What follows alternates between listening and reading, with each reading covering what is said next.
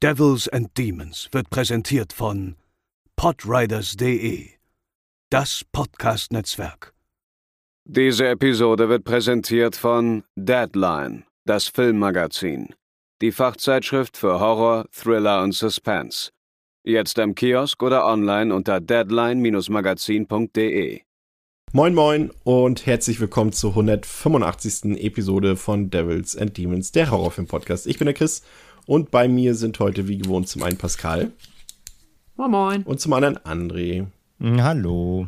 Und wir haben uns für euch heute ganz schön was vorgenommen, denn wir besprechen die komplette The Purge-Reihe vom ersten Teil 2013 bis zum aktuellen Kinoauftritt von The Forever Purge.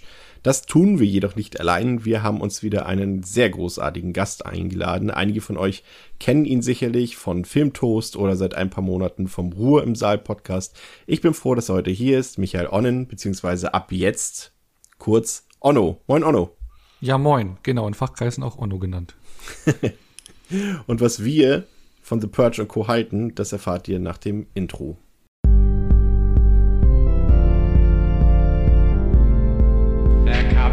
Get you, Barbara. They're coming for you.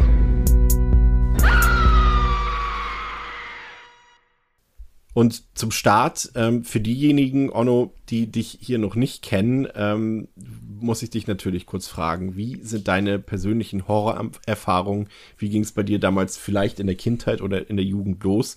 Äh, welche Vorlieben hast du bei Horrorfilmen? Und vielleicht hast du noch so zwei, drei Lieblingshorrorfilme, die du hier droppen lassen kannst. Auch wenn sie ah. vielleicht jeder kennt. Ja, also bezüglich Horrorerfahrungen, äh, du hast gerade gesagt, Kindheit, äh, ich has, also bei mir hat es relativ früh angefangen, mit acht Jahren. Da habe ich das erste Mal Halloween gesehen. Ähm, das war auch ein sehr prägendes Erlebnis. Ähm, da war ich zum Urlaub bei einem, äh, ähm, einen, einen äh, Urlaubsfreund und den haben wir dann alleine unten angeschaut. Ähm, da war die ältere Schwester, die uns auf aufpassen sollte im Haus und ja, mit acht Jahren da Halloween gesehen und nach dem Ende, wo Michael Myers abhaut, habe ich dann die Schwester gefragt, ja, und wo ist er jetzt? Und hat sie gemeint, der kann überall sein, auch hier. Und ja, dann haben wir unten auf der Couch geschlafen mit Blick auf den Wald, der direkt dann am Garten war. Das, das werde ich nicht vergessen. Ähm, genau, ähm, damit hat's angefangen, aber dann die Jahre danach äh, war bei mir Horror nicht so das bestimmte Genre. Ich war dann eher so der Action-Fan, Horror immer das, was gerade irgendwie im Mainstream lief. Scream äh, natürlich mitbekommen. Das ist ja genau mein, mein Jahrgang. Da war ich ein Teenie, wo das rauskam. Äh, das alles so mitgemacht, aber war das nie tief im Horrorbereich äh, drin. Hab sogar ein paar Jahre dann vernachlässigt gehabt. Und dann, ja, so seit dreieinhalb Jahren, glaube ich, ungefähr, bin ich ja sehr aktiv auf Twitter ähm, und auch auf Letterboxd und bin ja da äh, in die Filmkreise, Horrorfilmkreise gerutscht, äh, habe ja auch euch darunter kennengelernt und dann auch euren Podcast kennengelernt. Und ja, dadurch äh, hat sich da so eine gewisse Horrorleidenschaft rausentwickelt. Also, dass ich dann ja sehr viele Klassiker nachgeholt habe, äh, moderne Klassiker, ältere Klassiker, mich ein bisschen mehr damit beschäftigt habe, mehr nachgeholt habe und äh, aktuell eigentlich so viel Spaß daran habe wie noch nie. Auch dank euch. das hören wir doch gerne. Danke. Genau, was auch gemündet ist, dass ich zum ersten Mal auf dem Fantasy Filmfest war, zum Beispiel, da Filme zum ersten Mal gesehen habe, immer mehr ja, auch die Genre äh, kennengelernt habe ähm, und da einzelne Filme nachgeholt. Dann was ich in den letzten Jahren gerade so moderne Klassiker, die mich dann äh, ja dann wirklich geprägt haben, wie Mathieu nachgeholt, hat mich umgehauen, Funny Games zum ersten Mal gesehen, hat mich umgehauen, Audition oder sowas. Oder auch ältere Filme wie Eyes Without a Face, äh, den ich auch vor ein paar Monaten gesehen habe, fand ich richtig stark. Oder zuletzt äh, Midsommar, Mandy, Climax ist ein richtiger Horrorfilm, aber das sind alles so Filme, die mich ja wirklich, äh, ja, wirklich äh, umgehauen haben und ja, seitdem bin ich drin und äh, ja. Ich habe jetzt geistig gerade im Kopf mir so ein, so ein, so ein Crossover zusammengestellt mit Sommer Mandy. ja. Und der Climax davon ist, nein. ja. ja, wir waren ja auch, ich glaube, wir, wir, vier waren doch auch schon zusammen in The Lighthouse damals auf dem Hamburger mhm. Filmfest, oder? Genau, genau, den mhm. fand ich auch ja. sehr großartig. Genau. Das war schön. Das war schön, auf jeden Fall. Und das war ja auch ein Erlebnis. Und da, allein bei solchen Filmen sieht man ja, warum es sich, auch wenn es nicht unser Thema heute ist, aber warum es sich lohnt, ins Kino zu gehen. Ähm, ob es sich auch lohnt für die Purge-Reihe, vor allem insbesondere für The Forever Purge äh, lohnt, der ähm, nächste Woche in den deutschen Kinos startet. Das äh, wollen wir jetzt in unserer gemütlichen Runde hier klären. Ähm, da zunächst die übliche Frage in die Runde, wie es denn mit den Vorerfahrungen aussieht. Pascal, was hast du bevor du dich jetzt auf den Podcast vorbereitet hast, schon von der Reihe gesehen oder beziehungsweise was hat dir da gefehlt? Und wie war so vielleicht ganz oberflächlich gedacht so dein bisheriger Eindruck? Mm, vor der Vorbereitung kannte ich die ersten beiden Teile, also den ersten Purge und Anarchy.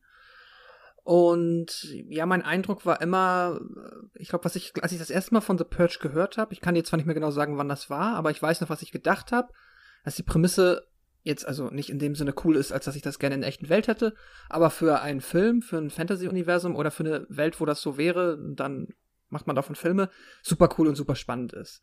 Das heißt also, ich hatte quasi immer das Gefühl, da steckt super viel Potenzial in der Idee ähm, von The Purge. Und ja, dann hatte ich von die ersten beiden Filme gesehen und war vergleichsweise. Eigentlich, ich wusste vorher schon, also beziehungsweise der Konsens ist es ja auch, dass die vielleicht die Idee nicht 100% so ausspielen, wie man sich wünschen könnte. Und so ging dann auch meine erste, also so meine ersten Erfahrungen waren dann auch ähnlich. Also ich hatte schon das Gefühl, dass es zwar jetzt irgendwie keine fürchterlichen, ja, faulen Tomaten sind, irgendwelche Flops, aber ich hatte nicht, also ich war schon etwas enttäuscht insgesamt. Und ja, jetzt habe ich die restlichen Filme nachgeholt. Wie sieht es bei dir aus, André? Wie, wie war es für dich mit dem Purgen? Mm, also ich kannte tatsächlich alle vorher schon einmal und meine oberflächliche Meinung von der Reihe. Mm, ich fand die auch immer spannend. Ich fand die Prämisse super interessant eben und was man damit alles anstellen kann war aber bisher halt, beziehungsweise, also war bei den wenigsten Teilen davon begeistert, was sie damit angestellt haben, sagen wir es mal so. Ähm, angefangen mit dem ähm, ersten damals, nachdem ich sehr, kann ich schon mal ein bisschen spoilern, leicht ernüchtert war oder sehr ernüchtert war. Und dann hat es sich aber mit den weiteren Teilen äh, glücklicherweise äh, gesteigert. Und ja, ich fand die Reihe, wie gesagt, immer von der Idee, von der Grundidee super, aber es ist halt sehr, sehr wackelig, was sie damit halt wirklich anstellen. Aber ich kannte halt wirklich bis, ich habe alle Teile einmal gesehen bisher vorher.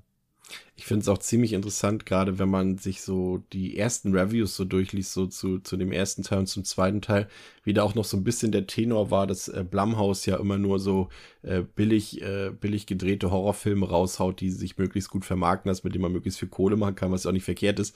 Aber heutzutage redet irgendwie über Blumhouse kaum noch jemand so, weil sie halt mittlerweile auch schon ziemlich viele gute Filme zwischendurch rausgebracht haben, oder mich? Äh, jetzt sei schon Micha schon wieder. Oh no. das war genau. keine Strafanrede. Ja, die aber auch gerade mit den Halloween-Remake zum Beispiel haben sie auch ein Brett rausgehauen. Ja. Aber ähm, ja, also ich habe vor drei Jahren die äh, kompletten Filme einmal äh, geschaut.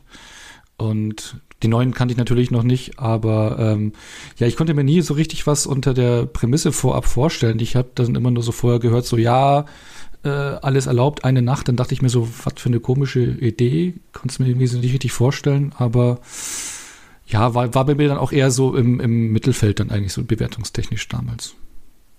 Ja, ja, bei mir war es so, ich habe den ersten, glaube ich, dann, also im Kino gesehen habe ich, glaube ich, ich würde gerade Election Year und The First Purge habe ich im Kino gesehen. Die ersten beiden habe ich auf Blu-ray gesehen und beim ersten war ich auch so, war super heiß auf dem Film, super gehypt und äh, ja, war dann doch ein bisschen ernüchtert, warum das ähm, erklären wir, glaube ich, gleich noch alle zusammen so ein bisschen.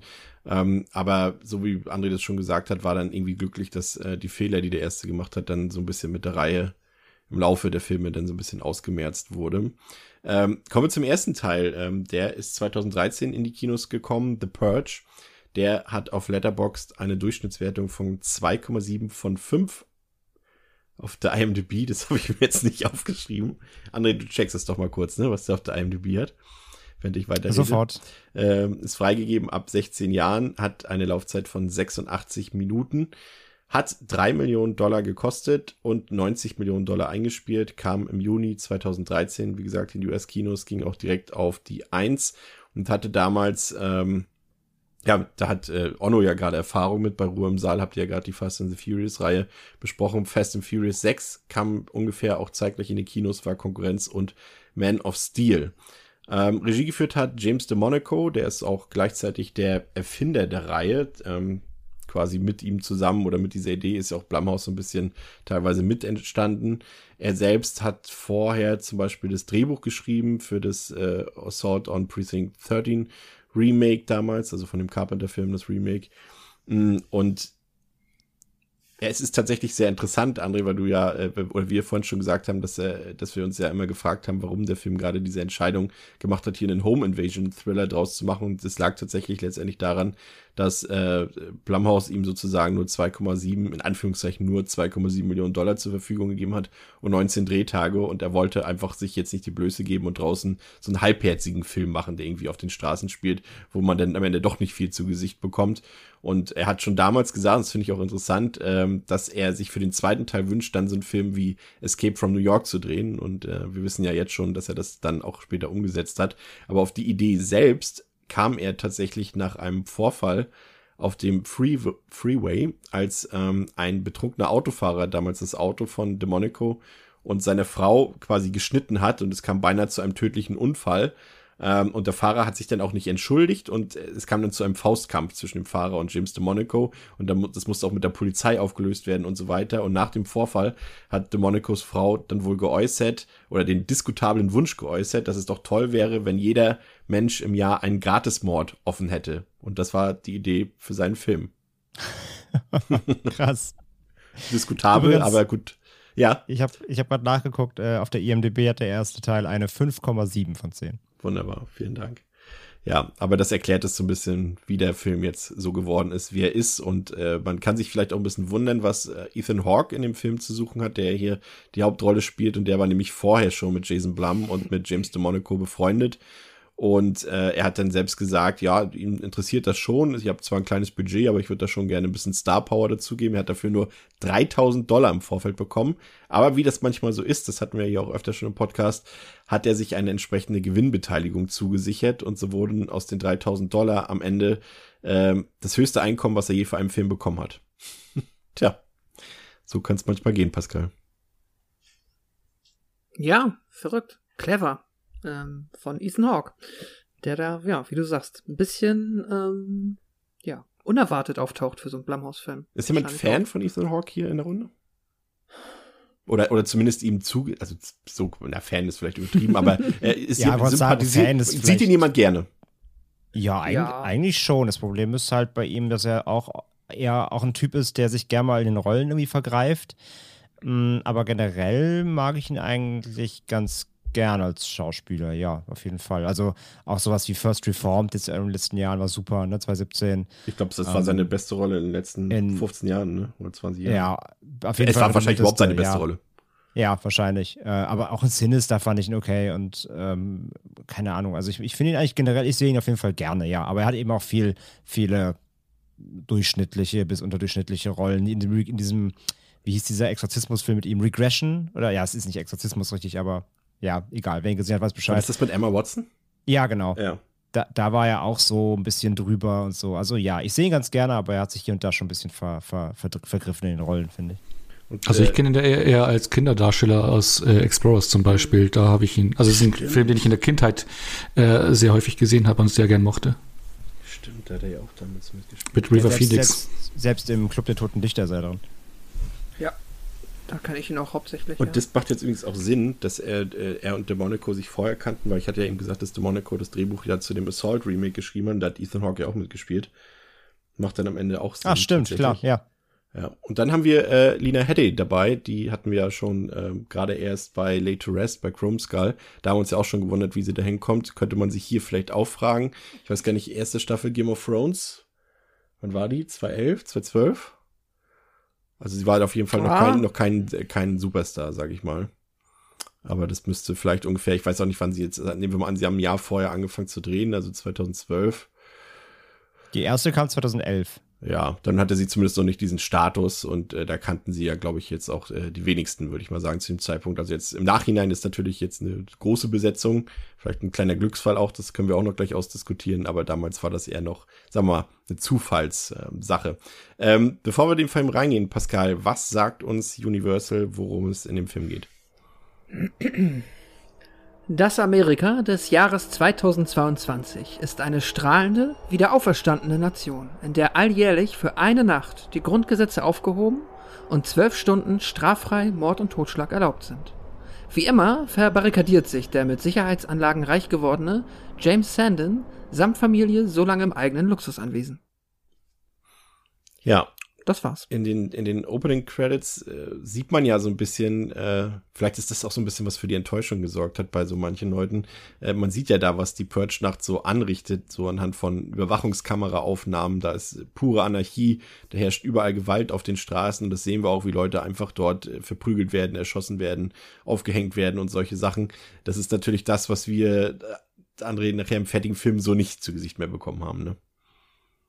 Ja, absolut. Also wie du schon sagst, ich glaube, das hat natürlich auch so eine gewisse Erwartungshaltung geschürt, dass man sich diese Idee des Films, die Prämisse genauso vorgestellt hat. ne? Also wir sehen Straßenkämpfe, wir sehen, was eben so eine politische Entscheidung mit einem Land anrichten kann. Und ja, wie du sagst, genau das ist ja das, was der Film letztendlich im Großen und Ganzen nicht zeigt. Also fast so ein bisschen eine, eine False Flag am Anfang. Von daher vielleicht auch nicht die allerbeste Entscheidung, damit einzusteigen. Ja. Pascal hat eben schon gesagt, die Prämisse ist es eben, im Jahr 2022 regieren in den USA die neuen Gründerväter Amerikas, die New Founding Fathers of America. Und um die Kriminalitätsraten und die Arbeitslosenzahlen niedrig zu halten, führt diese, führt die Regierung eben, und das tun sie erfolgreich, äh, die alljährliche Purge-Nacht durch, in der alle Verbrechen inklusive Mord legal sind. Von 19 Uhr abends bis 7 Uhr morgens des Folgetages sind dann die Notrufsysteme von Polizei, von Feuerwehr und von den Krankenhäusern nicht erreichbar und die einzigen Regeln sind, dass hohe Regierungsbeamte ab der sogenannten Stufe 10 nicht in Mitleidenschaft gezogen werden und nur Waffen bis Stufe 4 eingesetzt werden. Das wird, glaube ich, in irgendeinem von den Filmen auch nochmal ein bisschen genauer erläutert, was jetzt mit Stufe 4 gemeint ist. Und dann gibt's eben äh, so eine, so eine sechs Sirenenlaute, die das Ganze eröffnen und dann auch wieder am nächsten Morgen beenden. Und äh, da würde mich jetzt erstmal interessieren, was ihr persönlich von dieser Prämisse haltet und vor allem, wie ihr sie generell umgesetzt findet, da ja schon das viel Raum auch für Logiklöcher bietet. Mir ist zum Beispiel aufgefallen, dass wir, glaube ich, bis auf, falls ihr euch erinnert, in The First Purge, da versucht ja einer der jungen Leute dort mal so einen Bankautomaten ähm, zu knacken, bevor er davon, äh, wie ist denn denn noch der gruselige Typ? Äh, Äh, Skeletor, bevor er von Skeletor getötet wird. Aber sonst geht's doch irgendwie immer nur darum, Leute zu erschlagen oder tot zu hauen. Aber wir sehen irgendwie nie, wie jemand eine Bank überfällt oder wie irgendjemand äh, halt ein anderes Verbrechen begeht als äh, Mord und Totschlag. Das war die Sache, die mir so in den Sinn kam, so ein bisschen. Und ich habe mir auch die Frage gestellt, warum zumindest jetzt mal, sag mal, solche Leute wie die Familie von Ethan Hawke, also die Descendants, warum die nicht einfach ins Ausland fliegen für diesen, diesen Tag oder für diese Nacht. Das scheint ja, glaube ich, nicht verboten zu sein. Habe ich mich auch immer gefragt, zumindest die, die es sich leisten können, warum sollten die ein Risiko eingehen? Ich weiß nicht. Was sagt ihr dazu? Wie ist die Prämisse umgesetzt, Ono? Also generell fand ich ja, was ich ja vorhin schon gesagt hatte, vorab die Prämisse irgendwie komisch. Deswegen hatte ich die Filme auch nicht geschaut, weil ich dachte so, hä, ein Tag alles erlauben. Ich meine, bis auf für einen unterhaltsamen Horror-Action-Film gibt es ja eigentlich nicht viel her von der Logik her. Und ich glaube, das ist auch die einzige, äh, der einzige Grund, warum das irgendwie äh, rangebracht wird. Also für mich war das nicht sehr interessant eigentlich. Ähm, von der ähm, Umsetzung, also Du hast ja auch gesagt, dass jetzt äh, beim ersten Teil drei Millionen Dollar Budget äh, nur da waren. Fand ich es eigentlich nicht so verkehrt, es dann in so einen Home Invasion Film reinzubringen, ähm, da das eine besondere, besondere, äh, besonderes Setting äh, ist für dieses Subgenre und es bestimmte Regeln hat, die es aufwirft und das dann diese Prämisse auch zu was Besonderem macht, also diesen Home Invasion Thriller. Man hat ja zum Beispiel bei 10 Cloverfield Lane auch gesehen, da ist ja auch äh, Alien-Invasion oder Postapokalypse, aber in einem reduzierten Setting, wie das funktionieren kann, mit diesem Setting zu agieren. Und ich finde, hier hat man so ein paar Kniffe, was wir ja dann später noch hören werden, die das dann schon zu was Besonderem machen. Ähm, genau. Wie sieht's bei dir aus, Pascal? Wie fandst du die Umsetzung? Jetzt beim Allgemeinen? Ähm, also auch nochmal kurz äh, generell auf die Prämisse ähm, bezogen. Ich finde die halt, hatte ich ja eben schon gesagt, ich finde die grundsätzlich super interessant. Ich stimme dir absolut zu, dass die halt natürlich ein unfassbares, unfassbares Potenzial ähm, bietet. Auf der einen Seite, was ich cool finde, darüber nachzudenken, weil ich es dann irgendwie schon spannend finde, sich zu überlegen, was würde alles passieren, wenn es das gäbe. Sagen wir es mal unabhängig davon, dass das natürlich vergleichsweise weit hergeholt ist. Und auch wenn man jetzt, also ich ne, wird jetzt auch, gibt bestimmt Menschen, die sagen, oh, so weit hergeholt ist das gar nicht. Ich, wenn ich ehrlich bin, ich glaube schon. Weil, ähm, Was ich zum Beispiel immer denke, was ist denn, es gibt so viele Berufe oder so viele ähm, Orte, wo Menschen immer arbeiten müssen. Und die können auch nicht frei haben. So, jedes Kernkraftwerk muss immer mindestens, keine Ahnung, ein Dutzend Menschen haben, die halt da sind und sich drum kümmern. Und was passiert, wenn die dann alle sich umbringen? Und dann macht's Boom.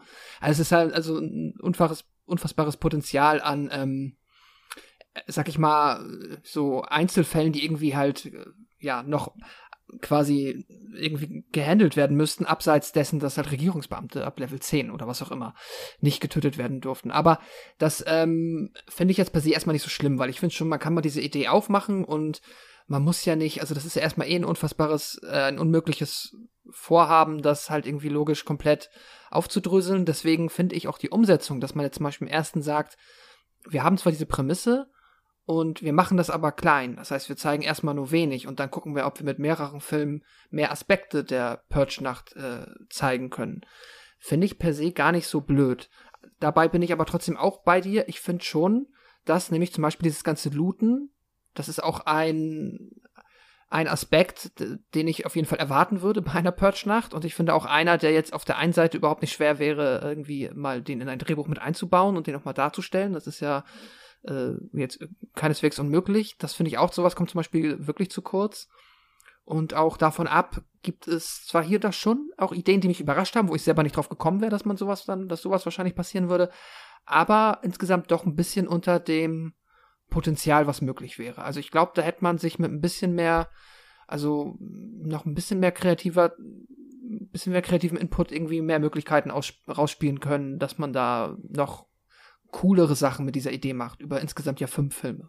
Ich glaube, auf die, die Sache, die du eben angesprochen hast, wie realistisch das tatsächlich wäre, dass sowas mal passieren könnte, da können wir später bei den, bei Election Year, glaube ich, und bei Anarchy so ein bisschen drauf zu sprechen kommen, wenn es dann auch Richtung Trump und Co. geht und Sturm auf das Kapitol. Das können wir noch mal ein bisschen nach hinten schieben. Aber den einen Punkt, den du gesagt hast, den würde ich auch direkt mal an André weiterreichen. Der ist zumindest, den finde ich, äh, die löst die Reihe am Ende ziemlich gut eigentlich, weil irgendwie jeder Film das Ganze so ein bisschen aus einer anderen Perspektive beleuchtet. Eben, wir haben jetzt hier im ersten Teil die reiche Familie, im zweiten Teil wirklich die Leute, die auf der Straße sind, aber auch die Leute, die eben weniger Geld haben, die sich nicht irgendwie das ganze Haus verbarrikadieren können. Dann haben wir im dritten Teil die politische Ebene, im vierten Teil das Ganze eben aus der, der äh, Black People of Color Community Sicht und eben im neuen Teil ähm, haben wir auch das Thema Migration zum Beispiel drin und, und wie das äh, da abläuft in, in diesen gesellschaftlichen Kreisen oder in Kulturkreisen.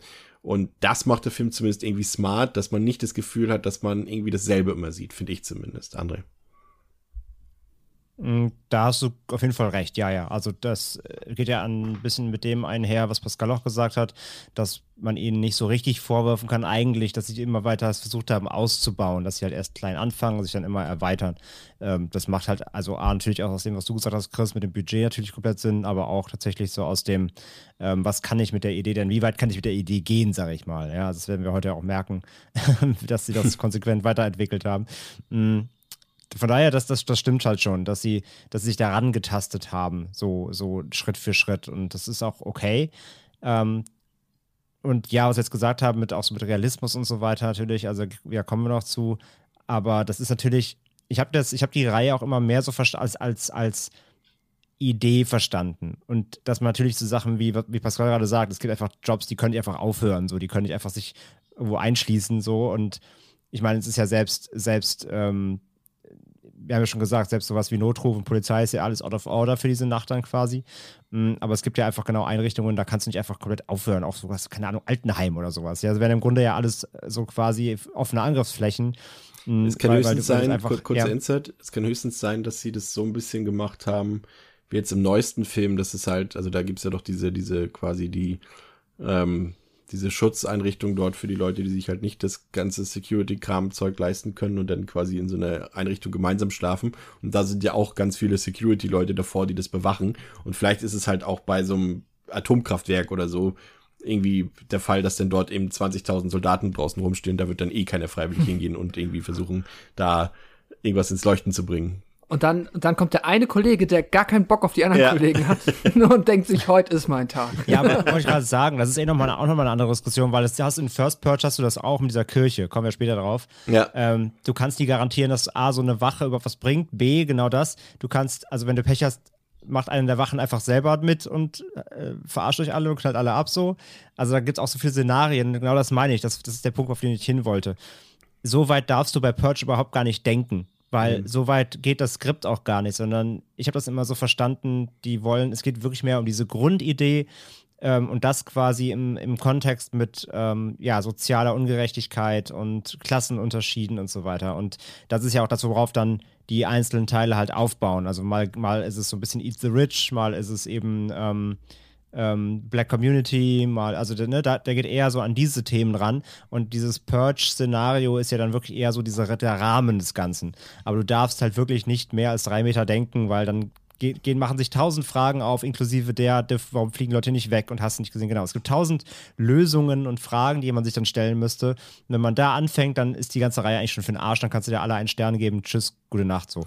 Ähm, deswegen, ich habe die Purge-Reihe da immer so verstanden, dass dieses Konzept wirklich ähm, rein aus der so der sozialethischen Richtung kommt, ähm, da offen für Diskussionen sorgen möchte, auch oder was heißt möchte, aber sie, es bringt es zweifelhaft mit natürlich, weil die Reihe spielt ja ganz klar mit politischen Inhalten. Das kann sie, also das kann sie ja auch nicht verneinen selbst vor sich. Und das sollte man auch mit deutlich berücksichtigen, auch wenn es immer noch ein Unterhaltungsprodukt ist. Aber die Themen sind ja immer drin und auch sehr, ähm, sehr, also nicht subtil. Mhm. Von daher, ähm, ja, das ist das so, was meine Warte da, des Ganzen. Also ich habe Purge immer so als Idee verstanden im Rahmen von so sozial sozialkritischen oder sozialethischen ähm, Action-Horrorfilm-Fragen. So. Die Frage ist ja auch, wie sinnvoll wäre es jetzt aus, aus cineastischer Sicht gewesen, wenn wir jetzt hier noch so ein ellenlanges Regelwerk bekommen hätten, wo drin steht, ja, Sägewerk XY darf nicht angegriffen werden, weil wir brauchen Holz bei der Purge oder Kraftwerk so und so muss anbleiben und so weiter. Also das würde ja, gut, man hätte auch einfach sagen können, alle alle für die Infrastruktur notwendigen Sachen müssen mhm. aufrechterhalten werden. Das hätte man vielleicht noch hinzufügen können. Ähm, ja. Weil ich mal sagen wollte, so ein bisschen Regelwerk haben sie ja. Es gibt ja auch in dieser, in dieser Purge-Ansage, ähm, die dann immer kommt, wenn es losgeht, so von wegen, ja, Klasse, äh, Waffenklasse bis nur Level 4 und sowas. Nur erlaubt, ja, aber es sind halt nur diese nicht. zwei Punkte, ne? Und das ist halt so komisch, genau. dass es da so ins Detail geht und andere genau, Sachen sie, gar nicht sie machen, werden. sie machen hier und da, machen sie so kleine äh, Regelwerke, aber andere Sachen bedenken sie halt wiederum gar nicht. Also zum Beispiel auch, äh, sie sagen das zweimal bei dieser Klasse 4 und so, aber sie erklären es ja auch gar nicht. Sie erklären ja. gar nicht, was dazu gehört. Das wird nicht einmal erklärt. Ich habe zum Beispiel beim ersten aber, Teil aber damals, hm? beim ersten Teil habe ich damals auch gedacht, äh, dass man auch nicht einbrechen darf, quasi, sondern dass man nur Leute umbringen darf, die auf, auf einer Straße sozusagen auch gerade draußen sind. Und was in den eigenen vier Wänden passiert, irgendwie nicht. Und dass sie sich ja trotzdem nur vorsichtshalber schützen. Und äh, das habe ich auch erst so richtig wie im zweiten Teil tatsächlich verstanden. Ähm, Hä, aber das ist doch die ganze Idee des ersten, dass es um diese Sicherheitssysteme geht. Ja. Um also das ist ja komplett die Idee. Da habe ich erst immer geschlafen. ja, bin ich auch. Bei den ersten beiden Malen bin ich, glaube ich, auch eingeschlafen. Aber ja. Ähm, kommen wir zu unseren Hauptfiguren, denn im Film begleiten wir die Familie von James Sandon. Äh, übrigens ein Name, den man sich jetzt nicht merken muss, aber tatsächlich kommt Sandon in allen drei Teilen vor. Irgendwie heißt immer eine Person so oder irgendeine Firma. Ähm, da haben sie sich so ein kleines Easter Egg erlaubt. Das glaube ich auch in The First Purge wird, glaube ich, auch irgendein Sicherheitssystem oder was in dem, oder was in Anarchy, weiß ich, irgendein Sicherheitssystem angeschaltet, wo dann auch nochmal das Sandin Security heißt. Also sie haben das noch so ein bisschen mitgezogen, das Ganze. Und die Familie von James, die ist recht wohlhabend. Sie wohnt in der Vorstadt und ist sicherheitstechnisch bestens auf die Purge vorbereitet, da James eben für eine Sicherheitsfirma arbeitet. Seine eigene scheint es auch zu sein. Und äh, ja, allein aufgrund der jährlichen Purge macht er natürlich ziemlich hohe Umsätze, weil alle Leute Angst haben, alle Leute wollen sich schützen. Und das macht er sich natürlich im Endeffekt auch so ein bisschen zunutze. Und wir sehen dann so am Anfang, wie sich die Familie darauf vorbereitet, auf die Purge-Nacht. Und die Leute auch in der Nachbarschaft natürlich, wie die sich auf die Nacht vorbereiten. Ähm, da bekommen wir ein paar Einblicke von. Ich finde es auch immer sehr faszinierend, dass irgendwie gefühlt alle erst eine Minute vor Purge-Beginn ihre Security-Sachen anschalten. Also wenn da mal irgendwas technisch nicht hinhaut, okay, dann weiß ich nicht, ob man dann noch die Möglichkeit hat, das nachzukorrigieren. Aber ich würde es ja vielleicht mal ein, zwei Stunden früher schon anschalten, aber das ähm, ist ja nicht die erste Purge, die wir hier sehen und da scheinen sich vielleicht schon alle so ein bisschen sicher zu sein. Ansonsten muss ich sagen, fand ich die Familie jetzt nicht besonders sympathisch. Eigentlich alles andere als sympathisch, sowohl James als auch seine Frau. Vor allem die Kinder fand ich unglaublich nervig und alles, was die machen, was die erzählen, vor allem zum Beispiel dieses Armbrotessen dort, bevor die Purge beginnt, fand ich sehr anstrengend. Also damit hat der Film mich nicht auf seine Seite gezogen, aber ich glaube, Onno, das wollte er vielleicht mit diesen Figuren auch gar nicht unbedingt machen, oder? Nee, auf jeden Fall nicht. Also, das ist eine sehr oberflächliche, reiche Familie. Ich finde auch, das ist eine sehr kalt zwischen denen, also auch wie die miteinander reden, ähm, wenn er von der Arbeit nach Hause kommt und dann am Essenstisch sie zusammensitzen. Da wird ja auch locker über Gewalt zum Beispiel geredet, weil da merkt man dann auch schon die Auswirkungen von der Purge in, äh, in der Bevölkerung, wie das so locker diskutiert wird. Und ja, ist halt wieder. Und äh, die Mutter hatte auch schon sich äh, ständig ein Weinchen reingestellt, also die hatte immer ein Weinglas in der Hand. Ähm, und ja, also das ist halt eine reiche oberflächliche Familie, keine Wärme, die Kinder auch irgendwie, nee, also kann ich, kann ich auch nicht mit relaten, aber wie du sagst, ist ebenso gewollt, ebenso diese reiche Schicht. Und äh, und die befürworten ja im Prinzip ja auch die äh, Purge, weil ähm, es wird ja anfangs gezeigt, dass man ja immer diese blauen Blumen draußen hinstellt, dass du dann ein Befürworter der Purge bist. Das machen die ja auch, weil sie ja davon profitieren. Und ähm, interessant ist ja dann das, was das passiert, dass das, was sie eigentlich unterstützen und gut finden, dann letzten Endes dann auf sie zurückkommt, ne? Total. Ähm, André, welchen Eindruck hättest du von der Familie? Ja, ich also das Ding ist halt, ich muss dann gleich auch direkt dazu kommen, dass mich halt ein Teil der Familie extrem genervt hat, aber ich mache ich mach erstmal ja ganz oberflächlich. Also ähm, generell so war ich immer von der Familie so ein bisschen, die sind halt so 0815 natürlich. Also die sind natürlich eine eigentlich Standard weiße amerikanische Familie da in eben einer relativ äh, gut betuchten äh, Gegend und haben natürlich ein schönes großes Haus, das so groß ist, dass man sich drin verlaufen kann fast schon und ähm, ja, gerade natürlich äh, Ethan Hawke, also James, äh, ist natürlich auch ein, ja, so ein, also ist, merkst du halt, ne, er ist so ein self-made Businessman, der halt mit diesem System natürlich mega viel Erfolg hatte und äh, ja, vermutlich eben auch damit sehr viel Geld verdient hat, wenn man sich jetzt eben alles anguckt, wie sie leben. Und finde, er ist auch generell so ein äh, sehr, also ich möchte nicht sagen selbst verliebt, aber er ist halt schon so ein bisschen snobby. Ich finde ihn immer so ein bisschen, ähm, ein bisschen von oben herab so die ganze Zeit natürlich. Ähm, Lena Headey, also Mary, seine Frau, die finde ich im ganzen Film sowieso bis so bis ins letzte Drittel hin extrem blass, weil die eigentlich auch halt natürlich immer sehr viel so mitläuft. Gerade auch irgendwie, also natürlich so irgendwie auch ihrem Mann hinterher so ein bisschen. Das finde ich auch immer so ein bisschen undynamisch, ihr Charakter. Ähm, und die beiden Kinder sind halt so echt so, puh.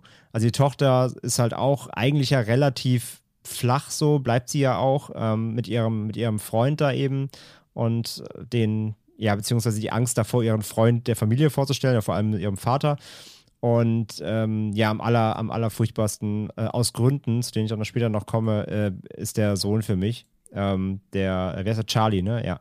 Mhm. Äh, der geht mir ja komplett leider auf die Nüsse in dem Film, aber wie gesagt, das hat bestimmte Gründe, dazu kommen wir dann im Verlauf des Gesprächs über den, äh, über den Film. Aber insgesamt, also wie gesagt, ich, die machen das, was sie sollen. Sie sollen so eben so eine white privileged Familie spielen, so das machen sie gut. ähm, aber so richtig deep Charakter-driven wird da jetzt eigentlich ja auch keine von den Figuren so richtig. Außer die Perücke von Lena Headey. Lieber. Ich sag mal so, es ist nicht, die, es ist nicht die beste, die sie hatte in ihrer, in ihrer Filmkarriere bis jetzt. Das stimmt, ja. ja. Äh, Pascal, hast du noch was hinzuzufügen zur Charakterisierung, zu der Figurenkonstellation? Nicht großartig. Ich bin, glaube ich, ähm, ja, sehe das ähnlich wie andere. Ich finde halt auch, ich reibe mich jetzt per se, also ich habe ja, eigentlich wahrscheinlich nicht für André, weil er mag ja Charlie überhaupt nicht. Ich habe jetzt grundsätzlich gegen niemanden in der Familie eine große Antipathie verspürt, aber halt auch im Gegenteil habe ich mich jetzt auch mit niemandem ähm, groß verbunden gefühlt. Ähm, und dann hat es mich halt eher dann später gestört, was die Figuren machen halt. Ich, ich fand, was, was ich am Anfang immer direkt ein bisschen, so ein Augenrollmoment, für mich ist es halt dieser komische, schräge Roboter, diese Nummer Roboter-Puppe. Nummer 5 lebt, die da so immer durch die Gegend fährt. Das ist ein bisschen, oh Gott, ja, okay, come on. Ja, vielleicht war das 2013 noch cool, aber äh, irgendwie ist das ein bisschen doof. Ich glaube, das war, ist so ein bisschen so ein Gimmick, damit eben, ähm, gerade weil es ja in dem Haus spielt, Home Invasion eben, ja. dass sie da noch ein bisschen abwechselnd reinbringen, fand ich tatsächlich aber auch total, also gerade, das ist ja eh immer so eine Sache, die nicht unbedingt zeitlos wirkt, wenn du so eine Sachen einbaust, ne? Also, mh. Hm. Ja, ich meine, es hat jetzt, hat jetzt nicht jeder so, ein, so einen Roboter heutzutage zu Hause, aber es spielt halt im Jahr 2022 und das wirkt halt so, okay, wie, wie, wie wenn wir so einen Film haben, wo die Leute ähm, am Drehort eine, eine wie sagt man, wie heißt nicht mal, so eine Drohne zur Verfügung haben. Da weißt du ganz genau, okay, die machen jetzt ganz viele Shots irgendwie noch äh, aus der Vogelperspektive, weil sie es eben da hatten. Und so wird es auch mit diesem Kameraroboter gewesen sein, denke ich mal. Aber gut. Dann geht die Sirene los, denn die Purge beginnt. Und ich muss ehrlich gesagt gestehen, ich habe früher als Kind total Angst gehabt, immer vor der Sirene bei uns in der Kleinstadt, wenn die anging. Das heißt, irgendwo hat es gebrannt oder irgendwo war ein Unfall und die Feuerwehr musste ausrücken. Und diese Sirene, die hat mir immer totale Angst gemacht. Und ich muss gestehen, also der Angsteffekt ist jetzt nicht eingetreten, aber eine gewisse Gänsehaut setzt bei mir auch nach dem vierten oder fünften Durchgang aller Purge-Filme auch heute noch ein. Orno, geht's dir da auch so? Ja, das ist auch immer so eine der äh, äh, Wiedererkennungsmerkmale von den von der ganzen Reihe und äh, dann weiß man, jetzt geht's los. Also ja, ich finde es auch sehr äh, stimmt sehr schön auf die Sache ein, die dann auch kommt. Ja, und im Haus der Sandens scheint erstmal alles normal zu sein, abgesehen davon, dass sich der Freund der Tochter ins Haus geschlichen hat, um äh, zum einen mit dieser rumzuknutschen, aber vor allem auch um ein klärendes Gespräch mit dem Vater, also mit James, ähm, zu führen, der ihn eben nicht so akzeptiert, weil er eben viel zu alt ist aus seiner Perspektive für seine Tochter. Und dann haben wir eben noch ähm, eine andere Person, die dazukommt, denn da ist ein Fremder, den sollte man sich übrigens merken, wenn man den Film jetzt zum Beispiel zum ersten Mal guckt, äh, dass er hier noch als der, der Stranger oder so gilt. Später bekommt er im dritten Teil auch noch einen Namen, das ist äh, Dante Bishop.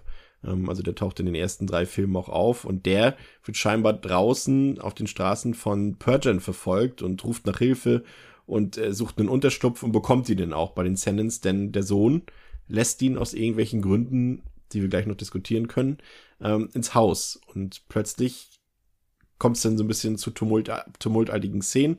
Äh, die Eltern sind natürlich überhaupt nicht begeistert, dass dort ein Fremder jetzt im Haus ist und dann kommt auf einmal auch noch der Spiegelsohn in Spee die Treppe runter und er will gar kein Gespräch mit James suchen, sondern er geht direkt mit der Waffe auf ihn los, denn er will ihn einfach töten. Dann äh, wäre das Thema ja auch erledigt für ihn und es gibt einen Schusswechsel, äh, bei dem er sich verletzt und aufgrund dieser Verletzung stirbt er dann später auch. Ähm, und hier an dieser Stelle wissen wir ja dann im Prinzip auch, dass der Film eben diese Entscheidung gefällt hat, ein Home Invasion Film zu sein. Ähm, das ist ja so das, was hier so ein bisschen aufgemacht hat. Ähm, hier sind schon so ein paar Sachen. Ich weiß nicht, vielleicht, ob André jetzt schon vielleicht zum Sohn übergehen will an dieser Stelle. Ähm, ja. Schon, okay, da, darfst du gleich. Das ist ja schon die erste fragwürdige Sache, natürlich rein aus humanitärer Sicht. Ja, äh, könnte man natürlich sagen, ja, der Junge hat halt Herz und der will dem Fremden helfen. Ich glaube aber, seine Eltern haben bestimmt schon eine Milliarde Mal gesagt, dass es bei der Purge nicht so eine gute Idee ist, da einfach mal das Tor aufzumachen. Ähm, ich weiß nicht, ich, ich hadere an dieser Stelle schon einfach mit der Idee halt immer noch, dass es ein Home Invasion Film ist.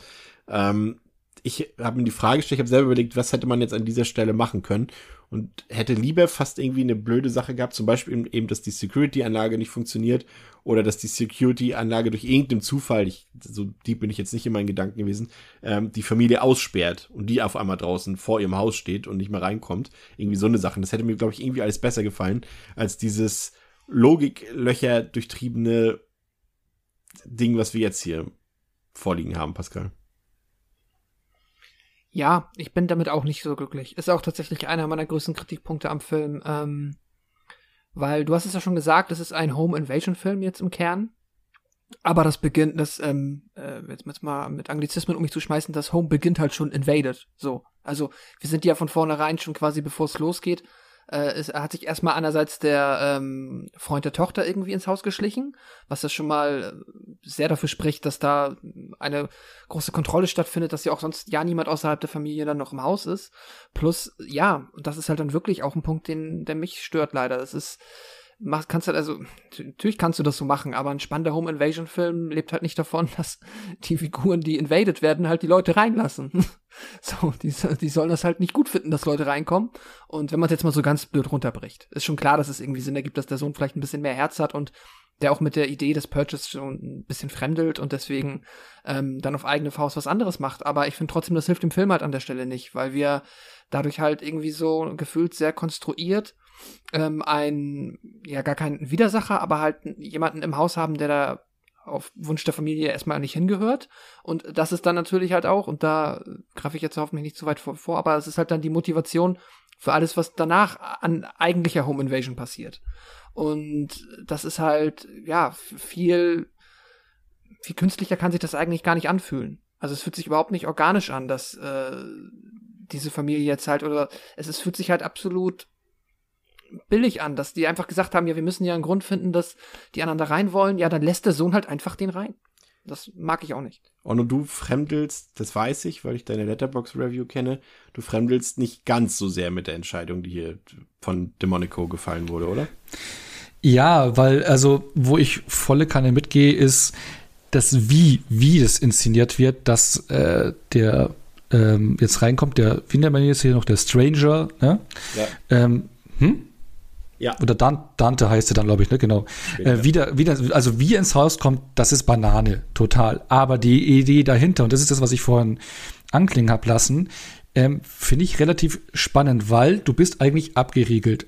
Lässt einmal kurz das Tor auf, dann kommt jemand rein er hat noch vorher so getan, als wie er sagt so, hey, ich brauche Hilfe, brauche Hilfe. Brauche er wirklich Hilfe? War so eine Taktik, dass er reinkommt? Dann kommt er ins Haus rein durch die wieder hanebüchenden Umstände mit dem Schuss von den Freund auf den Vater oder sowas, kommt er im Haus dann frei und läuft frei rum. Du als Zuschauer weißt beim ersten Gucken noch nicht, hey, ist der jetzt böse oder gut? Was will der? Rennt dann äh, äh, im Haus rum, wo du barrikadiert bist und du kannst eigentlich auch nicht aus dem Haus raus. So, du weißt nicht, wie er tickt. Du kannst keine Hilfe holen, weil es gibt keine Hilfe. Und eigentlich, wenn du dann im Home Invasion Thriller, wenn du irgendwie jemand reinkommt und du willst ihn dann irgendwie weg, dann willst du irgendwie aus dem Haus rausflüchten oder irgendwie den Weg raus oder, ne? Es gibt im Prinzip dieses Rettungsszenario gibt's nicht. Und das finde ich eigentlich einen spannenden Aufhänger. Der Weg dahin ist aber natürlich Banane. André, deine fünf Minuten über Charlie. Go. Also. ähm, ja, also ich stimme, ich stimme allem zu, was, was Onno und Pascal speziell gesagt haben. Und äh, ich lege halt auch noch einen drauf. Das mich am allermeisten an dieser ganzen Szene abfuckt, ist, wieso sollte dieses Kind den Code haben? Der ist Techie. Um die gesamten. Nein, nein, nein, nein, nein, nein. Er ist ein scheiß Techie. Ja, er hat seinen komischen Baby-Born-Roboter, okay. Aber er, er hackt es ja nicht. Also wenn er, wenn er es, okay, wenn er es hacken würde, würde ich vielleicht auch sagen, okay, er ist, er ist ein krasses IT-Genie, von mir aus. Das kannst du mir irgendwie noch verkaufen. Aber er weiß ja einfach den Code. Wieso sollte denn der Vater oder halt die Eltern, wieso sollten sie ihrem, wie alt soll der sein? 15, 16, wird's gesagt? Ich weiß es nicht. Auf jeden Fall ist er nicht, nicht so alt. Wieso sollten sie ihrem Sohn diesen Code geben, um die komplette Hausentriegelung während der Purge-Nacht lösen zu können? Das macht komplett keinen Sinn. Das ist absoluter Unfug. Also, was soll denn passieren dafür, dass, dass er den Code bräuchte? Weil sie vielleicht beim Ablösen einer Fischvergiftung sterben, nicht mehr rauskommen sonst oder was. Also, das ist, das macht einfach null Sinn, dass der den Code hat.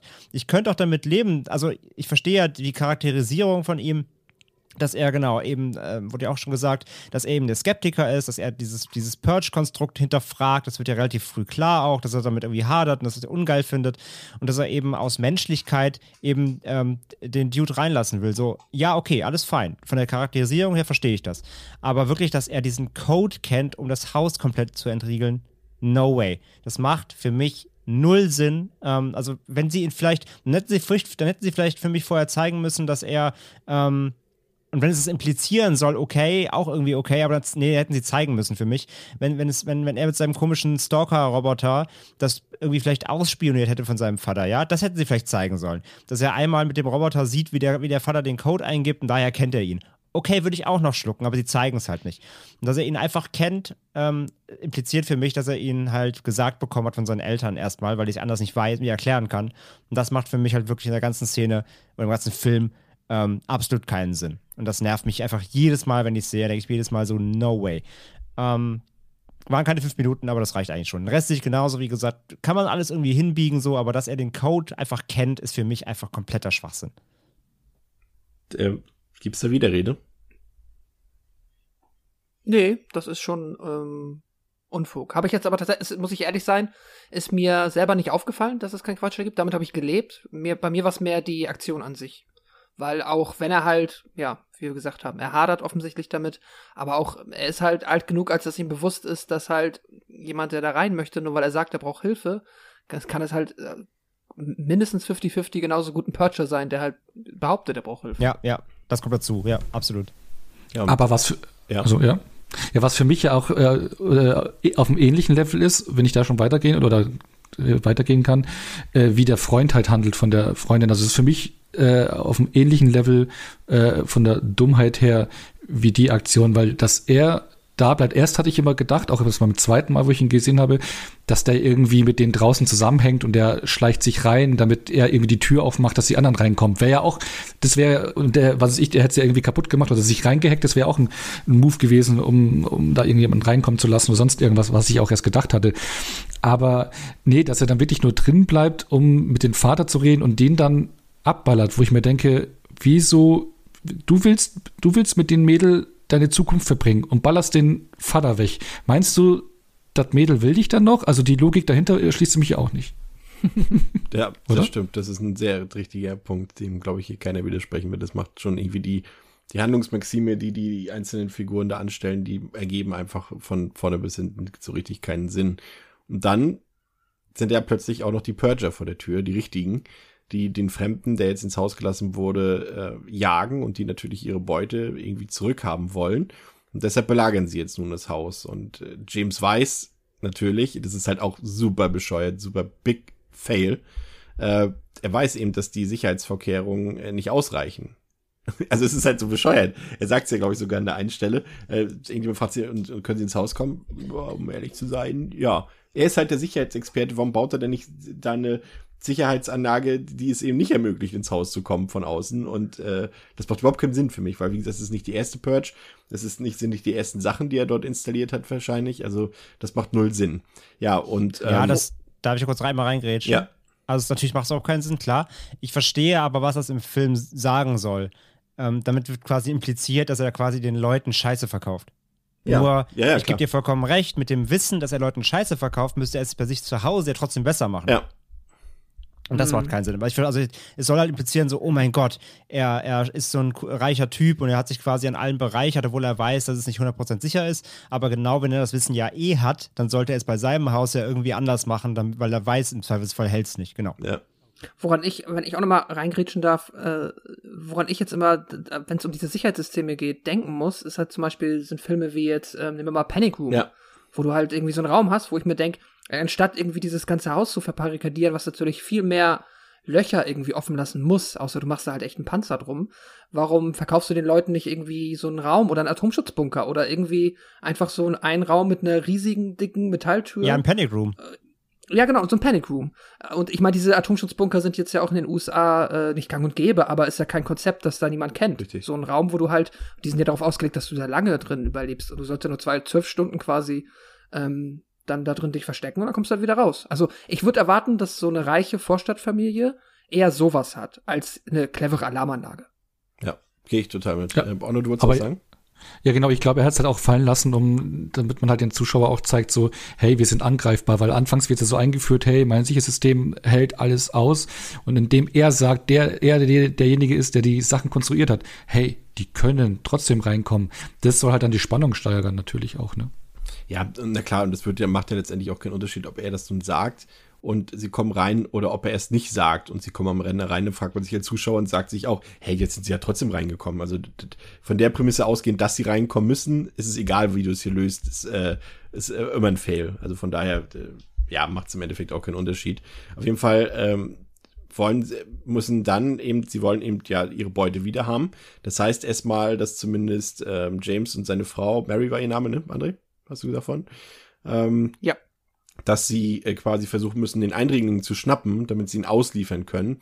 Aber das gelingt eben nicht. Es gibt eine Frist, die sie nicht einhalten können. Bis dann haben sie es nicht geschafft. Und dann kommen die Purger eben ins Haus und ein Katz-und-Maus-Spiel dort beginnt. Und äh, zunächst kann sich die Familie eigentlich auch ganz gut wären, würde ich sagen. Vor allem James entpuppt sich doch als ziemlich knallharter Rambo-Verschnitt im Laufe des Films, äh, können wir auch gleich darüber diskutieren, und schaltet zahlreiche Widersacher aus und man scheint dann tatsächlich erstmal die Nacht überstanden zu haben. Und ähm, jetzt machen sich an dieser Stelle für mich mehrere Fässer auf.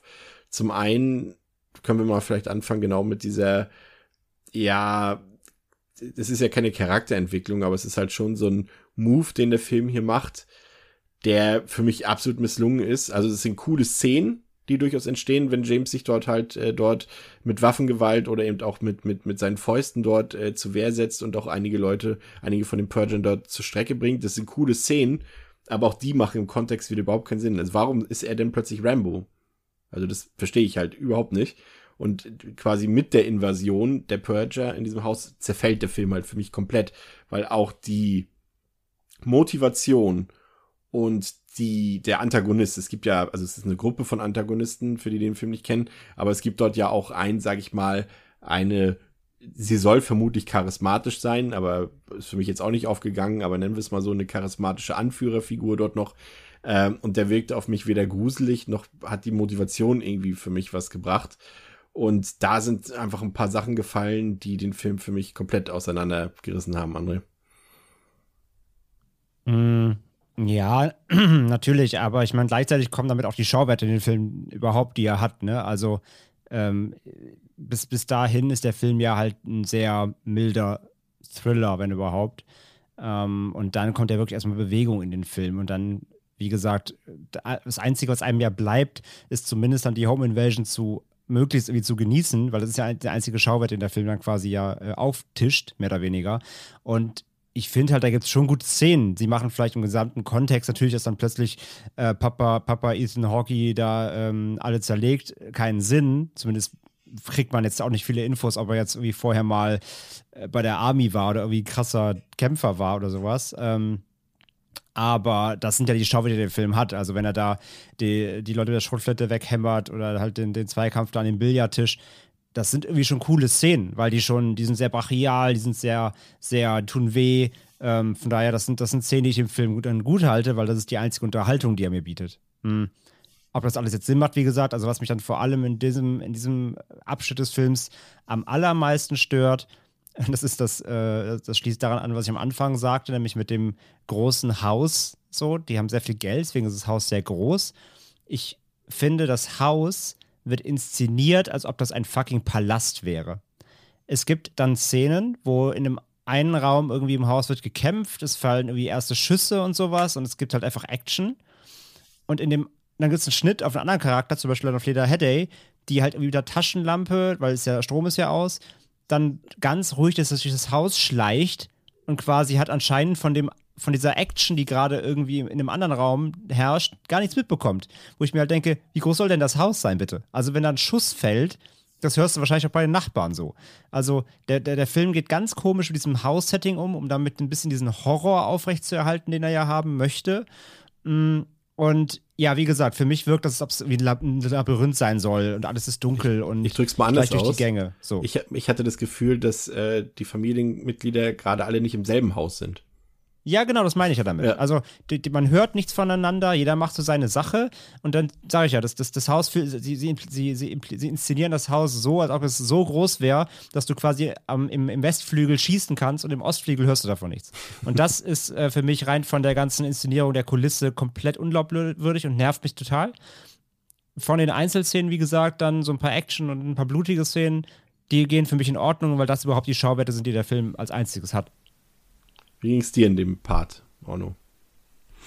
Also ich würde noch ein bisschen vorgehen äh, wieder, weil ich mochte eigentlich schon, wo dann die Purger auftreten und dann vor dem Haus stehen mit ihren Masken und äh, man ja das gesamte Szenario erstmal nur durch die Überwachungskameras sieht, finde ich, baut sich für mich schon so eine gewisse Spannung eigentlich mhm. auf und ich, ich hatte auch ein paar ikonische Shots, wenn er dann in die äh, Kamera hochblickt, der Anführer zum Beispiel, oder auch ähm, die Szene, wenn er dann direkt mit äh, James redet und äh, dann seinen Freund auf einmal erschießt. Also er sagt so, ja, es äh, ist ein sehr guter Freund von mir gewesen, jetzt rat mal, was ich mit dir machen werde. Also das zeigt halt gleich mal, wie skrupellos die sind und wie sie halt einfach diese, diese Purge leben. Und das sind halt auch, man merkt es auch, dass es so reiche, verzogene Schnösel sind, auch mega unsympathisch. Da kommen jetzt reiche Schnösel, die das dann bei anderen reichen Schnösel reinkommen wollen und sowas. Also das, äh, das fand ich dann ganz gut. Die Action ja. An der Stelle die Frage, aber äh, funktioniert das für dich? Also da ist ja, ja. scheinbar auch für dich im Prinzip kein, ähm, und das sehen wir ja vermutlich alle so, keine Identifikationsfigur bei.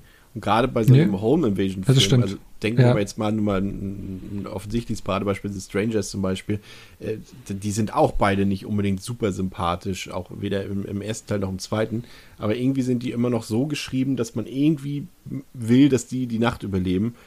Und hier muss ich sagen, ist mir das bei den Leuten, die vor der Tür stehen, als auch bei den Leuten, die im Haus sind, scheißegal. Weil bei, bei dem Fremden, also bei Dante Bishop, ist es mir insofern egal, weil wir über ihn nichts erfahren. Also da, der hat ja Mhm. quasi keine Screentime, wo irgendwas über ihn erzählt wird oder irgendwie da eine Entwicklung stattfindet. Und bei allen anderen ist mir das komplett egal, draußen und drinnen. Und deswegen fand ich es eher, ja, ich weiß nicht.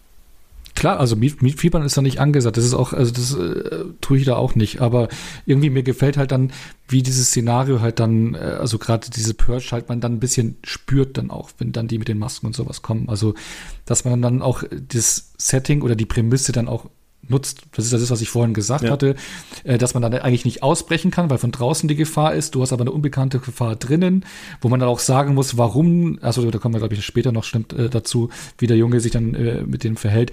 Und ähm, weil wir es gerade mit dem Haus hatten, ja, wie der André gesagt hatte, äh, die, die Familie ist ja vers verstreut in den Haus überall drumrum. Ähm, das, das zeigt dir halt auch mal wieder, wie kalt und wie emotionslos die Familie ist, weil die Tochter rennt ja am Anfang dann gleich erstmal komplett weg von der Familie. Er rennt erstmal nur mit dem Freund weg und will sich mit ihm äh, kümmern. Also der Junge rennt weg. Also du merkst halt, dass da gar kein Zusammenhalt ist bei der Familie, wie äh, dysfunktional die eigentlich ist. Ne? Wie die nicht, also eigentlich müsste so zusammenhalten, aber macht man hier nicht. Und äh, das finde ich, kommt da ein bisschen zur Geltung. Also klar, du, du, du fieberst null mit, aber äh, ich, ich finde da eher so das Szenario dann ganz spannend. Pascal, woraus ziehst du Spannung? Wo, was glaubst du, wo der Film die Spannung daraus generieren will? Irgendwie aus der Frage vielleicht, ich weiß gar nicht, ob der Film die Frage stellt, ob äh, die eigentlichen Opfer im Film quasi zum Täter werden müssen, also quasi sich dem System fügen müssen, damit dieses ganze Purgen überhaupt funktioniert. Ich habe ehrlich gesagt keine Ahnung. Also die Sp ist, Spannung ist für mich flöten gegangen irgendwie.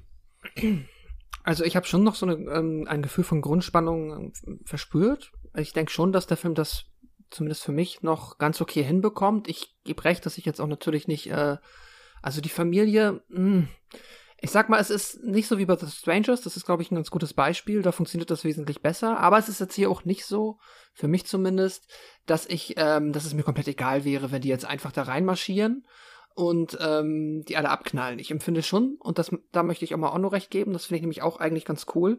Ich äh, empfinde schon so eine angenehme Spannung, sobald dieser Belagerungszustand eintritt, wo die, die Purger dann quasi an die Tür kommen, klingeln und dann der hier von Wes Wakefield, dieser Anführer gespielte, ähm, dann halt es immer in den Dialog geht mit dem James. Und äh, auch nochmal zu dem, auch zu dem Purger nochmal was gesagt. Also diese, diese Figur, äh, der ist jetzt im Cast, wird er, glaube ich, nur als Polite Leader bezeichnet, also dieser höfliche Anführer.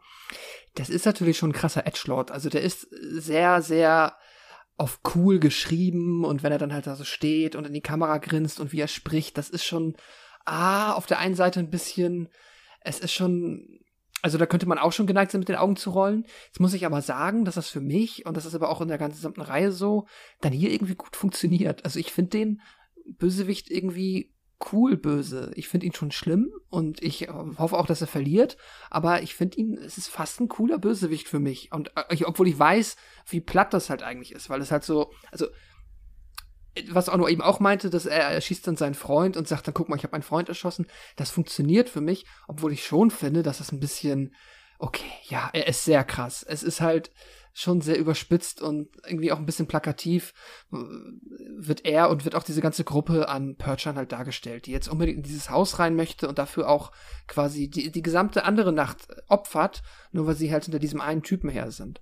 Ähm, und der Typ ist, glaube ich, halt aber auch, ich muss sagen, der äh, Edwin Hodge spielt ihn ja, ich finde, der macht das jetzt gar nicht so verkehrt und ich habe schon äh, eigentlich einen größten Teil, äh, also gerade am Anfang halt auch Mitleid mit ihm. Ähm, zumindest mal dann, wenn ich halt auch davon ausgehe, dass er halt offensichtlich jetzt gerade eigentlich wirklich unschuldig ist und einfach nur, ähm, ja, quasi Sicherheit braucht. Äh, Ich glaube, er ist der, tatsächlich der Stranger ist dann die Figur, wo ich am ehesten dazu neige, halt ein bisschen mitzufiebern. Ähm, genau, darüber ziehe ich die Spannung. Und dann, naja, dann ist es halt die Action und die Schauwerte, das, was André eben auch meinte, die ähm, Home Invasion, die es dann zu genießen gilt. Und auch wenn ich bin da vollkommen bei euch, ich das ein bisschen fragwürdig finde, wo James jetzt auf einmal diese Skills, aus welchem Ärmel er die schüttelt. Aber gut, die hat er jetzt. Und da muss ich sagen, ist die Action an sich, also alles, was da passiert, ähm, schon anständig. Also es funktioniert für mich, ist okay. Aber auch nochmal Kritikpunkt mit dem Haus, wie, er mit dem, wie der Film mit dem Haus umgeht, äh, kann ich auch hundertprozentig unterschreiben. Das fühlt sich schräg an, weil es halt ein Haus ist. Es ist keine Villa und selbst in der Villa würdest du mehr mitbekommen von ja, Schießereien am anderen Ende. Ja, aber mit, mit Dante hast du tatsächlich recht. Also, also ich nenne ihn mal jetzt schon so, weil wir es ja später erfahren. Ähm, ist es tatsächlich so, dass, glaube ich, da am ehesten noch die Sympathien liegen und auch irgendwie die Hoffnungen liegen. Nur dafür hat er mir am Ende irgendwie halt zu wenig Screentime bekommen also ich, es war schon die einzige Figur, auf der ich, auf die ich irgendwie nicht wütend war. Das, das haben sie geschafft immerhin, aber es war mir trotzdem irgendwie ein bisschen zu wenig dran. Und ich finde es interessant, dass ihr äh, von den Schauwerten sprecht. Ich finde es interessant, ich weiß, ihr meint natürlich dadurch, dass dann auch mal ein bisschen geschossen wird, ein bisschen gemessert wird, hier mal ein bisschen Blut spritzt und da mal ein bisschen Blut spritzt. Ansonsten muss ich ganz ehrlich sagen, fand ich den Film erschreckend hässlich. Und er sah auch billig aus. Also ich finde, er sah sogar billiger aus als die 2,7 Millionen. Ich fand, fand, der arbeitet schrecklich viel mit Nahaufnahmen, also er hat ex extrem viele Close-ups, der Film, dass immer wieder nur Gesichter ganz große Nahaufnahmen sind, so wie man es eigentlich eher von, sage ich mal, nicht so guten TV-Serien her kennt. Dann ist da ganz viel Kameragewackel dabei, was komplett unnötig ist in dem Szenario. Und es ist auch schlecht geschnitten. Also es hat mir tatsächlich ähm, gerne Widerspruch an der Stelle, aber ich muss sagen, ich finde, es ist ein unglaublich hässlicher Film. Möchte dazu jemand was sagen? ich werf's in die Runde. Mm. Also gerade auch im Vergleich zu den Nachfolgern, die ja deutlich äh, äh besser Ja, was aber auch, haben wir ja, also wir haben über das Budget ja schon gesprochen, so, der war halt auch nicht teuer, ne? Ich finde ihn jetzt nicht hässlich, ich finde ihn halt zwe äh, zweckmäßig so. Der ist halt nicht schön, der hat jetzt keine super Money-Shots, aber ich sag ja, ich finde die Action-Szenen dafür echt ganz okay und, und in den Momenten recht brachial, wenn sie passieren. Ich finde die Shots, sag ich mal, durchs Haus eben, das haben wir später ja eh fast im Dunkeln stattfindet, wahrscheinlich aus Gründen. Also ich finde den Film zweckmäßig. Der ist jetzt weder, weder super schön noch irgendwie super hässlich, finde ich. Also hässlich finde ich, würde ich dazu nicht sagen. Nee, mir nicht so. Also ich finde jetzt, man merkt zum Beispiel, dass er halt eben schlecht geschnitten ist und das kann ich, ist generell so eine Sache, die ich einfach nicht abkann. Äh, ja, ich weiß natürlich, dass Ethan Hawke dort nicht die Leute, äh, die anderen Stuntmänner verprügelt hat, aber wenn die Kameraführung und der Schnitt schon so darauf hindeutet, dass es nicht mal in Frage kommen würde, dass Ethan Hawke das selbst gemacht hat, dann ist das eben für mich jetzt nicht gut produziert an dieser Stelle irgendwie. Also wenn ich schon irgendwie nach einer halben Sekunde weiß, dass es, dass, dass das Double am Werk sind, Natürlich weiß ich es, dass da Double am Weg sind, aber ich will es nicht auch so unbedingt gleich sofort sehen, dass es so ist. Und, und auch die Ausleuchtung, also ich finde, der macht da nichts draus. Auch aus dem Haus macht er nichts draus. Du hast schon gesagt, wahrscheinlich hat das Haus auch nicht so viel zu bieten gehabt, deswegen ist es einfach dunkel die ganze Zeit dort. Ähm, weiß ich nicht. Also mir hat es nicht gefallen. Will da jemand noch mitstimmen oder gegenstimmen? Also bei der Action stimme ich dir zu. Also ich finde die Action nicht gut geschnitten, aber ansonsten, das wird auch viel mit den Überwachungskameras gespielt und sowas oder auch mit den Roboter. Das finde ich eigentlich immer ganz spannend, weil es so einen limitierten Blick hat auf die Sache. Ähm, und so die dunklen Gänge, dass halt dann das Licht auch aus ist und du ein äh, reduziertes Licht hast, das finde ich auch okay. Also ich finde es jetzt nicht so schlimm, wie er ausschaut, der Film. Ist jetzt nicht geil, aber wie es André schön gesagt hat, das ist zweckmäßig und ich finde es ist okay. okay. Das würde ich auch so unterschreiben, glaube ich. Also zweckmäßig, effektiv und ja, das funktioniert irgendwie für mich. Ich hatte ja vorhin gesagt, dass äh, scheinbar die Nacht überstanden scheint. Doch dann sind da plötzlich die lieben, netten Nachbarn, die wir in der Eingangssequenz schon mal so ein bisschen beiläufig kennengelernt haben. Denn die haben auch mal Bock aus Purgen und sie haben es natürlich auf die Familie von James abgesehen äh, und äh, wollen dann auch ein bisschen rummeucheln dort. Und dann eben kommt eben der Fremde, also Dante, dazwischen und der hat überhaupt keinen Bock drauf, dass diese Purge jetzt noch weitergeht, diese Purge-Nacht. Und der beendet das Ganze und bringt letztendlich alle gemeinsam an einem Tisch, ähm, um zusammen mit ihnen die Zeit abzuwarten, bis dann endlich die Sirene wieder zu hören ist und äh, bis die Purge und die ganze Nacht endlich vorbei ist. Ich glaube, das ist ein ziemlich diskutables Ende, weil das ein ja inkonsequentes Ende ist. Für mich auch ein bisschen schwaches Ende, weil es zum einen überraschungsarm ist, auch wenn natürlich der Film uns das hier als Twist verkaufen will, dass da plötzlich noch andere Leute sind, die da purgen wollen. Aber das hat mich an dieser Stelle jetzt nicht besonders überrascht, weil irgendwie auch klar war, dass noch was kommt, weil der Film ja eben auch eine gewisse Laufzeit hat. Ähm, ich weiß nicht, fand ich auch eher ziemlich misslungen irgendwie an dieser Stelle. Außer eben, ich mochte halt da die Rolle dann eben von dem Fremden, das halt gesagt hat, ey Leute, jetzt hört doch endlich mal auf mit dem Käse sozusagen.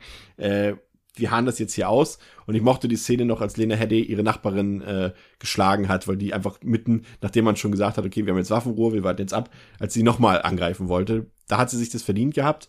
Das war der gute Moment von Lena Headey. Aber ansonsten, André, misslungen für mich. Wie sieht's bei dir aus? Mm, ja, stimme ich dir schon zu. Also, ich sag ja vorhin schon, sie hat halt nicht viel zu glänzen, bis auf bis das letzte Drittel oder das Finale dann irgendwie. Und natürlich bekommt sie dann nochmal irgendwie so den, den Moment, wo sie dann so die, ja, eigentlich das macht, was, ist, was die Familie jetzt die ganze Zeit nicht macht über im Film, nämlich einfach mal jetzt irgendwie sich mal die Hosen anziehen und Thema auf den Tisch hauen. und äh, das übernimmt sie dann so ein bisschen am, am Ende. Ich finde halt tatsächlich, ich finde im Moment, als quasi die Nachbarn reinkommen, die Familie halt denkt, sie sind jetzt gerettet und dann quasi der Twist kommt, dass die halt auch purgen, der funktioniert schon ganz gut, muss ich sagen, tatsächlich. Also den, klar, wenn man den einmal weiß, das ist so ein Shyamalan-Moment, wenn man den einmal weiß, dann ist er natürlich beim zweiten Mal nicht mehr so effektiv. Aber ich finde, es funktioniert schon ganz gut so, dass sie halt dieses, diese Erleichterung verspüren so und dann kommt dann direkt danach so der, der, ähm, ja, die Erkenntnis darüber, es wird gerade nichts besser. Mm. Und naja, und das natürlich dann, dass natürlich dann so auch der, der Bogen geschlossen wird, nämlich, dass quasi äh, der Mensch, den sie reingelassen haben und aufgrund dessen alles eskaliert ist, ihnen am Ende dann quasi äh, hilft, auch aus der Situation rauszukommen, ist natürlich auch ein guter Arc-Abschluss. Mhm. Dass sie dann aber, ich, ich, ich bin immer unsicher, was ich von dieser Szene am Ende halten soll, wenn sie quasi das Ganze dann am Tisch zusammen so aussitzen. Das hat immer sowas von, von äh, wie Nachsitzen in der Schule so ein bisschen. Ähm, ich finde die Szene einerseits irgendwie gut, weil diese, weil diese so eine unangenehme Stille halt da herrscht, ne? so awkward silence, nachdem was gerade passiert ist. Und dann, wenn die Sirenen dann läuten und alle gehen halt wie ihre Wege und man weiß aber irgendwie halt, ne, man ist ja noch, man ist nach wie vor Nachbar irgendwie. ähm, das ist halt mega weird, das finde ich irgendwie ganz cool oder ob ich mir gewünscht hätte, wenn das Film einfach ein konsequenteres Ende gewählt hätte. Entweder damit, dass eben wirklich unsere Hauptfamilie wirklich komplett irgendwie stirbt. Das wäre halt einfach mega krass gewesen, so. Das hätte ich, glaube ich, sehr krass konsequent gefunden, dass sie quasi für, für den großen, groben Fehler, den der Sohn am Anfang macht, wirklich auch die konsequente Strafe quasi kriegen in dem Sinne. Mhm oder umgedreht, ob, ob, ähm, ob sie halt einfach die, ganze, die ganzen Nachbarn alle gekillen hätten sollen irgendwie. Also ich bin mir da irgendwie immer bei mir selbst unschlüssig, was ich besser finde. Ich finde das Ende jetzt so, wie es ist, irgendwie, wie gesagt, diese, diese Tischszene ist irgendwie anspannend gut und gleichzeitig irgendwie so inkonsequent. Also ich bin da immer mit mir selber nicht im Reinen, ob ich das Ende jetzt wirklich gut oder schlecht finden soll. Onno, bist du dir im Reinen über das Ende?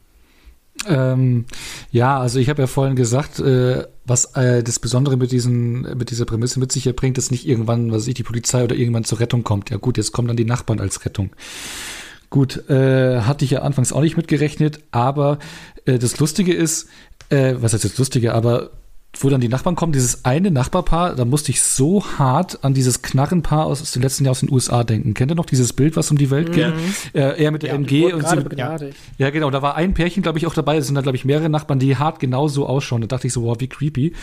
Ähm, ja, und dann der Twist, dass die dann auch einfach nur Film, äh, Persian wollen, dann finde ich dann gut. Motivation dahinter, hm, ja, weil ihr uns so abzockt, deswegen wollen wir euch jetzt abballern und ähm, ja, wird ja auch Anfang angeteased, bisschen schwach, aber der Twist an sich äh, ganz nett. Und dann, dann, dass am Ende der Dante dann auch noch als Retter dann nochmal kommt, also zweimal dieses Retter kommt in letzten Sekunde Ding, ja, hm. und dann sitzt man zusammen am, ähm, am Tisch, das fand ich, ja, okay. Irgendwie, weiß nicht. Pascal, gefallen? Ähm, ja, so halb. Ich bin da so ein bisschen, glaube ich, ähm, auch bei euch. Also ich finde, der Twist an sich, ja, es funktioniert schon irgendwo. Also wenn dann die Nachbarn kommen. Arno hat eben gerade auch gesagt, das wird ja am Anfang auch wirklich angeteased. Es gibt ja immer kurz diesen Dialog zwischen Mary und ähm, na, der einen Nachbarin halt auf jeden Fall wo es dann halt schon mal darum geht, dass sie so ein bisschen, ja, so in diese Prahlerrolle verfällt oder zumindest von den Nachbarn so wahrgenommen wird, als dass die jetzt ja so erfolgreich sind, weil die quasi ähm, so extrem von dem Konzept des Purchens profitieren und dann aber auch gleichzeitig halt so sicher sind. Bei der Motivation finde ich es dann auch schwer. Ich finde es irgendwie, ähm, äh, es ist halt, die Idee für den Film ist irgendwie wiederum nicht schlecht, aber wenn man halt da wieder zu lange drüber nachdenkt, wird's, also für mich wird's mal fast schon wieder komisch, weil ich mir denke dann, was wäre dann passiert, wenn sie jetzt die Nachbarn umgebracht hätten? Dann steht halt dieses Haus leer, dann kommt irgendwann eine andere Familie, will da einziehen, fragt dann so, was ist denn mit der Familie passiert, die hier vorher gelebt hat? Ach so, ja, die wurde von den Nachbarn umgebracht. Aber die wohnen auch noch hier. Aber nur beim Purchen, also ist alles cool. Es ist halt so ein bisschen, hm, ich weiß nicht, ich habe mal das Gefühl, auch in so einer Situation würden gerade so Nachbarn in der Vorstadt nicht aus solchen Gründen sich quasi so, also so ähm, die Nachbarschaft zerballern. Äh, keine Ahnung. Finde ich immer, deswegen hadere ich mit der Motivation. Ähm, diesbezüglich auch mal ein bisschen. Und ja, aber davon ab ist es ja, es ist okay. Aber auch noch ein Punkt ähm, ist nochmal hier diese Sirene, dass sie halt so warten, bis die Sirene da ist. Ich meine, wir kommen ja noch dazu, der äh, Forever Purge, der macht dann das Fass ja komplett auf und bis dahin wird's aber meiner Meinung nach hm, nicht so richtig thematisiert und das ist auch hier schon, finde ich jetzt nicht unbedingt ein Problem, aber ne, es ist so ein bisschen wie, also es sind sich alle sehr einig, dass sobald die Sirene das zweite Mal läutet, jetzt auch nichts mehr passieren darf. Aber wenn wir mal ganz ehrlich sind, also wenn da jetzt nicht gerade dann irgendwie die Polizei direkt daneben steht, bekommt ja auch keiner mit, ne? So, also ja, ja, ähm, voll. Das ist halt so ein Ding, wenn du halt eine Stunde später jemanden umbringst, so, dann kommt jemand vorbei und sagst du, ja, das war aber vor zwei Stunden. ist, also ich hätte auch noch nach der Sirene eine ganze Zeit lang ziemlich viel Schiss, ähm, weil halt offensichtlich Morde jetzt immer noch sehr gut als Purge-Morde durchgehen werden. Ja. ja. Aber da können auch die Mediziner feststellen, das waren jetzt genau drei Sekunden danach, ne, bei der Obduktion. Ja, ganz genau. Ja. Ja, runden wir den ersten Teil ab. Äh, aus meiner Sicht äh, ist es einfach viel ungenutztes Potenzial, was da auf der Strecke geblieben ist. Und irgendwie gefühlt das, was die Leute eben nicht von der Purge sehen wollten. Aber glücklicherweise ähm, hat man das ja im Laufe des Franchise dann noch ein bisschen auf die richtige Spur gebracht. Ähm, ansonsten, ja, also die, die Prämisse ist simpel und auch sehr spannend, nur eben in diesem Fall die Umsetzung nicht, weil es eben letztendlich ein betrachte ich ihn nur als reinen, ganz normalen Home Invasion Thriller, dann ist er einer der schwächeren Sorte aus meiner Sicht, weil die Figuren uninteressant sind, weil die Antagonisten äh, uninteressant sind und der einfach auch für mich keine Schauwerte in dem Fall zu bieten hat. Ähm, man will sehen eigentlich, was auf den Straßen los ist, so wie es die, die Intro-Sequenz zeigt, wie es der normalen Bevölkerung geht, was, wie gesagt, die Reihe ja dann später gemacht hat. Ähm, ansonsten muss man sehr viel für dieses Setting, sehr viel Suspension of Disbelief mitbringen. Und er bringt sehr viele Logikprobleme mit der Film mit sich. Und zwar teilweise solche, dass es für mich zwischendurch echt eine unüberwindbare Hürde war, dem irgendwie noch zu folgen. Und er hat so, wie gesagt, so ein paar kleine spannende Momente hat er durchaus, gerade wenn es dann eben um, um den Fremden geht dort aber aus meiner Sicht halt von vornherein konzeptionell eine super Idee, aber der Film völlig falsch geplant. Ja, wir wissen warum, Drehbuch, äh Quatsch, äh, das Budget war nicht so hoch, aber ich glaube trotzdem, wie gesagt, ich habe es ja vorhin selber einen Vorschlag gemacht, ich glaube, da hätte es andere Möglichkeiten gegeben. Aber wie gesagt, ähm, alles halb so wild, gibt ja noch bessere Filme, aber der hier hat mir auch jetzt beim, ich glaube, vierten Mal, vielleicht sogar das letzte Mal jetzt, äh, nicht gefallen. Also gebe ich ihm mit viel Wohlwollen zwei von fünf. Wie sieht's bei dir aus, Pascal? Ja, ich bin insgesamt tatsächlich ein bisschen positiver. Ähm, ich finde den Film irgendwie maximal durchschnittlich. Also die Idee ist da und ich habe ja auch schon erwähnt, das ist natürlich, ähm, es ist schon irgendwie eine Enttäuschung, wenn du so mit dieser Idee, also quasi, es wird dir diese Idee beworben, dann gehst du ins Kino oder guckst den Film zum ersten Mal und denkst dir jetzt, krass, das ist ja ein ja, mindestens sehr spannendes Konzept. Da kann ja alles Mögliche passieren, was da wo alles los ist in den USA. Und ja, klar, man bekommt so ein bisschen Exposition und so ein bisschen wird man angeteased halt, wenn man was im Fernsehen sieht. Da wird ja auch viel Geschichte drüber abgewickelt und viel äh, Hintergrund drüber erklärt. Und dann gibt's die Opening Credits. Und dann hast du aber halt den Home Invasion Thriller halt dann in dem Film als, ja, Centerpiece. Und das ist natürlich underwhelming, so. Und das ist aber auch gut begründet, klar, weil es halt ähm, das Budget nicht viel mehr hergegeben hat. Und man kann es ja auch so ein bisschen so verstehen im Sinne von, guck mal hier, wir haben diese Idee, wir pitchen euch jetzt mal so diese kleine Mini-Geschichte aus dieser Idee und machen da das Beste draus. Und das hat ja schon irgendwie alles was mit der Purge-Nacht zu tun. Ähm, und wenn das cool ist, dann machen wir es halt größer. Ähm, in, der in, der Hinsicht bin ich jetzt nicht dem Film böse dafür, dass er hier schon direkt, ähm, sag ich mal, unter dem Potenzial läuft und halt in diesem ganz kleinen Setting anfängt. Und davon ab ähm, habe ich einige Probleme mit dem Film. Ich glaube, die haben wir grundsätzlich ähm, alle benannt und ich habe auch ja geäußert, was mich äh, an einigen Stellen wirklich auch gestört hat. Ähm, und wiederum, was mir gut gefallen hat, hat mir okay gut gefallen. Ich finde, der Film macht in, zu keinem Moment irgendetwas außergewöhnlich gut. Also es gibt auch keine Szene, wo ich sage so, das ist krass, das ist ähm, ja spektakulär, so, wo ich mich jetzt immer dran erinnern werde. Ich glaube, da geht am ehesten tatsächlich, also am ich, ich benutze das Wort jetzt mal ganz vorsichtig, am in großen Anführungszeichen ikonischsten finde ich dann halt tatsächlich die Percher von außen, die dann halt, äh, wie gesagt, Onno hat es eben schon erwähnt, wie sie dann halt da immer vor der Kamera stehen und er da halt dann in diesen Dialog verfällt. Ähm, ja, wird jetzt nicht in die Geschichte der spannendsten Horrorfilm-Bösewichte eingehen, aber finde ich, macht seine Rolle nicht so schlecht und das hat, glaube ich, noch so am meisten bei mir ausgelöst. Naja, am Ende bin ich dann ähm, bei drei von fünf Sternen. Also ich bin dem Film kein bisschen böse. Ich finde, der geht irgendwie trotzdem noch, der ist ja auch nicht lang. Ähm, deswegen, der geht gut weg. Den, ähm, der, der tut mir nicht weh. Ich ärgere mich nie über den Film. Aber ja, es ist halt noch ein sehr kleiner Ausschnitt von dem, was man halt aus diesem Konzept eigentlich machen könnte. Ja. André. Genau.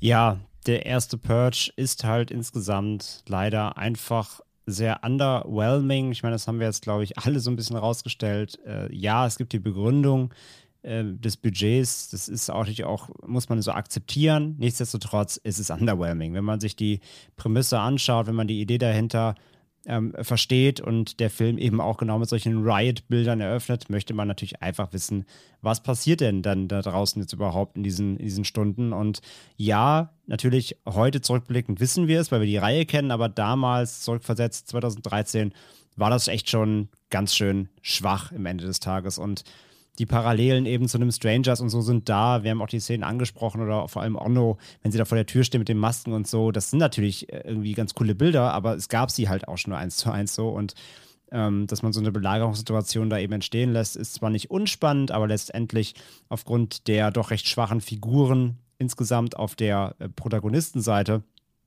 ähm, fieber ich bei dem Film halt auch nie groß mit, muss ich halt sagen. Ähm, bin, da, bin da nicht so richtig involviert. Es gibt jetzt niemanden, den ich unbedingt da äh, verteidigt sehen will oder so, oder beziehungsweise der Film gibt mir das auch inszenatorisch irgendwie nicht so richtig mit.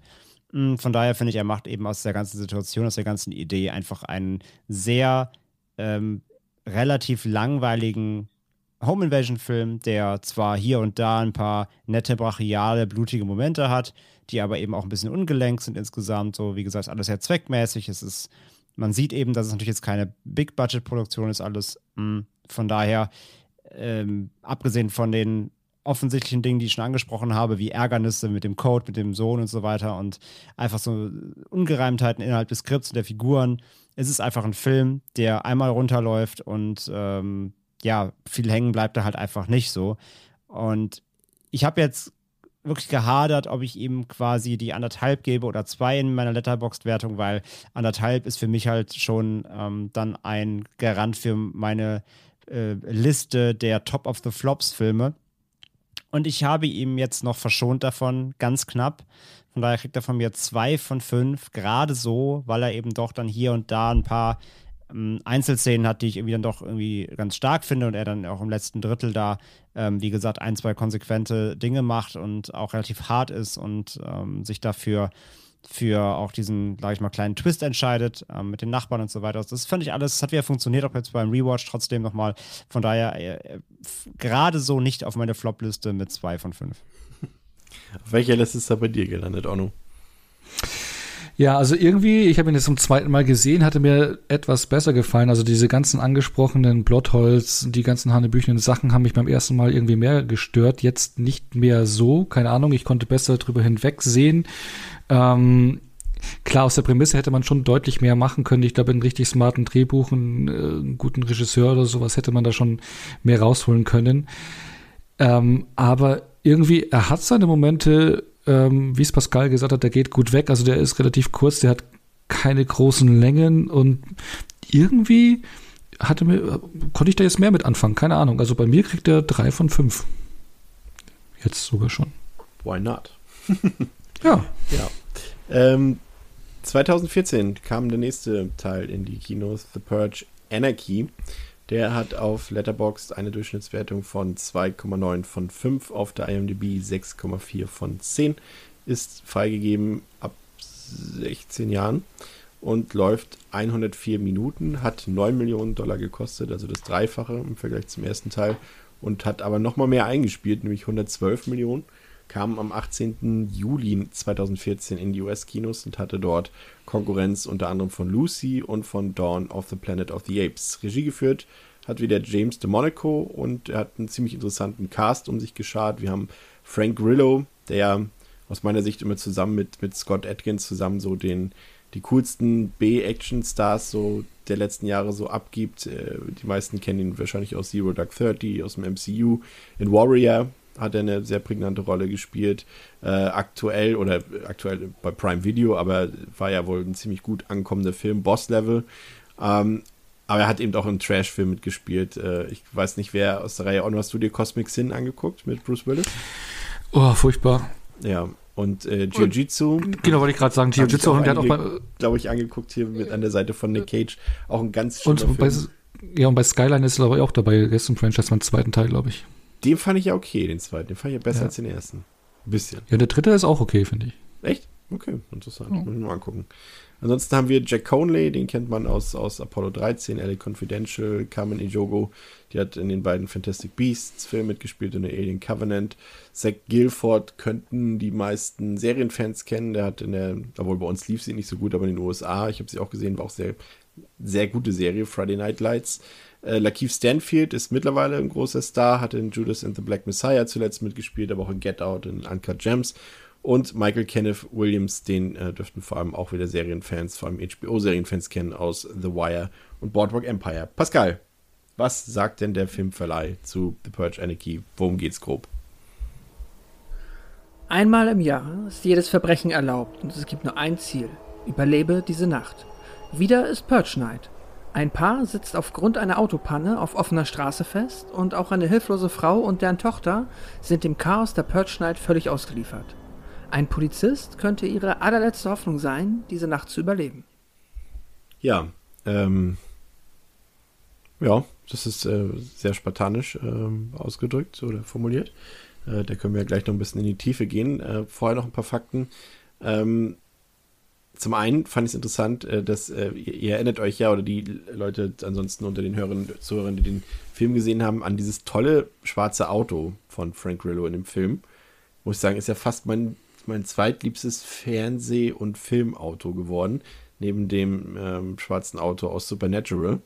Ähm, und das hat auch Frank Grillo so sehr gefallen, das Auto, dass er sofort gesagt hat, nach Ende des Drehs, das Auto möchte ich gerne kaufen. Aber sie haben gesagt, Frank, nicht mit uns. Ich weiß nicht, was passiert ist, aber er durfte das Auto auf jeden Fall nicht haben. Ähm, ich glaube, wir können uns auch darauf einigen, dass äh, er heißt ja in diesem Film, ähm, wird er ja auch nur als Sergeant äh, bezeichnet, aber im, im dritten Teil, im Electioneer, um es mal vorwegzugreifen, wissen wir ja, dass er Leo Barnes heißt. Ich glaube, da können wir uns jetzt auch darauf einigen, wenn wir ihn von vornherein so nennen. Und er sollte tatsächlich, und das ist vielleicht so ein bisschen schade, dass sie es nicht gemacht haben, aber gut, der Film geht auch schon so relativ lang, dass sie eben seine Background-Story ähm, rausgeschnitten haben, tatsächlich in der Post-Production. Also die sollte deutlich länger gehen. Ähm, das auch viel, also viel im Dialog erzählt er halt auch aus seiner Vergangenheit und so weiter.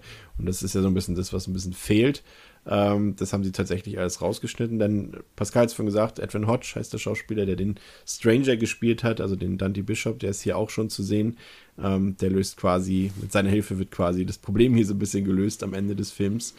Und dann ähm, würde ich sagen, gehen wir rein in den Film. Das Sequel, das spielt im Jahr 2023, also quasi ein Jahr nach Teil 1 und äh, die Purge, Pascal hat es angedeutet, führt in diesem Teil diverse Personen zusammen. Da haben wir zum einen die alleinerziehende Mutter Eva, die auch für ihren gesundheitlich angeschlagenen Vater sorgen muss und für ihre Tochter.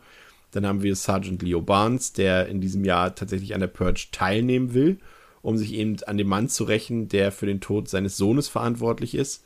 Und dann haben wir das junge Ehepaar, also sie sind jung vom Alter her, das Ehepaar selbst sie sind, sind glaube ich, schon ein bisschen länger verheiratet, Shane und Liz, die sich eben trennen wollen.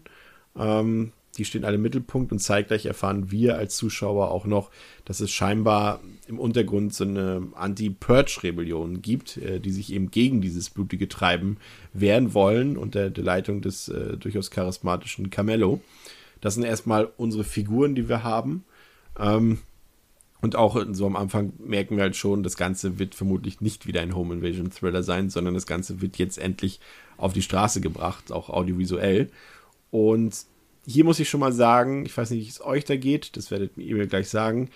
Die ganze Figurenkonstellation, also natürlich ist die hier auch nicht super deep. Wie gesagt, ich habe es eben schon gesagt, allein Leo Barnes hätte durchaus mehr Tiefe verlangen können, war ja scheinbar da, wurde rausgeschnitten. Aber mit Eva zum Beispiel, mit ihrer Tochter, auch mit der Geschichte, dass, dass der Vater sich dort aufopfert, worauf wir ähm, gleich noch zu sprechen kommen. Aber auch Shane und Liz, auch wenn die jetzt nicht die Obersympathen sind, aber vor allem Leo, das sind Figuren, mit denen gehe ich mit. Und zwar schon von der ersten Minute an. Und allein das hat für mich den Film schon mal interessanter gemacht, neben der Prämisse eben, dass wir jetzt draußen auf der Straße sind, Pascal. Ja, doch, das würde ich so unterschreiben. Ich kann auch mit den Figuren hier tatsächlich mehr anfangen, weil wir einfach auch einen interessanteren Mix bekommen. Und die vergleichsweise, ich meine, bei Leo, ich nenne jetzt auch schon mal so, es ist ja gewollt, dass der am Anfang mal ein bisschen geheimnisvoller bleibt, aber meine, die anderen ähm, Figuren werden uns, wie ich finde, ja, vernünftig nahegebracht. Äh, die werden gescheit etabliert. Und ja, es ist ein schöner, es ist halt eine schöne Mischung. Das heißt, du hast jetzt hier mal wieder so ein, ja, es ist so ein bisschen, es ist ja, es ist ja kein Apokalypsenfilm, aber nichtsdestotrotz ist ja quasi, also es ist so ein, wir haben jetzt mal kurz eine, ein apokalyptisches Setting, um dann halt äh, in zwölf Stunden wieder keins zu haben. Und so ein bisschen die Parallele sehe ich hier halt auch, weil du es ist ja auch eigentlich so ein Trope für die ganzen, ähm, die Welt geht unter Filme, dass du dann halt auf einmal eine Gruppe von Menschen hast, die sich halt vorher nicht kannten und innerhalb von ganz kurzer Zeit dann jetzt ja zusammenwachsen oder zumindest zusammenarbeiten müssen, um zu überleben. Und das kann ganz gut funktionieren und ich finde, hier funktioniert es ganz gut. André, Frank Grillo, geiler Typ, oder? Dem folgt man gern. Also sowohl die Figuren im Film als auch wir als Zuschauer. Vor allem in echt folge ich ihm sehr gerne, ja. Ähm, Nee, auf jeden Fall. Also er funktioniert super, er passt auch super rein. Ähm, da haben sie su super Besetzung gefunden für ihn da als ja so lonesome Rache-Engel, der hm, was verloren in seinem Leben und natürlich sich da eingeschossen hat und diese Purge-Nacht einfach im Grunde nur für sich nutzen will. Eigentlich ist alles andere ihm egal. Also was drumherum passiert, ist ihm eigentlich alles komplett Latte. Er hat sein eines Ziel. Ähm, er ist getrieben eben von, von dieser Wut, von dieser Rache, von diesem Rachegedanken.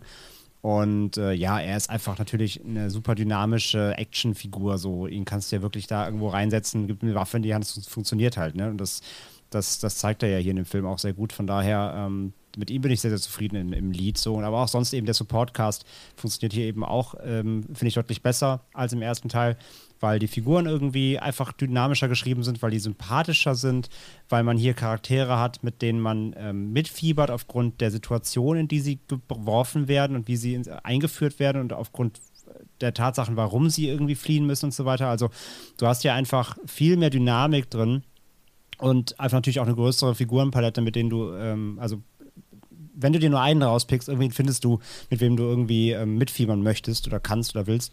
Mm, und das macht den Film auf der Seite schon mal, was die Figuren angeht, deutlich besser als den vorher. Ähm, Onno, schnappen wir uns vielleicht erstmal vielleicht Shane und Liz, äh, die ja am Anfang so ein bisschen im Mittelpunkt stehen. Die sind ja mit dem Auto unterwegs und dann bleiben sie eben in Angesicht der Tatsache, dass die Purge in wenigen Stunden beginnt, bleiben sie mitten auf der Straße stehen mit dem Auto und sie waren ja vorher schon in Kontakt dort mit so ein paar scheinbar purge-willigen Jugendlichen, ähm, von denen wir dann erfahren, dass sie das Auto manipuliert haben. Und dann geht die Sonne unter. Und äh, sowohl die Figuren als auch wir wissen, es bleibt jetzt nicht mehr viel Zeit für die beiden. Das ist ja im Prinzip eigentlich schon mal ein, also jetzt aus meiner Perspektive, ein spannenderes Szenario, als der komplette erste Teil bietet. Ne? Also du hast einfach zwei wirklich Orthonormal-Leute, die jetzt zumindest auf den ersten Blick nichts mitbringen, was jetzt sagen könnte, okay, die können sich, die werden die Nacht überstehen. Aber genau diese zwei Leute, die vor allem sich jetzt eigentlich auch als Paar nicht mehr so verstehen, die müssen jetzt irgendwie versuchen, diese Nacht zu überleben. Das ist doch eigentlich spannend, oder? Absolut. Also das fand ich auch einen ganz, ganz starken Moment generell, wie du auch vorher gesagt hast, dass jetzt die Purge in den Straßen ist. Also man merkt, dass die Purge einfach lebt äh, vorab, wenn so Straßenverkäufe sind, wo man noch irgendwie Waffen kaufen kann, wie die noch einkaufen gehen und versuchen, noch möglichst schnell nach Hause zu kommen, wie die ganze Stadt, wie alle Leute versuchen, oh fuck, die Purge geht gleich los, ich muss nach Hause. Äh, und dann haben sie einen Platten und dann stehen sie da und äh, klar, das haben die anderen initiiert, weil die das auf sie abgesehen haben.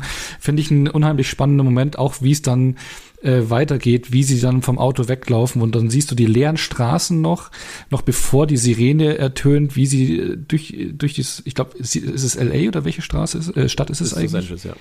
Ja, genau, LA. Ähm, wie sie durch die leeren Straßen von LA äh, laufen, finde ich auch richtig gut gemacht. So diese Ruhe vom Sturm. Ne? Also es ist komplett leer, du siehst nichts, du hörst nichts. Nur die beiden laufen da entlang, versuchen dann noch irgendwie aus der Situation rauszukommen. Ähm, und wie du es auch gesagt hast, die haben jetzt keine super Skills oder sonst irgendwas. Die können sich da nicht rausprügeln oder sonst, ne? Also klar, absolut spannende Situation. Also die, die fand ich richtig stark. Wobei Shane sich natürlich auch als kleiner Ethan Hawke hätte im Laufe des Films etablieren können, aber. Ja, der früher irgendwann, ja. was ich was gemacht, ja. Ja, ähm, ja und es, äh, ähm, Leo ich weiß nicht, ich glaube, Pascal hat es vorhin gesagt, äh, bleibt erstmal noch so ein bisschen mysteriös, bleibt noch so ein bisschen im Hintergrund. Wir sehen halt, wie er sich vorbereitet, äh, um seine private Vendetta dort zu starten. Und dann geht es erstmal so ein bisschen um Iva und ihre Familie. Wir sehen sie ja auch, wie sie auch auch nicht, also daran wird halt festgemacht, okay, wir haben es jetzt auch mit Leuten zu tun, die nicht so viel Geld haben, wie eben die Familie von James im ersten Teil. Sie, da geht es um Geld, sie muss ihre Familie versorgen, der Vater ist sterbenskrank und muss versorgt werden und die Tochter muss natürlich versorgt werden. Und ähm, das Ganze spielt dann erstmal so ein bisschen noch ein paar Minuten in dem Gewohngebäude, in dem Eva und ihre Familie leben. Und dort werden eben auch die letzten Vorkehrungen noch getroffen. Aber die beiden, also Eva und ihre Tochter, merken eben nicht, dass der kranke Vater das Gebäude eben kurz vor Beginn der Purge auf eigene Faust verlassen hat. Auch wir als Zuschauer wissen das erstmal noch nicht. Und dann starten die Sirenen. Die Säuberung beginnt. Und im Gegensatz zum ersten Teil erfahren wir dann eigentlich dann ziemlich genau, was sich so auf den Straßen abspielt. Genau das, was wir uns gewünscht haben, André, vom ersten Teil. Da, du dich erinnerst, da ist beispielsweise ein LKW unterwegs, auf dessen Ladefläche jemand mit so einem MG-Geschütz steht und auf Leute feuert. Wir sehen dann einfach mal so einen brennenden Bus, der quer durch die Straßen rollt und solche Dinge alles. Also das, äh, da macht der Film so ein bisschen genau das, was DeMonico gesagt hat, so ein bisschen das Escape from New York Ding auf. Teilweise auch so ein bisschen, finde ich, ähm, das betrifft jetzt sowohl äh, Anarchy als auch später Election, die auch so ein bisschen dieses ähm, ich weiß nicht, ob ihr den, den, Film kennt, The Warriors, dieses, dieses Gangs ziehen in so einem utopischen oder mhm. dystopischen Großstaat durch die Straßen und äh, verprügeln sich gegenseitig oder jagen sich gegenseitig. Hier alle mit den Leuten alle maskiert oder geschminkt oder, oder kostümiert, ähm, hat total den Effekt von solchen Filmen auf mich gehabt. Ja, ja, absolut, total. Also da, da hat er auf jeden Fall bei der Inszenierung einige Vorbilder gehabt, was auch völlig legitim ist, funktioniert auch gut.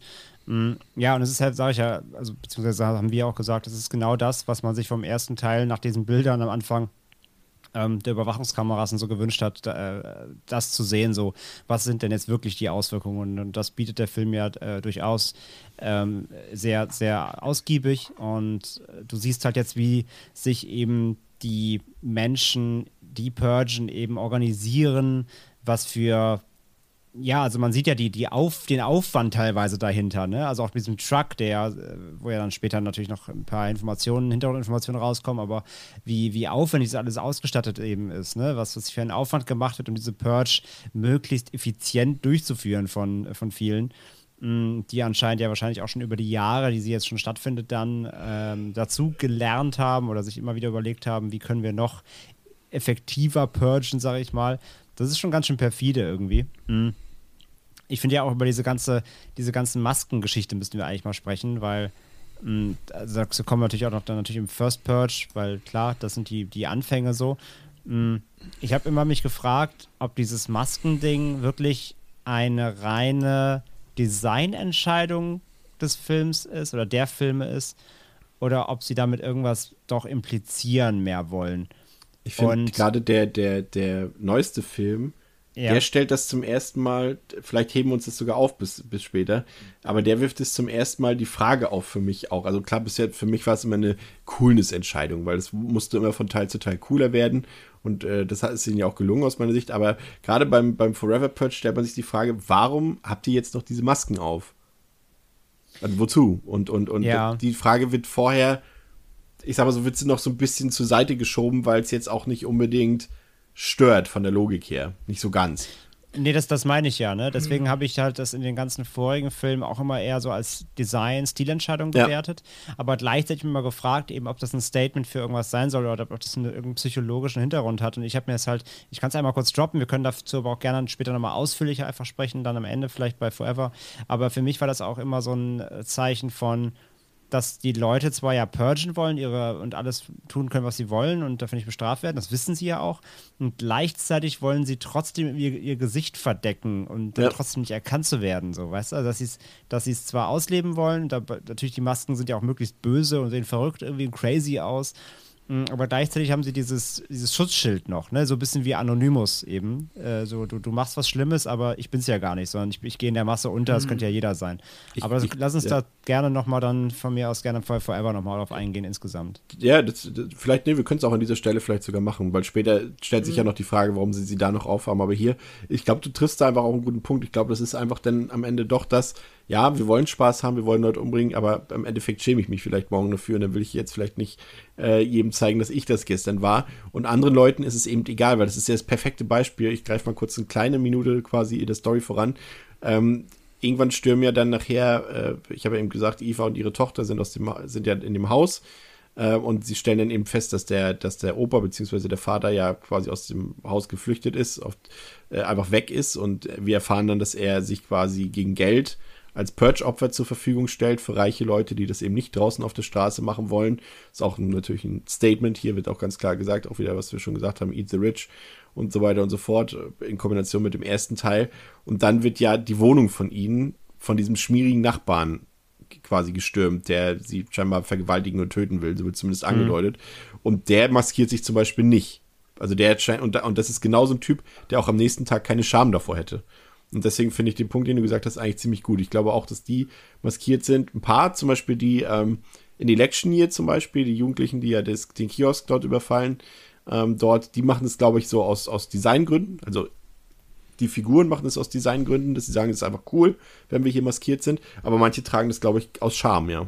Pascal, du wolltest was sagen. Ja, vielleicht aus Scham, ähm, wahrscheinlich auch so ein bisschen Pragmatismus. Also ich habe das jetzt immer so interpretiert, es ist auf der einen Seite, natürlich jetzt mal aus, aus Sicht der Filmschaffenden, ist es halt die, der Style-Aspekt, den finde ich auch tatsächlich sehr gelungen. Ich mag die Masken sehr und auch die Kreativität, die dann später in den Filmen immer noch mehr wird, wenn es dann, ja, darum geht, was man damit alles machen kann. Ähm, für mich mal sehr an Payday erinnert. Ich weiß nicht, ob das jemand kennt. Das ist ein Videospiel, das auch sehr auf diese, diese Maskenoptik setzt.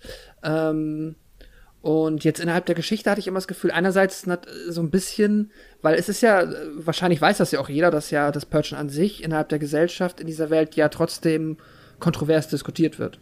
Und man kann ja schon den Eindruck erwecken, spätestens in Election Year, dass das auch durchaus so ein, also jetzt auch die Leute, die Purgen blöd finden, nicht nur unbedingt eine verschwindend geringe Minderheit sind. Und wenn du natürlich dann in so einer Gesellschaft lebst und halt purgen möchtest, was du offiziell darfst, ähm, ist es ja vielleicht trotzdem gut, wenn dann vielleicht jetzt nicht irgendwie jemand mit der Handykamera ein Video von dir macht, das dann später irgendwie am nächsten Tag äh, dein Chef auf YouTube sieht, der Purgen aber richtig blöd findet. Und dann bist du halt als Purger gebrandmarkt, so wie jetzt ja auch in den USA viele Menschen nicht unbedingt mit ihrer politischen Gesinnung hausieren gehen, weil die halt auch wissen, dass in einer Gesellschaft, die halt so arg gespalten ist, ähm, das schneller mal zu einem Problem führen kann, als wenn man einfach nicht drüber spricht. Und so ist es mit Sicherheit auch praktisch, wenn man beim Purgen einfach eine Maske aufsetzt und es ist okay, man darf es, aber es muss ja nicht jeder wissen, dass man selbst sich so aktiv daran beteiligt. Ähm, so habe ich es immer interpretiert. Und dann halt aber auch dieses, ähm, naja, wie halt auch meinetwegen das, äh, ja, fast schon wie eine Clansmaske halt, ne? Wie jetzt das halt dieses Gesinnungs-, dieses Uniform-Ding so ein bisschen. Wir sind halt äh, so eine Art, ja, eine Szene halt einfach, ne? So oder so ein- eine Art Uniform quasi. Onno, was glaubst du, was mit den Masken auf sich hat? Ähm, da gehe ich auch voll mit, ähm, mit den Gedanken, ähm, Charme, beziehungsweise nach der Purge-Nacht geht das Leben ja wieder normal weiter, kommt in den Alltag, äh, sein Job und sonst irgendwas, dann möchte man vielleicht nicht abgestempelt werden als Purger. Zum einen, das ist auf jeden Fall ein Aspekt, denke ich, der damit reinspielt. Und einen zweiten Aspekt, ich finde, das merkt man auch am ersten Teil schon am Rande, aber das ist ja auch wie so ein ähm, Feiertag, ne? Also beim ersten Teil sieht man so, ach, die Nachbarn, die treffen sich da zusammen und trinken und dinieren. Jetzt hier im zweiten Teil geht's ja raus auf die Straße und dann wird da äh, auf der Straße draußen gefeiert. Also es ist für die Leute, die Perschen, ist es ein Feiertag. Und wenn man feiert, putzt man sich raus dann ist es eine Kombo aus dem, okay, wie schütze ich mich oder dass niemand weiß aus meinem Umfeld, dass ich purge und wie kann ich mich besonders darstellen, irgendwie besondere Designs, was weiß ich, wenn Leute auf Festivals oder irgendwo hingehen, man schmückt sich ja aus und äh, dass man dann möglichst kreativ auch auffällt und das einfach feiert, weil ja, die zelebrieren es halt richtig, die Purger. Das ist ein Zusammenspiel, denke ich. Ja, würde ich auch sagen. Also haben wir das zu deiner Zufriedenheit geklärt, André? Na, nee, nee, alles, ja, alles gut. Wie gesagt, also ja, aber guter Punkt. Also das mit, das mit, also für mich habe ich es immer dieses eben, genau, man möchte dann nicht am nächsten Tag, äh, dass alle wissen, immer Purge und so, weil das, das Leben ja geht ja dann ein Jahr wieder normal weiter. Mm, aber guter Punkt auch von, von Ono äh, auf jeden Fall ähm, mit diesem, von wegen so Feiern. Ja, ja, so aufs Festival, auf, auf Wacken fahren Leute ja auch irgendwie mit, mit Plüschi-Kostümen und, und Furry-Kostümen an. Wieso also nicht in irgendwelchen abgefuckten Masken purgen? Naja, das macht komplett Sinn.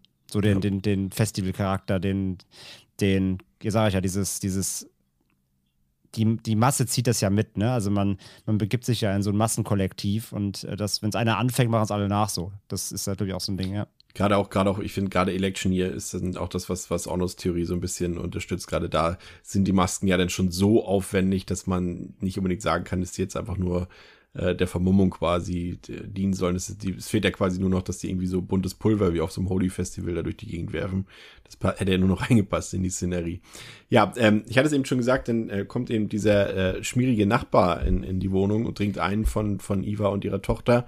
Aber da sind eben auch bewaffnete Söldner, die im Auftrag der regierenden Partei, also der NFFA, NFFA, NFFA, ja, das sind genug Fs, mhm. äh, die dann den Wohnblock stürmen und ähm, den Nachbarn umbringen und Iva und ihre Tochter aus dem Haus zerren, um sie dort zu töten auf offener Straße. Und das bekommt Leon, der mittlerweile ja schon unterwegs ist durch die dunklen Gassen der Stadt. Er sieht das und hat so Gewissensbisse. Will er sich das angucken? Kann er das mit seinem Gewissen vereinbaren?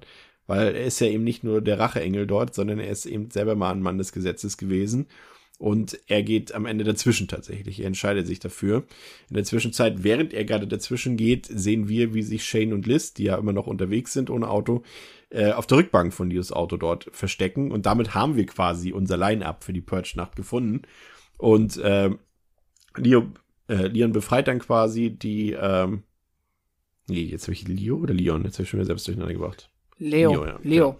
Ähm, er schafft es dann, Iva und ihre Tochter zu befreien und hat die anderen dort alle abgeballert.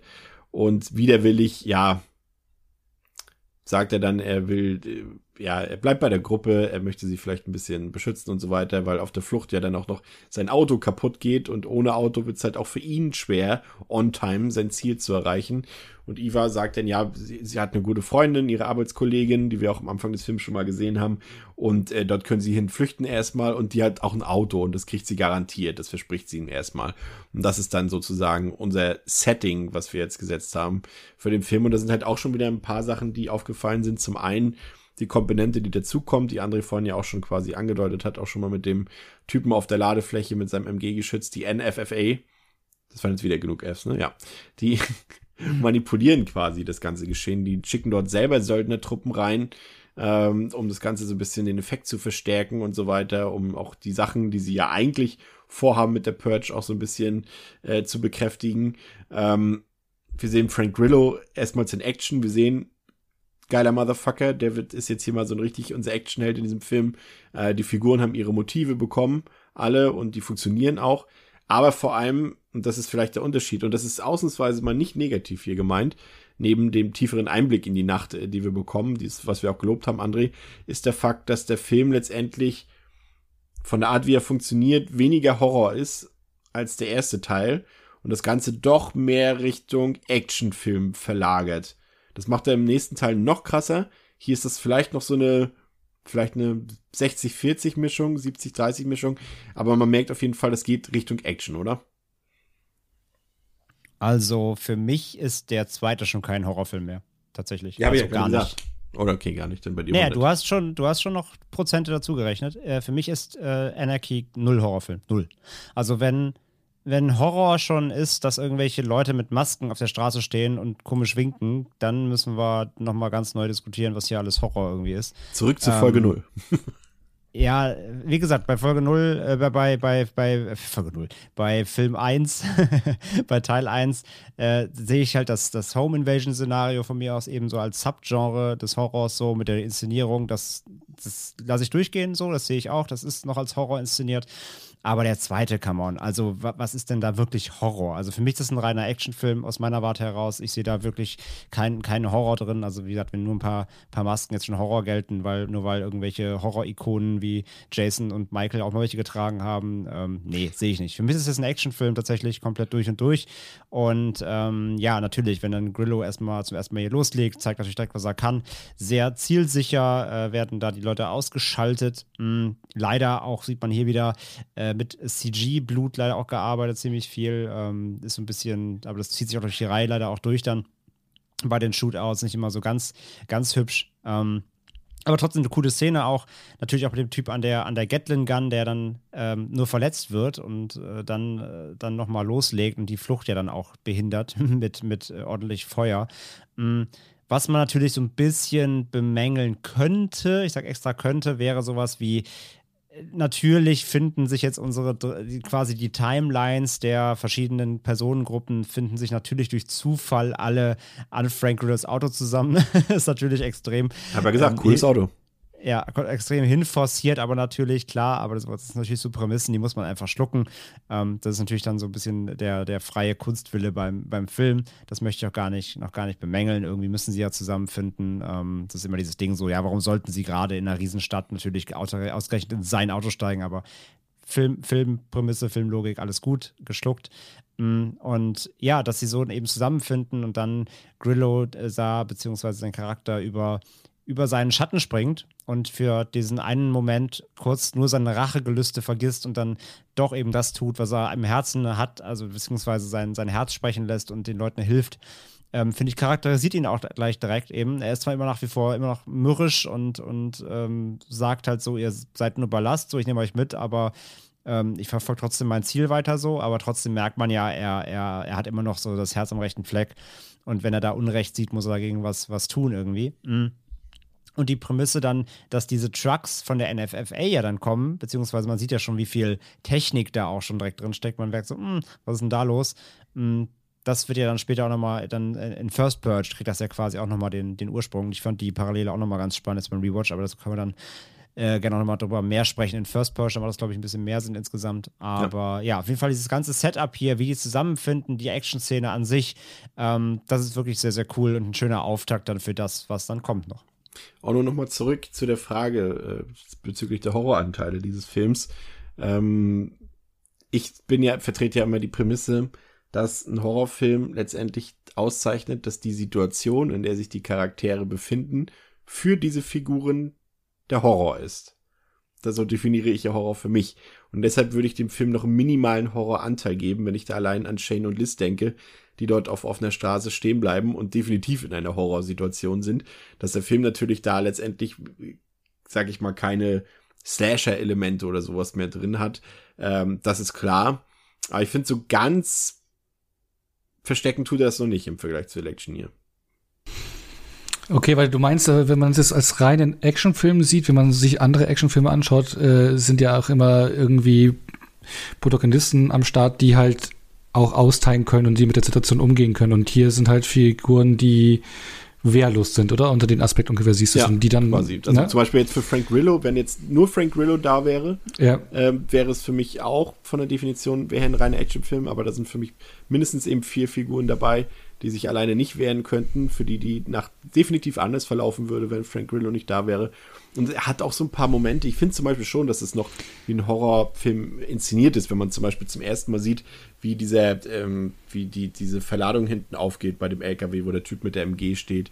Ähm, das sind schon noch atmosphärische Horrormomente für mich.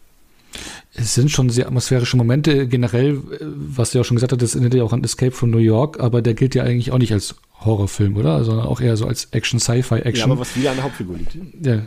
Ja, genau. Und aber hier hast du, du hast aber trotz alledem Frank Grillo, der die anderen mitzieht. Ne? Also dadurch, das ist halt so ein, äh, äh, im Prinzip ist er dann so, so wie so ein Safe Spot für die anderen vier. Ne? Also er, er beschützt die. Und die sind ja nicht auf sich alleine gestellt, dann, wenn sie in der Gruppe zusammen sind. Von daher fällt dann der Horrorteil dann schon recht ab, sobald er dann mit am Start ist. Also vielleicht mit gut Willen kann man schon ein paar Pünktchen, ein paar Prozentpünktchen Horror mit reinnehmen. aber ich glaube, ich würde nicht so viel machen. Aber, aber, aber seht ihr keinen Unterschied zwischen, zwischen Electioneer und, und Anarchy? Zwischen Electioneer und Anarchy doch schon. Aber ich bin jetzt, also wenn es darum geht, ob es ein Horrorfilm ist, äh, es ist, finde ich das immer ein bisschen müßig. Ich habe jetzt aus dem Bauch heraus, also wenn es allein darum geht, ob der irgendwie jetzt zu uns passt, irgendwie auf jeden Fall schon. Also ich sehe schon die Vibes, ich sehe auch, wie der vermarktet wird, dass der irgendwo mh, hm, ja in so einer ähnlichen Ecke mitspielt. Davon abgesehen, Actionfilm, Horrorfilm, I don't know. Es ist halt, ähm, ja, bedient sich halt hier und da überall ein bisschen und am Ende ist es, ja, keine Ahnung vielleicht eher auch für mich eher ein Actionfilm, aber das ist mir dann immer auch nicht so wichtig. Deswegen, da bei der Genrefrage habe ich keine arg ausgeprägte Meinung, jetzt auch besonders was die weiteren Purge-Filme angeht. Okay. Ich spreche nachher nochmal drauf an, wenn wir bei Election hier sind.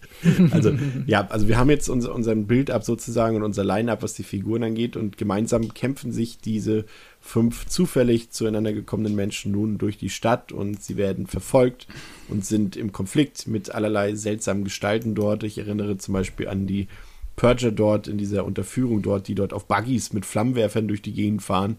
Auch eine sehr beeindruckende Szene, wie ich finde. Und irgendwann kommen sie dann in der Wohnung von Ivas Arbeitskollegin an und äh, dort stellt sich heraus, zum einen, dass Iva Leo angelogen hat und es gar kein Auto für ihn gibt. Das macht natürlich sein persönliches Unterfangen ziemlich schwierig. Und dann gehen die Leute in der Wohnung auch noch gegenseitig aufeinander los. Die sind alle, glaube ich, miteinander verwandt. Geschwister, Schwager, Vater, Mutter und wer auch immer. Und es kommt dort zu Schießereien und, und es sterben auch Leute dort, aber die Gruppe kann letztendlich flüchten aber nun ist eben, André hat es vorhin schon gespoilert, ist der MG-Mann plötzlich wieder da. Der lebt eben noch. Und er hat seine Handlanger mitgebracht und gemeinsam wollen die sich jetzt nämlich an Leo und seinen neuen unfreiwilligen, Freunden rächen.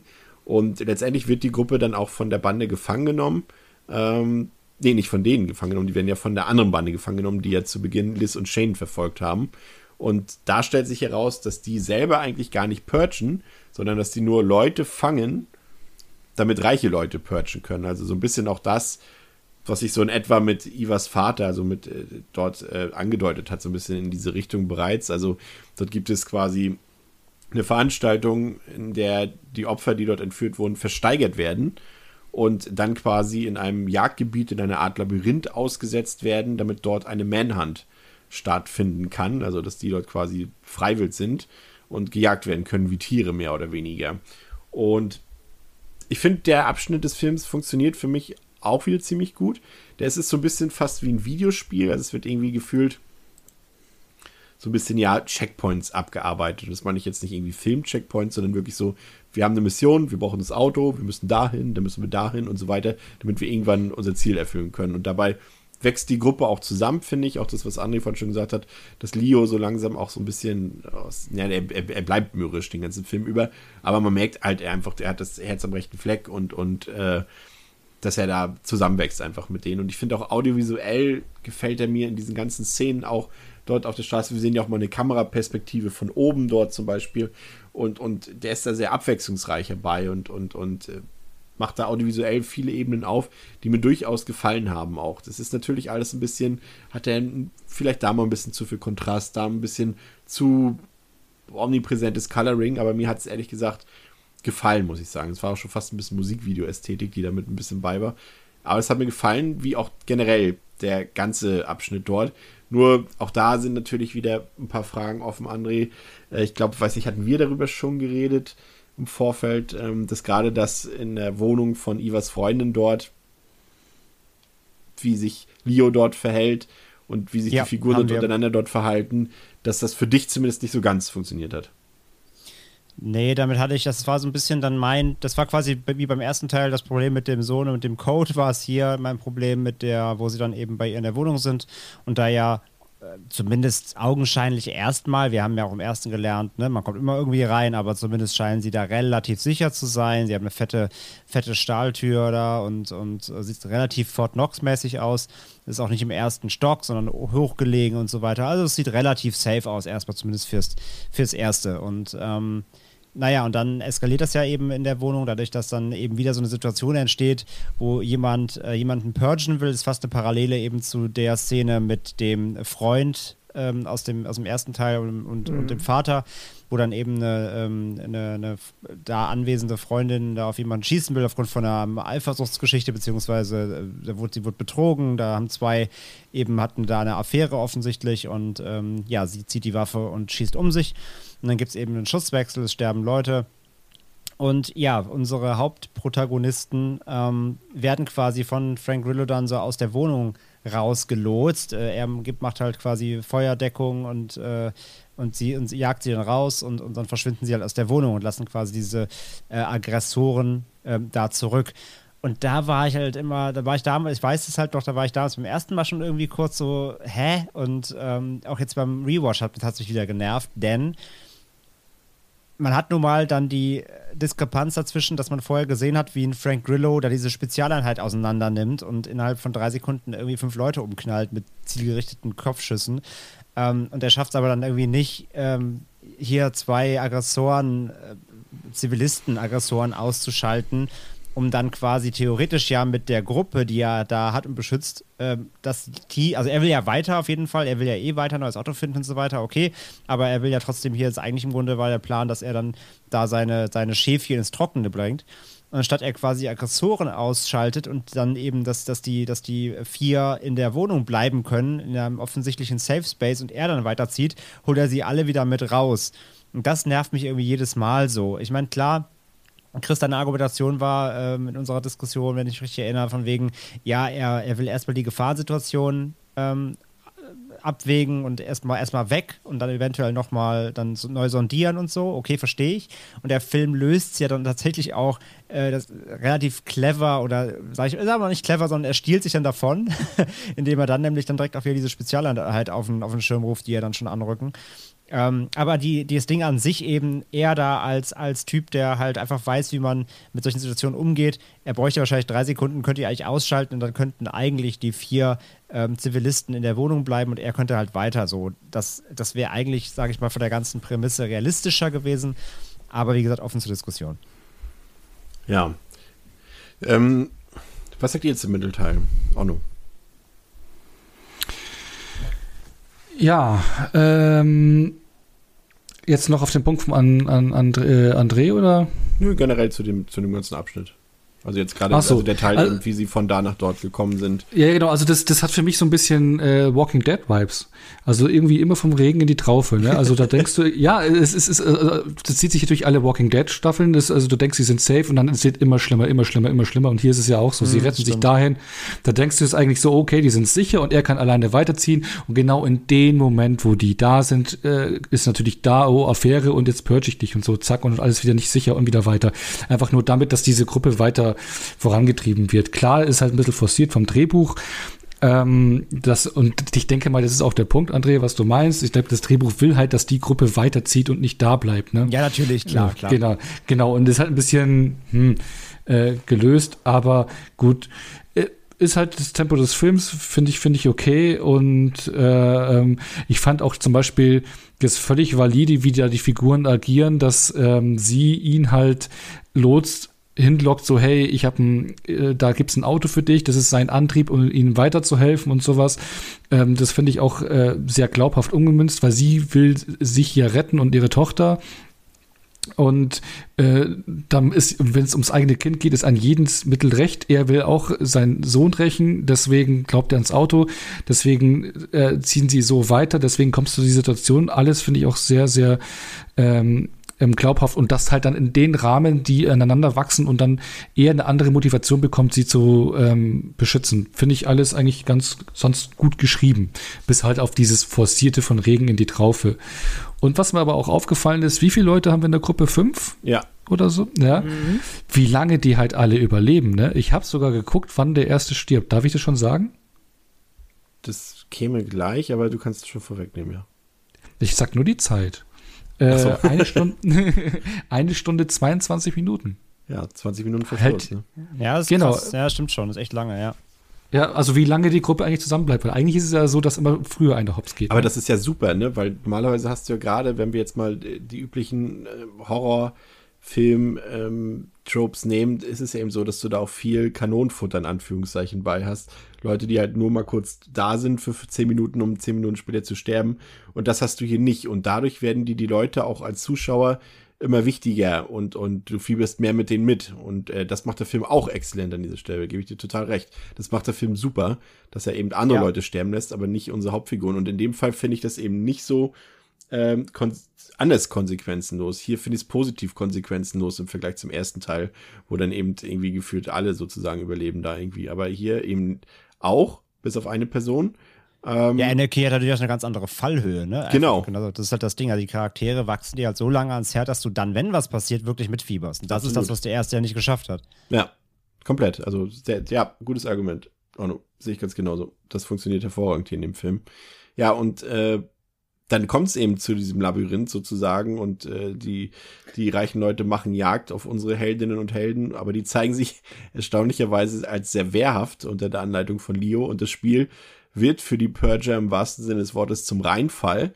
Ähm, und sie werden sozusagen überwältigt dort von den Fähigkeiten und der Gruppe.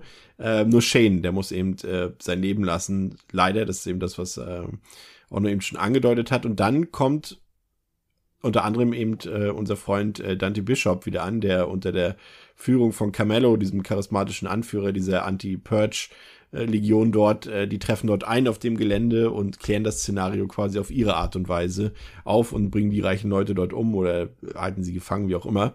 Und am Ende ist fast wieder alles gut. Aber Leo lässt sich trotzdem nicht davon abbringen, äh, am nächsten Morgen oder am Morgen der Purge sozusagen mit Eva und ihrer Tochter zum Haus des Verantwortlichen für Leos Sohn, äh, für den Tod seines Sohnes zu fahren. Ähm, doch er bringt den Mann letztendlich nicht um. Und das äh, ist im Prinzip das, und das finde ich auch eine schöne, schöne Konklusion. Am Ende ist das, was ihm auch das Leben rettet. Denn als er, er bedroht zwar den Mann und äh, dringt auch ins Haus ein, und wir sehen aber, dass er am Ende nicht ihn umgebracht hat, äh, beziehungsweise das erfahren wir, weil eben genau dieser Mann ihm das Leben rettet, als plötzlich NFFA-Leute wieder aufkreuzen und ihn anschießen und umbringen wollen. Aber der Mann, der eben beinahe noch von Leo hätte umgebracht werden sollen, ihn rettet und die Leute dort erschießt und hilft. Und das ist ein schönes Ende, finde ich irgendwie. Weil es zum einen zeigt, dass Leo eben doch nochmal sich das Ganze zu Herzen genommen hat, nochmal drüber nachgedacht hat, ob das Sinn macht, was ich hier vorhabe, ob es nicht eine andere Lösung gibt und dass ihn das am Ende letztendlich das Leben rettet. Fand ich gelungen, Pascal. Ja, ähm, lass mich noch mal, ich möchte noch Ja, ja. eine Sache im Mittelteil erwähnen. Ähm, und zwar, das ist nämlich, ich, äh, grundsätzlich unterschreibe ich bezüglich ähm, der Einschätzung eigentlich alles, was vorher schon gesagt wurde. Ich finde einen Aspekt noch vergleichsweise interessant, einfach weil das für mich noch so, also ich finde auch dieses Regen in die Traufe in der Wohnung von der Kollegin, ähm, hat mir jetzt auch nicht so gut gefallen, aber etwas, was man da dann durchsieht und was wieder so eine, so nochmal neuen Blickwinkel wirft, ist halt nämlich eben diese Frau, die jetzt anfängt, das ist ja die Schwester von der Kollegin, ähm, die jetzt anfängt einfach äh, quasi in diesem Safe Space, in diesem irrtümlichen Safe Space halt äh, selber zu purchen innerhalb der eigenen Familie.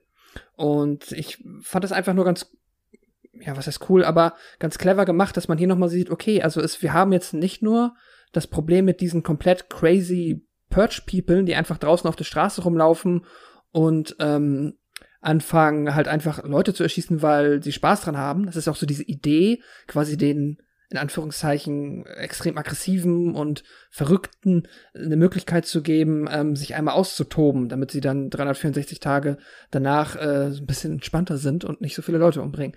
Ähm, aber du hast die halt auch diese ganzen in der Familie Situation oder im Freundeskreis oder einfach quasi, äh, wo du halt sonst immer dieses Gottvertrauen hast, dass quasi, selbst wenn jemand jemanden nicht leiden kann, aber dann sagt man es nicht und dann äußert man sich dazu nicht und im, äh, niemals wird man jemandem Gewalt antun, einfach weil es dann halt Konsequenzen nach sich zieht. Und hier ist es dann jetzt, äh, sieht man mal ganz gut, dass halt in dem Moment, wo das ausgesetzt ist und quasi sag ich mal, natürlich gibt es Konsequenzen, wenn ich kann, habe ich halt keine Familie mehr, wenn ich die umbringe, mal ganz bitter gesagt, aber sie kann jetzt halt quasi damit durchkommen. Und dann denke ich, wenn ich halt da, das sehe, dann denke ich direkt weiter und denke mir, ah, okay, so die ganzen Menschen, die irgendwie so in so einer Schwelle sind, wo sie eigentlich würden sie sonst wahrscheinlich niemals irgendwas machen, die werden jetzt quasi aktiviert oder zumindest besteht die Gefahr, dass die aktiviert werden. Und so nach ein paar Purge-Jahren wissen das wahrscheinlich auch alle und ich stelle mir das dann so vor, dass da sehr viele weiß ich nicht, Familien irgendwie oder Gruppen von Freunden am gleichen Tisch sitzen und sich so ein bisschen misstrauisch immer angucken und denken,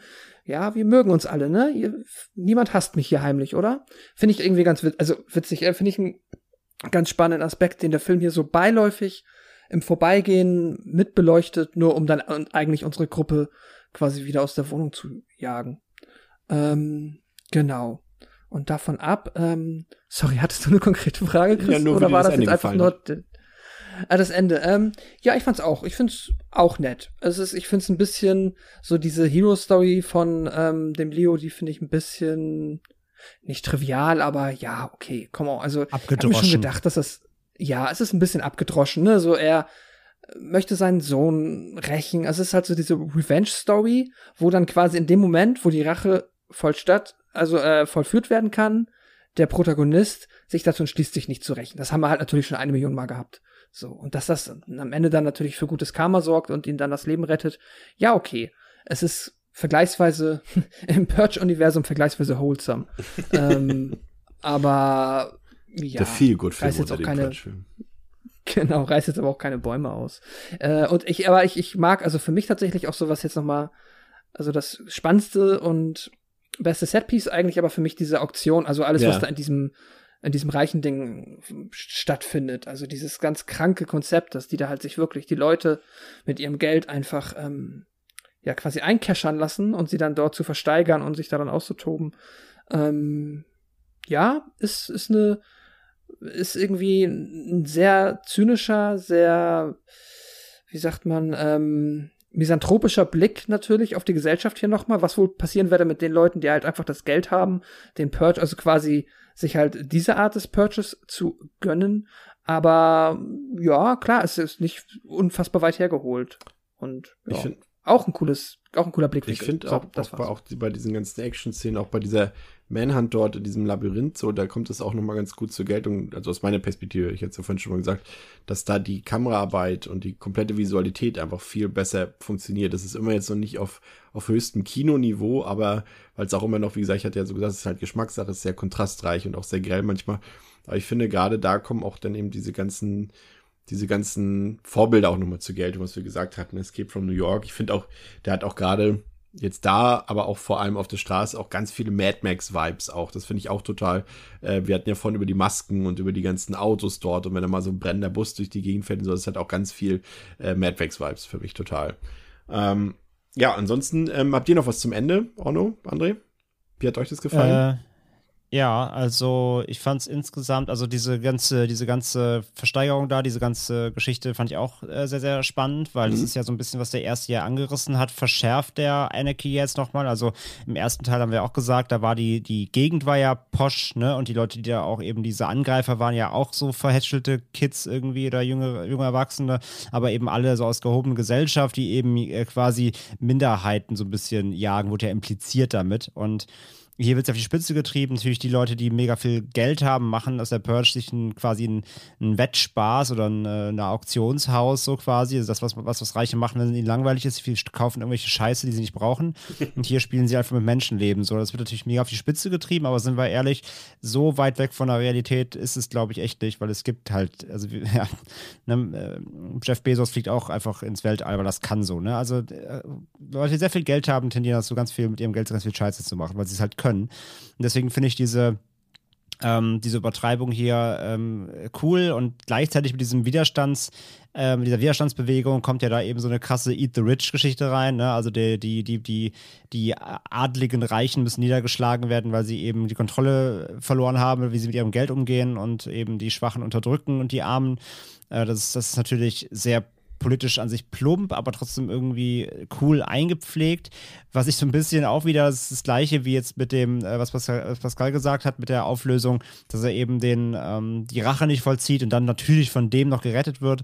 Das gleiche ist ja auch dann, wie hier äh, Liz dann quasi stirbt ähm, ganz tragisch, was auch echt schade natürlich ist, weil wir ja schon gesagt haben, die Charaktere wachsen einem hier schon ans Herz.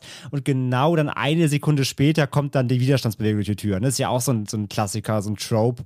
Ähm, der, der, Charakter stirbt, obwohl es zwei Sekunden später hätte vielleicht verhindert werden können, so ein bisschen, ne? weil dann die Rettung da ist. Das ist auch immer so ein bisschen so, hm, das hätte man vielleicht noch ein bisschen weiter auseinanderdriften können oder hätte dann quasi diese Spannung, die Bedrohung auch für die restlichen Charaktere noch weiter zumindest ein bisschen weiter aufbauschen können, dass wirklich noch für alle noch so eine Bedrohungslage entsteht.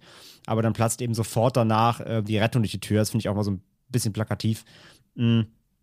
Aber abgesehen davon finde ich äh, das ganze Ende wirklich insgesamt sehr, sehr gelungen. Wie gesagt, auch natürlich dieses äh, Ding, die Rache wird nicht vollzogen, wie gesagt, plakativ und äh, äh, aber dann, dass da eben dieser Big Daddy heißt der ja, der Charakter, dieser Gatlingan-Typ, der ist der Big Daddy, äh, dass der natürlich nochmal auftaucht, weil er natürlich dann auch so seine persönliche Fehde mit, mit Frank Grillos Charakter hat.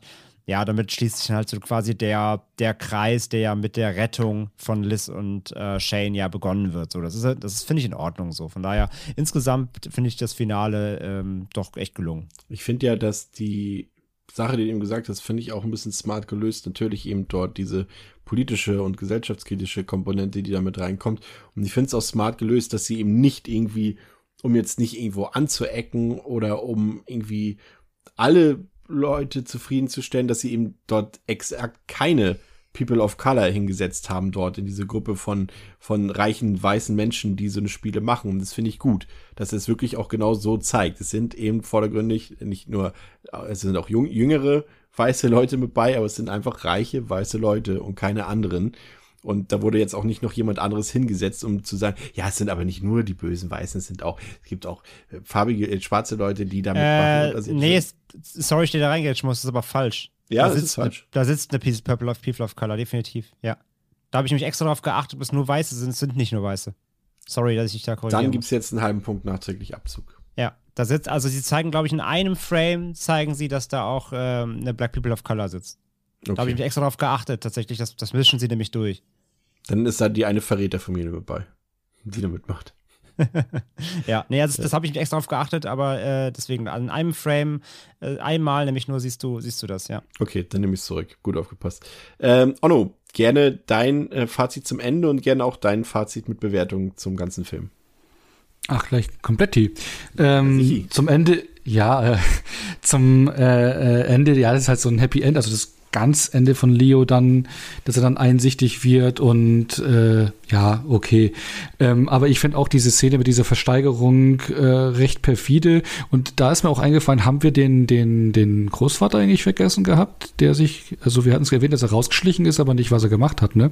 Doch, ich habe gedacht, dass er sich, dass er sich aufopfert quasi, um Geld äh, für die Familie Ach so, also, ja, genau, aber, ah, stimmt, okay, ja, aber, aber halt so dieses, was er dann so ein bisschen so Hostel-Vibes hat, halt sich halt für irgendwelche zu opfern, die mit ihm machen können, was sie wollen. Also diese ganzen Ideen, auch jetzt hier mit diesen Versteigerungen und sowas, das finde ich immer relativ perfide, obwohl nicht gezeigt wird, was genau gemacht wird, aber da die Vorstellung finde ich immer äh, sehr, sehr unangenehm. Und äh, mir gefallen, dass da man diese Gedankengänge da geht, wenn es halt dieses Szenario geben würde. Ähm, Genau, und weil der Pascal ja vorhin gesagt hatte, so wie äh, die Menschen da vielleicht reagieren würde, habe ich mir gedacht, kann man sich dann auch beruflich hochpörchen irgendwie, wenn man die Chefs killt und dann die Position einnimmt? Den Gedanken hatte ich dann vorhin irgendwie noch statt bei der Familie oder bei den Freunden. Aber ja, gut. Ähm, zum, ähm, zur kompletten Wertung. Ähm, mir hat der Film ähm, deutlich besser gefallen als der erste Teil dann doch, ähm, weil es geht auch endlich raus auf die Straße. Man sieht halt äh, wirklich, was dieses Szenario hergibt. Man hat viele ja, durchgeknallte Einfälle. Es wird richtig morbide und perfide von den Ideen her. Man zeigt zwar nicht alles vollends, aber ich finde, das Anteasen von diesen Ideen ist schon unangenehm genug ähm, hat eine Truppe, mit der man von Anfang an mitfiebert. Also die Figuren werden auch von, finde ich, auch relativ schnell gut gezeichnet. Also es ist halt, man kommt sofort auf den Punkt, wie die ticken, man fühlt es sofort und fiebert mit denen voll gleich sofort mit. Und die Dynamiken passen. Frank Grillo ist eine coole Locke. Ähm, bloß am Ende wird es man ein bisschen zu viel von noch ein draufsetzen und dann bam, bam, bam, bam, geht's gleich vom Manhunt und dann kommen dann die Rebellen und davor war das und äh, der Gatling Gun Typ und ein bisschen too much und das Andy dann zu Happy End. Ähm, also ich gebe ihm dann dreieinhalb von fünf Punkten. André, dein Fazit. Ja, also der zweite zeigt eigentlich für mich schon oder beziehungsweise verdeutlicht noch mehr, warum der erste so schlecht ist, in meinen Augen, ähm, weil er einfach alles besser macht. Also der zweite macht einfach das Thema äh, viel größer und zeigt es so, wie man es zeigen sollte für mich, weil ich dann, weil dann auch die ganze Prämisse nur Sinn macht, wenn man diese ganzen Auswirkungen wirklich mitbekommt und ähm, auch das sieht, was eben auf den Straßen passiert, wie, wie die Menschen dann in, der, in dieser neuen Dynamik in dieser Nacht wirklich agieren und ähm, ja, mit, mit Frank Grillo hier hat man einfach auch natürlich einen starken Lead jetzt besetzt, der das Ganze auch wirklich ähm, von der Action-Seite her trägt. Dazu kommt eben ein viel liebsamer ähm, Supporting Cast, mit denen man ähm, sympathisiert, den man mag, mit denen man mitfiebert, mit denen man auch mitleidet. Ähm, das Ganze, äh, du hast es schon gesagt, diese Walking Dead-Mechanik äh, von einem äh, Punkt zum nächsten und versuchen diese Nacht zu überleben, ähm, immer, immer auf der, immer auf äh, on the, on the move quasi, immer unterwegs, funktioniert, finde ich, sehr, sehr gut. Das, das Pacing ist hoch. Wie gesagt, im Mittelteil im Grunde, wenn man es ganz, ganz, ganz genau nimmt, hätte der Film auch damit enden schon, beziehungsweise zumindest diese Odyssee für die vier ähm, Zivilisten, sage ich jetzt mal, hätte enden können, vielleicht, wenn er sie einfach in diese Wohnung gebracht hätte und da einmal aufgeräumt hätte. Aber äh, sei es drum, äh, dafür ist nämlich dann das ganze Finale, wie gesagt, mit dieser äh, sehr krassen Eat the Rich-Mechanik nochmal sehr, sehr cool und, und auch sehr böse und funktioniert. Und der Film ist ziemlich hart, er hat gute Shootouts, wie gesagt, ein bisschen CGI-Blut hätte man sich sparen können. Wäre schöner gewesen, wenn es alles ein bisschen mehr hand handmade gewesen wäre, weil der ganze Film an sich auch, wie ich finde, gut aussieht und ähm, ja, viel vor allem mit, mit Optikarbeit, mit den ganzen Masken, mit den Kostümen und so weiter natürlich. Und das ist alles ähm, sehr, sehr cool und organisch. Und ähm, ja, letzten Endes, äh, wie gesagt, zei zeichnet sich da nur ab, warum der erste für mich so wenig funktioniert, weil der zweite da echt in allen Belangen alles besser macht. Es bleibt natürlich nach wie vor hier und da quatschig. Wir haben viele Sachen benannt, die gelten ja quasi für die ganze Reihe, die man nicht hinterfragen darf, weil dann alles zerfällt im Grunde. Aber eben so als, als sehr, sehr ähm, düsterer und böser äh, Actionfilm funktioniert der äh, Anarchy für mich da sehr, sehr gut und von daher gebe ich ihm dreieinhalb von fünf aufgewertet. Vorher war er nämlich bei mir bei drei vom Rewatch. Sehr gut. Ähm, ja, äh, nach dem enttäuschenden Vorgänger äh, bringt Monaco sein Franchise endlich dahin, wo es hingehört, auf die Straße und das macht eben die ganze Purge gleich viel interessanter und spannender und du hast gesagt, André, auch kompromissloser. Der für mich etwas blasse Ethan Hawke wurde dann hier ausgetauscht gegen äh, B-Action-Star Frank Grillo, der seine Sache herrlich gut macht, quasi ganz im Stile der 80er Jahre, äh, der kaum Worte spricht und dafür mehr Taten sprechen lässt und äh, der Film dreht auch etwas mehr ab, gleich als der Vorgänger. Wir haben schon die ersten coolen Masken, wir haben weirde Gangs, die dort durch die Straßen ziehen, auch absurde Waffen. Der Film wird politischer, er ist blutiger, hat, haben wir auch kurz kritisiert, hat dafür aber auch mehr CG-Einsatz, den man nicht unbedingt jetzt loben muss an dieser Stelle, jetzt aber auch nicht so krass negativ aufgefallen ist. Und ich habe mich jetzt letztendlich darauf geeinigt, dass ich sagen würde, die Stimmung ist immer noch Horror, der Film an sich aber nicht. Der geht dann, wie ihr das schon auch gesagt habt, eher Richtung Action oder Action-Thriller, der irgendwie sich so ein bisschen, als hätte John Carpenter, Carpenter einen Actionfilm inspiriert, so wirkt es so ein bisschen. Und im letzten Drittel wird es dann etwas absurder, aber immer noch alles im Rahmen, so dass es auch gefällt. Ich meine, was spricht gegen ein Labyrinth, vor allem gegen ein cooles Labyrinth, in dem Leute gegenseitig äh, sich über den Haufen schießen, das kann man auf jeden Fall machen.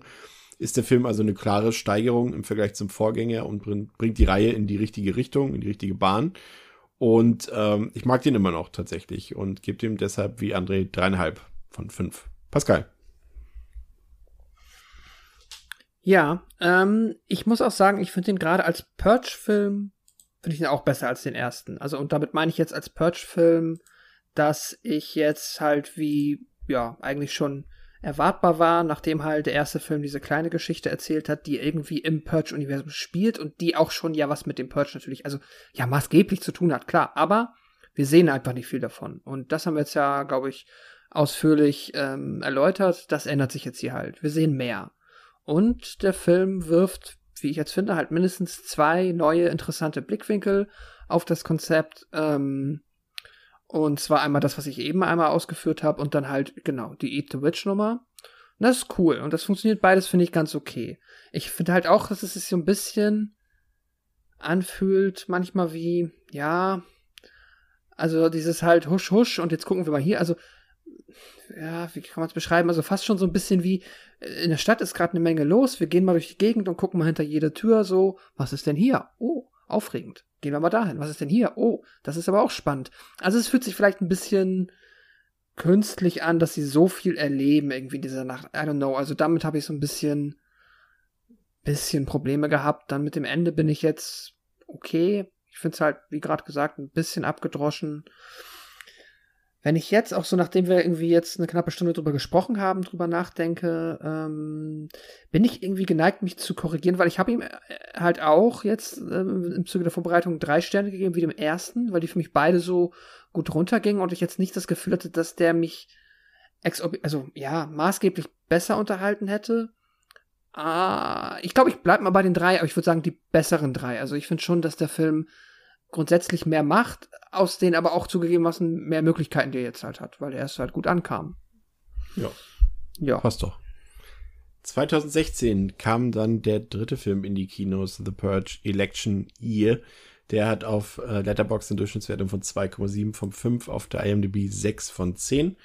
Äh, ist freigegeben ab 16 Jahren, hat eine, La sind die überhaupt freigegeben ab 16 Jahren? 16 oder 18, ich bin mir gar nicht mehr sicher. 16. Ja, okay, war richtig, ne? Der nächste erst First Purge, der ist ab 18, genau.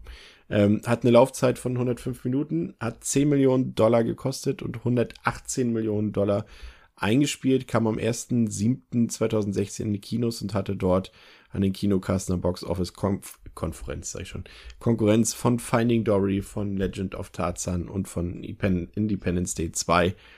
Ähm, und man muss ja wirklich erstaunterweise feststellen, dass äh, jeder Teil, bis zu diesem Zeitpunkt zumindest, mehr Geld gemacht hat am Box Office als der Vorgänger. Was ja auch, glaube ich, qualitativ so ein bisschen abzulesen ist, aber das klären wir gleich noch. Aber zumindest bis jetzt sind wir uns ja so halbwegs einig, dass der zweite Teil ein bisschen besser ist. Ähm, Regie geführt hat wieder James de Monaco, genauso wie das Skript, hat er auch beigesteuert. Auch eine sehr interessante Sache, wie ich finde. Das hat man ja auch wirklich ganz, ganz selten, gerade im Horrorfilmbereich, das wirklich, also nehmen wir mal jetzt vielleicht mal jemanden wie James Wan weg, der vielleicht ja auch mal mehrere Filme von einer Reihe macht, aber ansonsten ist es ja wirklich sehr, sehr selten. Und James de Monaco hat jetzt drei Filme geschrieben, drei Filme äh, gedreht. Passiert nicht so oft, ne, André? Vor allem auch mit der qualitativen Steigerung, muss man auch Ja, ja, auf jeden Fall, genau. Also, dass auch die Geldgeber immer wieder ihn da äh, machen lassen haben, ähm, das zeugt davon, dass man in ihn Vertrauen hat, auf jeden Fall, ja. Ja. Im Cast haben wir Elizabeth Mitchell, die ist nicht ganz so bekannt. Wir haben Michael T. Williamson, den hat man ab und zu auch schon mal gesehen. Betty Gabriel ist mittlerweile durchaus bekannter geworden, nachdem sie auch in Get Out mitgespielt hat. Und Frank Grillo ist auch wieder zurück. Und ähm, ursprünglich sollte das tatsächlich nicht der Fall sein, beziehungsweise man ging davon aus, dass er nicht nochmal mitspielen würde und hatte hier ursprünglich geplant, das Prequel zu drehen äh, also The First Purge, was ja dann erst als vierter Teil rauskam. Aber dann ähm, musste James DeMonico überraschend feststellen, dass äh, sein Angebot ähm, für Frank Grillo, dass er wieder zurückkehren kann als Sergeant Leo Barnes, äh, dass Frank Grillo die Idee gut fand und das auf jeden Fall ähm, angenommen hat.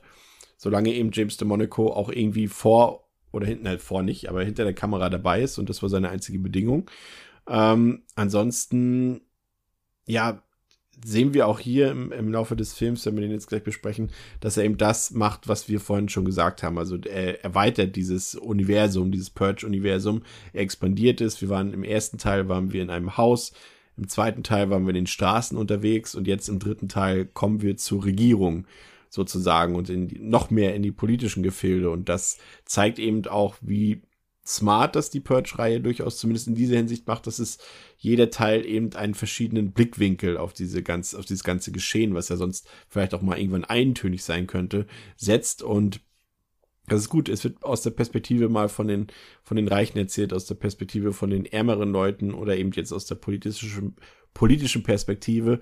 Und es kam ja dann jetzt zu diesem Zeitpunkt, äh, als Election Year kam, eben auch schon äh, natürlich das Thema Trump auch schon auf und äh, White Supremacy ist ja eh seit jeher ein großes Thema, aber in den letzten Jahren auch wieder deutlich gewachsen in den USA und es geht hier auch um um Dinge wie Sozialleistungen, die werden hier angesprochen. Es geht genau um den Sozialstaat Amerika, um die, die Klassenunterschiede dort und all das führt eben dazu, dass das Land Amerika ja nicht nur in dem Film gespalten ist, sondern auch in echt gespalten ist. Und ich glaube auch, äh, Pascal, dadurch funktioniert es von Mal zu Mal mehr vielleicht, ne? Wie diese Purge-Filme aufgebaut sind und wie sie funktionieren. Mm, ja, der Film nimmt auf jeden Fall gefühlt von Film zu Film, nimmt er sich mehr oder lehnt er sich mehr an den amerikanischen, ich würde es vielleicht nicht sagen Zeit, aber doch ist wahrscheinlich richtig, an den Zeitgeist an, im Sinne von, ja, also es sind, äh, vielleicht ist es am Anfang immer noch gefühlt ein bisschen subtiler oder halt eine überspitzte Version, was ein Amerika mal bekommen könnte in einer ganz alternativen Timeline. Und hier hat man dann immer mehr das Gefühl, finde ich, dass schon sehr offensichtlich dann auch versucht wird, so den Finger mit jetzt nicht unbedingt die Purge-Nacht an sich, also jetzt weniger dieses Konzept des Purgens, aber das drumherum, was zum Beispiel ich schon gesagt habe, die gespaltene Gesellschaft, die halt so bei so grundlegenden Themen so komplett unterschiedlich, ähm, komplett unterschiedliche Welt, äh, ja, Ansichten einfach auf gewisse Aspekte des Lebens hat. Und da bedient sich der Film hier halt mit Hilfe des Purges, glaube ich, einfach dabei und möchte das halt schon auch mit rüberbringen. Wow, ich hoffe, das war yeah, verständlich. Klar. klar. Äh, glaubst du auch, Onno, dass, dass die Reihe davon profitiert, umso dichter sie an die Wirklichkeit rankommt. Also Pascal hat es ja eben schon ganz gut formuliert. Es ist ja nicht so, dass es jetzt, dass wir schon diesen Punkt erreicht haben. Aber es ist, wenn man so will, ja irgendwie schon eine sehr comichafte oder überspitzte Version von den Dingen, die wir ja jetzt vor allem auch in der Retrospektive ja auch erlebt haben. Ne? Also gerade wenn wir jetzt nachher, äh, ja, vielleicht auch Richtung Forever Purge nachher gehen, äh, das sind ja Dinge, die zwar immer noch sehr weit davon entfernt sind, aber wir haben eben äh, Leute gesehen, die vor dem Kapitol standen in Washington, die dort angegriffen haben, die das gestürmt haben, die auch teilweise äh, verkleidet waren oder maskiert waren, auf jeden Fall bewaffnet waren zum Teil. Ähm, ich glaube, umso besser funktionieren diese Filme dann auch, ne? Traurigerweise. Ja, ja, auf jeden Fall. Äh, es ist auch erschreckend gewesen, jetzt, also wo ich nochmal alles geschaut hatte, wie du sagst, in der Retroperspektive, was alles in den letzten Jahren passiert ist, was ich ja auch vorhin schon beim ersten Teil gesagt hatte, wie dieses Knarrenpaar, was ich gemeint hatte, ne, so die ja. ihr Haus damals verteidigt hatten, dass man das, das im ersten Teil wieder erkannt hat. Jetzt hier in, in den Filmen kommen ja auch, auch Szenen, das hatte ich mir auch so notiert, dass das endet an den Sturmlauf von, vom Kapitol oder äh, ist auch Forever Patch. Es ist halt schon erschreckend, wie, wie real, äh, was heißt real, aber wie, ja, wie real so manche Momente aus diesem komplett fiktiven und völlig trüberen Szenario eigentlich werden können. Und das ist irgendwie echt heftig, ne? Also definitiv. André, glaubst du, die, die, dass die Filme vielleicht sogar dadurch im Nachhinein sogar besser werden? Also, dass man jetzt sagen kann, dass äh, irgendwie vielleicht Electioneer jetzt noch mal besser ist, äh, äh, als man ihn vielleicht beim ersten Mal gesehen hat, weil wir jetzt eben wissen, ja, vielleicht ist es doch noch ein bisschen greifbarer für uns, als man vielleicht vor vier, fünf Jahren noch gedacht hat.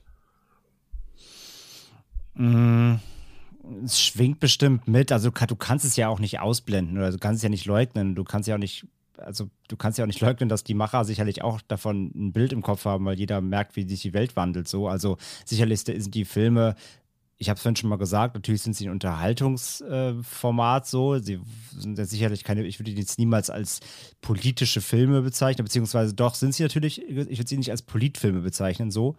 Natürlich äh, haben sie politische ähm, Aussagen mit drin, die mitschwingen, ganz klar. Das müssen sie sich ja, die müssen sie sich ja auch stellen, ähm, die Themen, die sie aufmachen.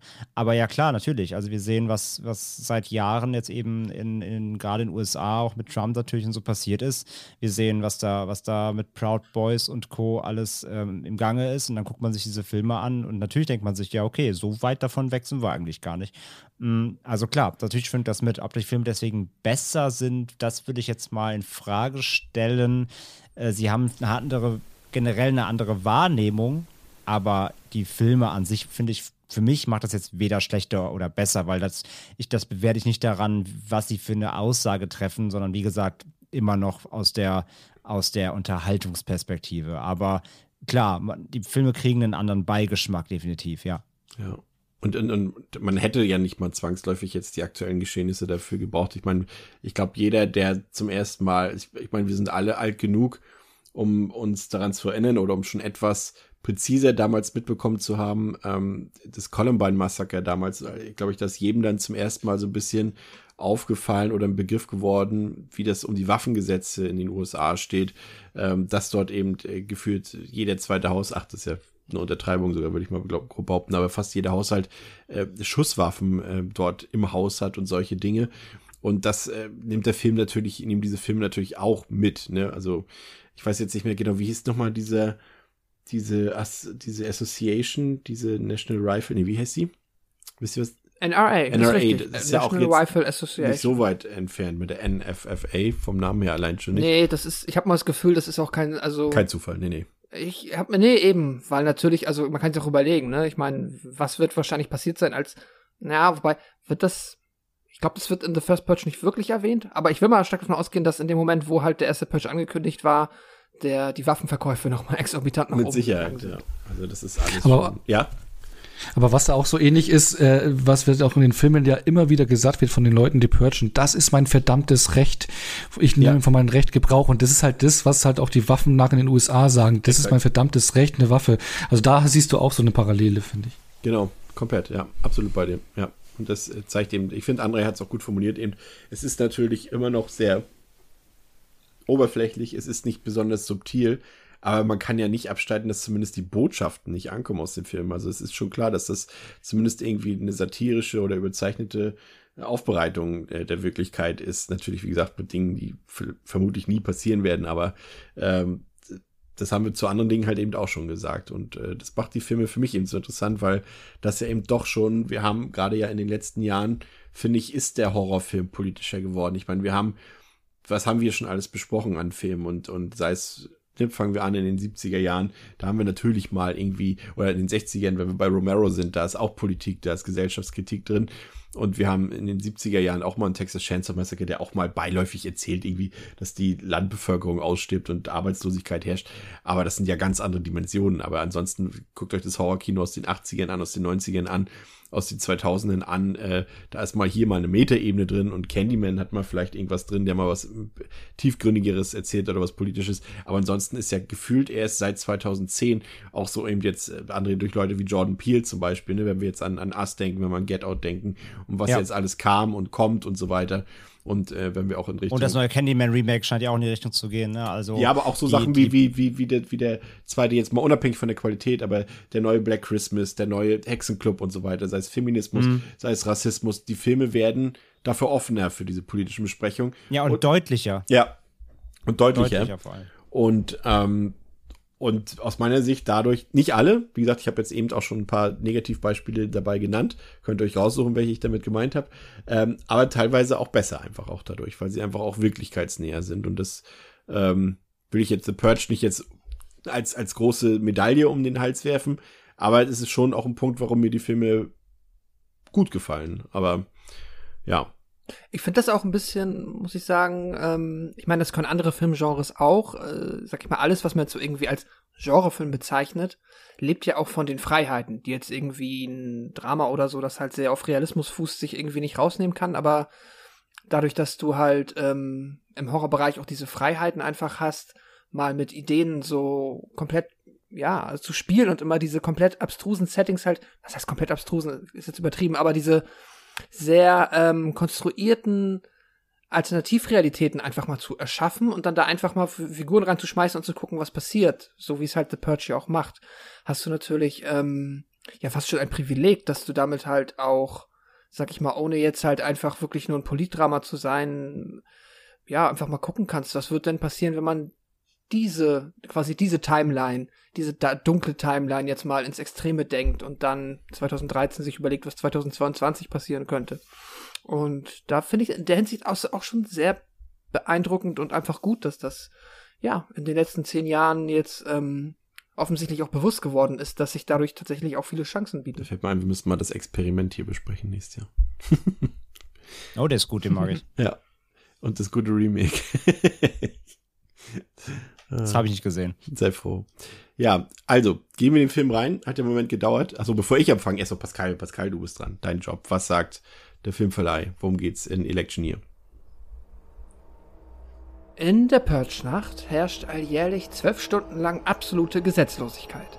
Senatorin und Präsidentschaftskandidatin Charlie Rowan setzt sich für die Abschaffung dieses blutigen Gesetzes ein und spaltet die Nation damit in Befürworter und Gegner der brutalen Tradition. In diesem Jahr fällt das Ritual auf den Abend vor der Präsidentschaftswahl. Achso, das ist eine. Das ja. war's. Ja. Vielleicht muss ich immer noch mal so Ende sagen, weil diese, äh, die, die haben, ja, die enden immer so abrupt. Ja, also 2022, ähm, das erfahren wir in der Einleitung bei der ersten Purge. Das ist gar nicht die erste Purge gewesen, ne? Das ist doch Quatsch. Habe ich jetzt diesen Sachverhalt her? Das stelle ich mal, in, äh, mal kurz zur Seite. Also wir sehen auf jeden Fall, dass äh, die, die ganze Familie von äh, der aktuellen Senatorin Charlie Rowan ähm, getötet wurde und nur sie am Leben gelassen wurde damals. Und ähm, da finde ich auch so, da macht der Film auch immer so kleine Gimmicks auf. Also ihr könnt euch erinnern, dass dort, dass es da in der Eingangssequenz diese Purge-Playlist gab. Dass dort quasi die, Ja. die, die, die Mörder sozusagen von, von Rowans Familie dort da extra eine Playlist erstellt haben, die sie dort zum Purgen Mhm. benutzt. Das sind dann schon so Sachen, die dann, ähm, ja, auch zu, Ist so, finde ich, geht nochmal an das, was äh, Onno gesagt hat, dieses Feiertagskonzept Ja. im Sinne von, ne? So, wir haben hier ist meine Weihnachtsplaylist, Thanksgiving, Purge. Das So, ist halt unsere Playlist für den Super Bowl und das ist die für die Purge. genau. Ja. Und äh, jetzt spielt der Film im Jahr 2040 und es gibt Unruhen, Pascal hat schon gesagt, äh, es gibt Unruhen gegen die Purge, es gibt Auflehnung gegen die Purge in der Bevölkerung und vor allem auch gegen die NFFA. Und äh, da ist eben äh, Senatorin Charlie Rowan, die aber eben nicht nur Senatorin ist, sondern eben auch die Anwärterin für das Amt der Präsidentin der Vereinigten Staaten. Und sie liegt auch in den Umfragen vorne, aber das gefällt der NFFA nicht. Also die stellt sich halt eben gegen die Purge, Pascal hat es auch gesagt. Und deshalb wollen sie, dass sie äh, in zwei Tagen bei der nächsten Purge eben getötet wird. Und wir stellen dann fest, dass Leo Barnes zurückgekehrt ist, äh, beziehungsweise immer noch da ist. Und er ist mittlerweile eben der Sicherheitsbeauftragte, der Security äh, Beauftragte, aber gleichzeitig auch der Bodyguard, der persönliche von Charlie Rowan. Und gerade so in diesen ersten Minuten ist ja im Prinzip, habe ich ja, haben wir eben in unserer kleinen Diskussion das schon alles vorweggenommen, dass der Film eben hier natürlich auf Donald Trump anspricht und äh, dass er sich mit den politischen Verhältnissen in den USA auseinandersetzt und auch, dass er so ein bisschen mehr die Beweggründe, die Existenz, die Begründungsexistenz der Purge hier auch nochmal ein bisschen offensichtlicher macht, dass er hier zum Beispiel klar und deutlich macht im Film, dass die Gesellschaft von Leuten, die der Gesellschaft viel kosten, kranke Menschen, schwache Menschen, die den Sozialstaat benötigen, um zu überleben, dass die Gesellschaft davon befreit werden soll. Das sagt der Film und es ist letztendlich, um es mal ganz drastisch auszudrücken, ist es eine Form von Euthanasie. Also das ist dann geht noch mal in eine ganz andere äh, Richtung von Tiefgründigkeit, die jetzt vielleicht jetzt nicht äh, komplett ausgefeilt ist, aber das ist eben das und äh, das macht der Film auch mit aller Härte, muss man dazu sagen. Ähm, es gibt dann eine Parallelhandlung, die sich so ein bisschen in, rund um einen Kiosk abspielt, in einem Viertel, in dem vornehmlich eben äh, Leute aus der, der äh, ähm, der, äh, Black Ja, People of Color. Community ist, äh, äh, Quatsch, nicht ist, äh, sich quasi, die dort hauptsächlich leben, sozusagen in dem Viertel. Und dort werden eben von diesem Kiosk, das erfahren wir, weil der Eigentümer dort, oder Eigentümer ist ja nicht der Pächter wahrscheinlich, ähm, einen Anruf kriegt von der Versicherung dort und die sagen, ja, sorry, vielleicht müssen wir dort die Versicherungspreise mal ein bisschen erhöhen und zwar nicht nur ein bisschen, sondern kurzfristig ins Unermessliche erhöhen und das eben kurz bevor die Purge eben stattfindet, so dass man da auch quasi eigentlich dazu gezwungen ist, damit zu gehen. Aber der Inhaber sagt in dem Fall eben, nee, das mache ich nicht, dann verteidige ich eben meinen Nahen selbst. Und dann eine neue Komponente, die dazukommt und die finde ich ja sehr spannend und das ist auch wieder so, wie ich mir das vielleicht irgendwann, wenn es das geben würde, auch vorstellen kann, dass es so wäre, André, äh, erfahren wir, dass eben sogar Touristen, Purge-Touristen aus dem Ausland anreisen dort, um sich daran zu Ja. beteiligen, ne? Das ist irgendwie, Ja. da braucht man nicht viel Vorstellungskraft für, ne? Dann macht der Film ja quasi das, was wir äh, uns vorher schon gefragt haben. Wieso reisen Leute, die keinen Bock haben, aus den USA nicht aus, aber dafür kommen Leute, die Bock haben, rein. Die können ja quasi äh, äh, Wohnung tauschen für die Nacht. Genau, ja, genau. So, nach dem, also hier, wie heißt es auf RTL 2 hier? Äh, Frauentausch. Frauentausch. Nur, nur quasi so Purge-Tausch. So. Du, du, willst purgen, ich nicht. Ich gehe in deine Wohnung in UK, du kommst aus UK in den USA und purgst und dann tauschen wir zurück. Äh, ist ein Konzept, sehe ich. Ähm, Würde ich, würd ich direkt so eine Agentur aufmachen, Purge-Vermarkt, Purge-Verpächter. Ähm, nee, genau, also das, das ist natürlich so die, nochmal die nächste Steigerung. Ne? Es kommen natürlich jetzt auch schon Leute aus dem Ausland, die das geil finden. Bei ihnen gibt es es nicht. Äh, die wollen auch gerne mal mit, mit purgen und äh, kommen dann ins Land eben rein. Und ähm, auch interessanter, äh, interessanter Aufhänger auf jeden Fall. Und dann äh, sieht man ja zum ersten Mal auch so die richtigen Riots wieder in den Straßen. Ich muss noch mal eins, damit hier keine Verwirrung aufkommt. Also der Film macht nach der Eröffnungssequenz einen Sprung von 18 Jahren nach vorne. Und dadurch äh, könnte man durchaus auf den Gedanken kommen, dass der Film 18 Jahre nach äh, Purge Anarchy spielt. Ähm, was er aber nicht tut, was wir ja auch äh, erkennen an Leo, dass er eben nicht 18 Jahre gealtert ist äh, im Vergleich zu seiner Erscheinung in Purge Anarchy. Äh, und er sagt auch in dem einen Gespräch ähm, mit äh, Senatorin Rowan, dass sein Sohn vor ein paar Jahren gestorben ist und äh, man kann davon ausgehen, dass Purge Anarchy ungefähr ein, zwei, drei Jahre vor Election Year spielt. Und die Purge, das ist die 25. Purge. Und das heißt ungefähr, dass die Purge, die wir sehen, in der die Familie von Senatorin Rowan äh, ermordet wurde, wohl die siebte Purge gewesen ist und die Purge in Anarchy wahrscheinlich die 23. oder 24. Und wer jetzt noch bei uns im Podcast bleibt, der kann erfahren, wie es weitergeht, nach dieser spannenden zeitlichen Zusammenfassung. Aber das ist halt, das, man kann da durchaus durcheinander kommen, weil das nicht so mhm. ganz ähm, ja, es wird jetzt nicht für jeden erklärt gefühlt und für mich auch nicht. Ich muss es tatsächlich nachlesen. Ich dachte auch jedes Mal, hä, Frank Willow kann doch jetzt nicht genauso aussehen 18 Jahre später wie, wie im vorherigen Teil. Das geht doch gar nicht. Ähm, der Film, also die Filme generell verwirren einen da aber auch nicht mit Zahlen. Wahrscheinlich einfach, um sich da nicht noch mehr Beine selber zu stellen. Man erfährt jetzt ja auch zum Beispiel, glaube ich, nie richtig, wie viele Menschen dann immer tatsächlich auch pro Purge draufgehen. Ja, das stimmt. Und ähm, nur mal kurz eben mitgegeben, weil ich das mit der Versicherung, das ist eben erwähnt. Ich finde das so spannend. Habt, habt ihr verstanden, wie dann diese Versicherung aussieht? Setzt quasi, wenn, wenn dann vor jedem Laden, der diese Versicherung bezahlt, Supersoldaten gesetzt, nee, die aufpassen? Aber wenn was kaputt geht oder was irgendwie, also nehmen wir mal an, so, genau, nehmen wir mal an, er, er muss jetzt, so. er muss natürlich seinen Laden schützen, also verbarrikadieren. Aber wenn trotzdem dann Leute einbrechen und er sozusagen die Maßgaben der Versicherung eigentlich erfüllt hat, dann würden sie quasi in, in Regress genommen werden. Aber das würden sie jetzt äh, mm. nur gegen deutlich mehr Geld tun, sozusagen, ja. Alles klar. Aber finde ich auch wieder, es ist beiläufig erzählt. Natürlich wird es nur erzählt, äh, um gewisse Sachen darzustellen, aber das erledigt er halt auch hier ein paar Sekunden und jeder Zuschauer kapiert es auch, was da vonstatten geht und dass die Leute da auch dann äh, ausgenutzt werden für diese Situation und das macht er auch wieder ziemlich gut eigentlich so mit Kleinigkeiten. Dann haben wir noch, äh, noch zwei Frauen, äh, die auch, eine davon auch ja in dem Geschäft häufig zugegen ist, die eben, und das ist auch wieder ein neuer Punkt, in der Purge-Nacht als Sanitäterin durch die Gegend fahren. Und die dort natürlich auch allerlei krasse Sachen zu Gesicht bekommen. Also wir sind jetzt auch schon mitten in der Purge-Nacht sozusagen. Ähm, die, da kommt Andres Lieblingsszene, glaube ich, als dort äh, jemand mit einer Guillotine auf offener Straße enthauptet wird. Du magst die Szene nicht, ich liebe sie.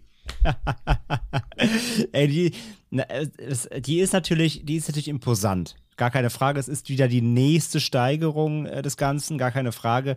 Aber sie ist halt auch dann langsam jetzt ein bisschen albern. So. Das, das ist dann fast schon so das Zirkuslevel des Ganzen. So ist, äh, ich finde es halt ein bisschen too much schon, aber natürlich ist sie inszenatorisch und visuell ist sie natürlich cool.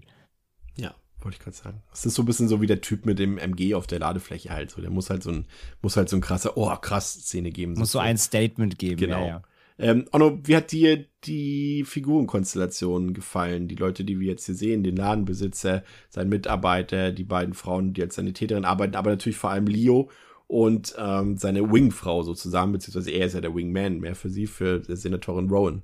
Und vor allem auch, wie hat es dir gefallen, dass jetzt der Film eben doch eine Dimension größer wird und größere Ausmaße annimmt, dass wir hier auch eben diese politische Dimension haben, aber auch einfach noch also im Vergleich zu Anarchy noch mal größer werden sozusagen. Also das hat mir eigentlich alles sehr gut gefallen. Also gerade den Aufhänger mit der Senatorin äh, sehr spannend, weil man fiebert ja sofort mit. Es ist nicht nur allein aufgrund äh, ihrer Figur, sondern sie kämpft ja gegen die Purge und irgendwie, man weiß ja, die Purge ist falsch und sie macht das Richtige und dann fiebert man mit ihr, obwohl es so heißen könnte, dass es dann keine Purge-Filme mehr gibt, wenn sie denn sie einfach abschafft. Aber okay, wir haben ja gesehen, es kamen trotzdem noch welche. Aber man, man äh, ist sofort mit am Ball und wenn man äh, Leo wieder sieht, ich meine, im vorigen Teil war ja schon cool, hier ist immer noch cool. Also die Wiedersehen macht Freude und die Crew aus dem Supermarkt äh, Schrägstrich Kiosk fand ich instant sympathisch. Also ähm, den Ladenbetreiber sofort, auch seinen äh, Mitarbeiter ähm, mochte ich sofort und ähm, ja die ich weiß nicht, wie heißt die dann, die dann rumfährt und allen Leuten hilft. Also äh, die ganze Konstellation fand ich auch sofort sympathisch, wie schon beim vorigen Teil. Also da ist man ähm, ja ähm, schon besser aufgestellt als wie beim ersten Teil.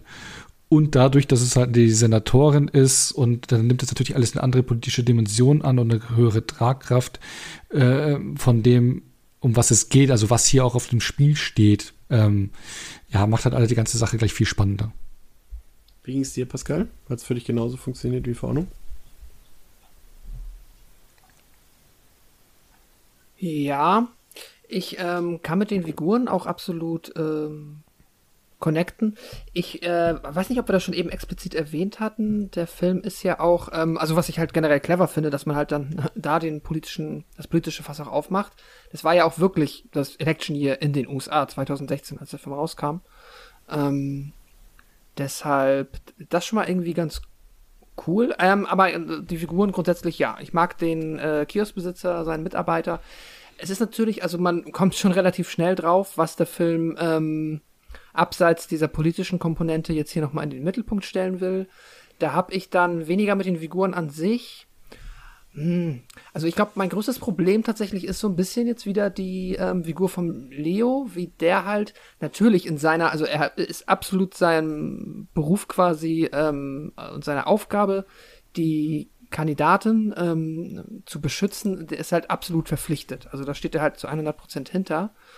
Und das funktioniert auch gut, aber manchmal finde ich es ein bisschen drüber, wie er dann halt äh, so im übertriebenen Pragmatismus komplett jegliche, es geht jetzt nicht nur um Höflichkeit, aber auch so jegliche Empathie für die anderen Menschen, die ja halt damit drumherum ihm quasi, äh, ja, die auch wichtig sind für das Unterfangen, da, dass er da so ein bisschen drüber geht. Das hat mich ein bisschen gestört, wenn ihr wisst, was ich meine. Also er ist halt sehr, äh, ne, er kommt ja rein und ist erstmal so, also er, ich, ich weiß mal nicht, ob er, äh, ob das so charakterisiert sein soll, dass er so eine leichte rassistische Note in, in sich hat, die er nicht so ganz ablegen kann, gerade in dieser Stresssituation, oder ob er einfach in dieser Stresssituation auf alles scheißt und einfach nur ähm, quasi, ja, äh, wie eine Maschine denkt und sich denkt, okay, du bist aus Mexiko, hast du hier einen Rekord, hast du da einen Rekord. Ja, ähm, das ist, glaube ich, ich. Da, da, das, damit habe ich ein bisschen gefremdet. Mich hat das an irgendeinen anderen Film erinnert.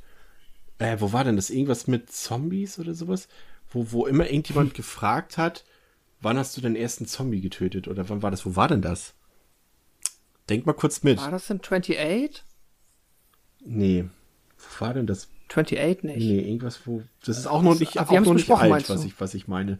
Da wird immer gefragt, ich glaube, um zu prüfen, ob derjenige einer von den Guten oder von den Bösen ist. Da wird immer gefragt, warum hast du den umgebracht?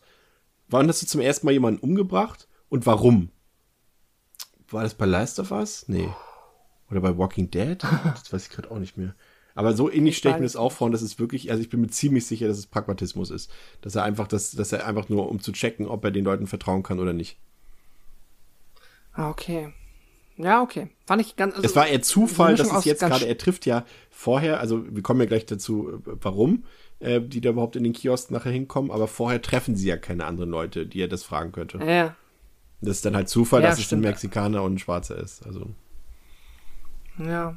Ja, es ist so, ich fand es auf der einen Seite ein bisschen spannend, äh, drüber nachzudenken und auch, dass sie ihm da halt tatsächlich, dass sie das überhaupt angefangen haben anzugehen. Das hätte man sich eigentlich auch sparen können. Aber ja, ich hab, bin mir nicht hundertprozentig einig geworden darüber, was jetzt der Beweggrund ist, warum er so mit den Leuten umgeht. Ja, ja die Senatorin will die Purge-Nacht in ihrem Haus verbringen, um Bürgernähe zu zeigen, um letztendlich auch Wahlkampf zu zeigen. Sie will ja damit zeigen, ich bin hier äh, eine Frau aus dem Volk und warum soll ich jetzt andere Möglichkeiten haben als jeder andere Bürger? Das ist natürlich nur die halbe Wahrheit. Wie gesagt, äh, wir haben es eben schon gesagt, es sind sehr viele Security-Leute dort anwesend. Leo ist dort anwesend. Aber irgendjemand spielt mit falschen Karten, denn Eindringlinge, Eindringlinge schaffen es in Charlie Rowans Haus. Es ist eine Söldnertruppe, die Rowan eben ausschalten soll. Wir haben eben schon erfahren, warum das so ist. Und letztendlich kann die Senatorin jetzt nur noch Leo vertrauen und äh, gemeinsam fliehen sie, fliehen sie auf die offene Straße. Und äh, da kommt noch wieder eine neue Komponente dazu, dass zum Beispiel auch ein paar Purger die Leute eben mittlerweile auch mit Drohnen verfolgen. Das ist natürlich äh, wäre auch jetzt schon natürlich denkbar, wenn die Purge jetzt stattfinden würde, würde man das, würden es viele Leute auch machen, nicht jetzt 2040 oder so. Und ähm, nach wenigen Minuten werden die beiden dann auch von den äh, maskierten Purgern angegriffen, bei denen es sich tatsächlich um die russischen Touristen handelt, die wir ähm, auch am Anfang gesehen haben, die dort am Flughafen angekommen sind. Die haben auch, muss ich gestehen, teilweise echt wieder coole Kostüme und Masken an. Das ist auch so, wie man sich das vorstellt, wenn jetzt Leute aus dem Ausland nach Amerika kommen, dass sie sich irgendwie, andere wahrscheinlich wie George Washington verkleiden oder wie irgendwelche amerikanischen Berühmtheiten wie George Bush oder keine Ahnung. Und ähm, dann, ja genau, das ist das eine. Und dann sehen wir parallel dazu ja nochmal den Kiosk und dort ähm, haben wir diese berühmte Szene ja, als die diese, die Mädchen und die Jugendlichen dort ankommen mit diesem grell beleuchteten Auto mit den Lichterketten dran. Und äh, das sind ja die jungen Mädchen, die am Anfang auch schon mal zu sehen waren, wie sie dort im Laden da irgendwie was Ärger gemacht haben und so weiter. Und die sind jetzt schwer bewaffnet und wollen halt in dem Viertel ein bisschen Terror machen dort. Ähm, und ziehen ja dann auch wieder ab irgendwann, ähm, als, als klar wird, dass die jetzt erstmal keine Chance haben, da reinzukommen. Und sie kommen ja, da gibt es ja auch diese coole Szene, ne, wie das beleuchtete Auto ankommt und im, im, im Auto hier Party in the USA von Miley Cyrus läuft und die tragen alle diese coolen beleuchteten Masken. Da macht der Film schon sehr viel Style draus, André, ne? Ja, ja, absolut. Das sind die Style Over Substance-Momente, die aber natürlich trotzdem cool wirken. Und ähm, da ist der Film sich auch ganz self-aware, dass er jetzt hier gerade wirklich einfach nur ähm, ja, wirklich diese, diese, diese Coolness auch raushängen, lassen wird. Es ist auch okay, es funktioniert. Dadurch, dass man ja auch vorher schon ähm, gemerkt hat, wo in diesem in dem Laden wollen sie ja klauen, werden erwischt, ne? Und dann konfrontiert er sie ja und dann muss ja eben, ähm, äh, wie heißt sie? Wer geht dazwischen? Laney, ne? Genau. Geht sie halt dazwischen, ja, und äh, die ja anscheinend auch wieder Vergangenheit hat. Ne? Sie haben ja voll Respekt vor ihr dann. Und dadurch hat man ja so, so eine Charakterisierung. Das sind halt einfach total auch hier so verzogene Gören, zwar nicht aus diesmal nicht aus der White Privilege Schicht, sondern eben so aus der aus der Community, aber sind ja trotzdem so ganz freche, taffe kleine Gören, die halt sich nichts sagen lassen wollen von Erwachsenen so und genau dieses dieses Auftreten haben sie dann natürlich, wenn sie da wenn sie da aus ihrem beleuchteten, tiefer gelegten äh, Auto steigen. Ne? Ja, ja und genau, du hast es eben schon ein bisschen vorweggenommen. Sie kommen ja dann nochmal zurück, dann noch schwerer bewaffnet mit so einer mit mehr Verstärkung, mit so einer riesigen Kettensäge, aber dann kommt eben ähm, die Freundin des Ladenbesetzers, die ja da auch als Sunny unterwegs ist und kommt nochmal dazwischen. Und vorher sind eben. Nee, nee, mit dazwischen kommen meinte ich eben vorher das noch. Nicht, Ach so, ja, aber da kommt sie ja auch nochmal dazwischen. Ich meinte, ja, ja, klar, genau. Ich meinte das am Anfang, wo sie was klauen wollen. Ja. Der Joe erwischt sie, sie sind total frech zu ihm und dann muss, kommt ja Laney geht dazwischen, weil sie vor ihr Respekt haben, weil sie anscheinend ja bekannt ist in, der, in dem Viertel, weil sie anscheinend irgendwie eine Vergangenheit hat. Genau. Ja, und genau, und das, und das andere ist dann eben das, was Pascal schon angedeutet hat. Also es ist dann eben so, dass ja ähm, die russischen Touristen dort ähm, sich um die Senatorin und um Leo dort verschanzt haben und sie dort umbringen wollen. Aber eben der Kioskbesitzer und sein Mitarbeiter, die kommen eben dann zu Hilfe und gemeinsam verschanzen sie sich dann im Laden. Und dann kommt das, was Pascal gesagt hat, dass er erstmal, dass Leo erstmal abcheckt, ja, wo kommst du her, was sind deine, was ist dein Background, wie lange bist du in den USA und so weiter und so fort. Und ähm, dann kommen eben die Mädchen zurück äh, mit dieser riesigen Kettensäge dort. Ähm, und eben, das kann dann auch noch verhindert werden. Aber Leo muss eben feststellen, dass er sich eine Kugel eingefangen hat. Das kommt irgendwann raus und dass deswegen sie permanent verfolgt werden, weil in dieser Kugel ja so ein Peilsender drin war, falls ihr euch erinnert. Und den Sender werden sie ja dann irgendwann los. Und irgendwann kommt dann wieder was komplett Neues rein und da interessiert mich, wie ihr das findet. Das wurde ja schon angedeutet in Anarchy, dass eben ähm, sie ja bei der Gruppe um diese Anti-Purger-Untergrundorganisation nannten, die jetzt eben mittlerweile nicht mehr von dem Camello geleitet wird, sondern eben von Dante Bishop, den wir eben als Fremden aus Teil 1 und aus Teil 2 kennen. Und wie fandst du das, Onno? Also dieses Element, das jetzt quasi die Gegenbewegung auch so ein bisschen mehr noch in den Vordergrund rückt. Ähm, also ich, ja, ich fand das, ähm, ja, wie fand ich das? Im zweiten Teil äh, wird es ja schon eingeführt. Es ist, es ist eine logische Weiterentwicklung und auch, ähm, ja, den, den, den Plan, den die beiden, äh, die, die beiden, sage ich schon, den die Truppe dann äh, verfolgt, den verstehe ich ja dann auch, was ja der gegensätzliche Plan ist zu der NFFA. Ähm, ja, also ich habe da jetzt ehrlich gesagt nicht so, so eine besondere Meinung zu diesem Ding, weil ich, ich finde solche Rebellen-Stories eigentlich immer eher so, ja, okay, aber jetzt nicht besonders gut oder schlecht. Also, also ich hätte nämlich noch eher was zu den vorherigen Punkt äh, ja. gesagt, weil ich sehr schade fand, äh, weil sie verschanzen sich ja da in den äh, Kiosk und Supermarkt und das hat ja dann ein bisschen an Carpenters äh, Anschlag bei Nacht äh, erinnert.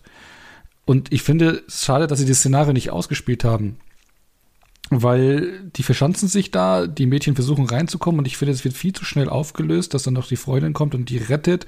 Also da, da hätte ich mir gewünscht, dass man da ein bisschen mehr verharrt, bevor es dann weitergeht zu der, äh, zu der Rebellengruppe. Deswegen war wahrscheinlich jetzt auch gerade, war ich jetzt noch nicht so komplett da, weil ich immer noch in diesen Supermarkt verharre, weil ich das eigentlich ganz äh, charmant gefunden hätte, da, dass sie sich da mehr wehren müssen. Die, die Frage ist, ob sie dem entgehen wollten, dass man wieder in so eine Art, und wenn es auch nur für irgendwie 10, 20 Minuten so, in ja. die Home Invasion Gefilde gegangen wäre, äh, in diese Belagerungssituation, weil wir die eben im ersten Teil hatten. Und da, ich kann mir vorstellen, dass sie das vielleicht ja, was, deswegen nicht gemacht ich, haben. Ja, ich hätte es jetzt schön gefunden, keine Ahnung. Also da, da, das fand ich schade, dass es so schnell weiterging.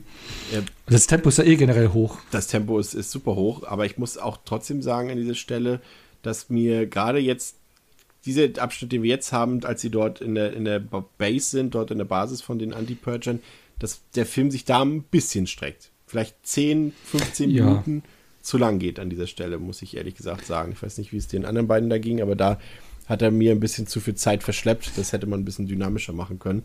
Und, ja, und, im, und ich im Vergleich dazu, was du ihm gesagt hast, auch nur, dass ihn vorher zack, zack, zack, zack, zack passiert, ne? Ja, eben. Und ich fand also den Part da jetzt nicht so super spannend, ehrlich gesagt. Weil es im Prinzip nochmal äh, more of the same ist wie im zweiten Teil, wo dann die klar kommen als Rettung, aber man wird schon angeteased, jetzt hier nochmal ein bisschen weiter erzählt, aber ich fand es jetzt nicht super spannend. Das Einzige, was so ein bisschen reinkommt, Pascal, ist ja die Tatsache, dass hier auch klar wird, natürlich vertreten sie eine andere Meinung, sie haben eine andere Einstellung und sie wollen die Purge nicht, wollen auch dagegen kämpfen, aber die Mittel, die sie benutzen, das ist ja wieder die übliche Frage bei Protest, gegen Protest, Gewalt gegen Gewalt, sie nutzen letztendlich ja dieselben Mittel aus, ne? Genau, sie wollen quasi dadurch, dass sie jetzt äh, in dieser in der Purge-Nacht auch die Narrenfreiheit genießen, theoretisch Menschen umzubringen und auch wenn sie das nicht gut finden und da kommt jetzt halt ähm, ja dieses dieser moralische Konflikt, den du eben, den du jetzt gerade angesprochen hast, dann zu tragen, dass diese halt sagen, okay, wir nutzen quasi die Purge jetzt doch, aber nur um den Gegenkandidaten, äh, der so und so ist gerade so das generelle Umfragenbild auch wahrscheinlich wieder gewinnen wird, um den umzubringen. Und dann gibt's danach keine Purge mehr. Also es ist so dieses, ne, dann bringst du den einen um, machst quasi etwas, was du eigentlich nicht gut findest, aber hast dann damit halt ähm, mehrere Menschen unter Umständen gerettet, äh, ja. Und das möchte aber dann wiederum, und da geht's dann halt in diesem politischen Teil, den ich eigentlich ganz, das finde ich, glaube ich, als coolste am Film. Deswegen, das gefällt mir wirklich sehr gut, dass äh, so weit hergeholt das meiner Meinung nach auch ist, dass halt die Präsidentschaftskandidatin jetzt hier irgendwo im Untergrund mit ja. den ähm, mit den Re Rebellen quasi, äh, also das hat schon so, so was ich in Star Wars kaufe ich das irgendwie ab, aber hier so, ich meine, das ist, also ich meine, komm, also ich fand schon, wenn ich ganz ehrlich bin, also dass sie in ihrem Haus bleibt während der Purge-Nacht und sich dann irgendwie von zwei, drei Leuten bewachen lässt als Präsidentschaftskandidatin, um nahbar zu wirken. Also da, das ist schon grober Unfug meiner Meinung nach so. Das würdest du nicht machen. Das ist, äh, du bist ja, also sie ist ja auch offensichtlich eine Figur, die, sie ist sich ja bewusst, dass sie auch wichtig ist. Und das ist dann ja auch nicht egoistisch, wenn man sagt, Vielleicht ist es, wenn ich die einzige Chance bin, dass der Purge, dass die Purge-Nacht dann bald mal abgeschafft wird, dann ist es vielleicht ganz wichtig, dass ich nicht sterbe. Und dann kann ich vielleicht auch mich irgendwo in einen Bunker setzen und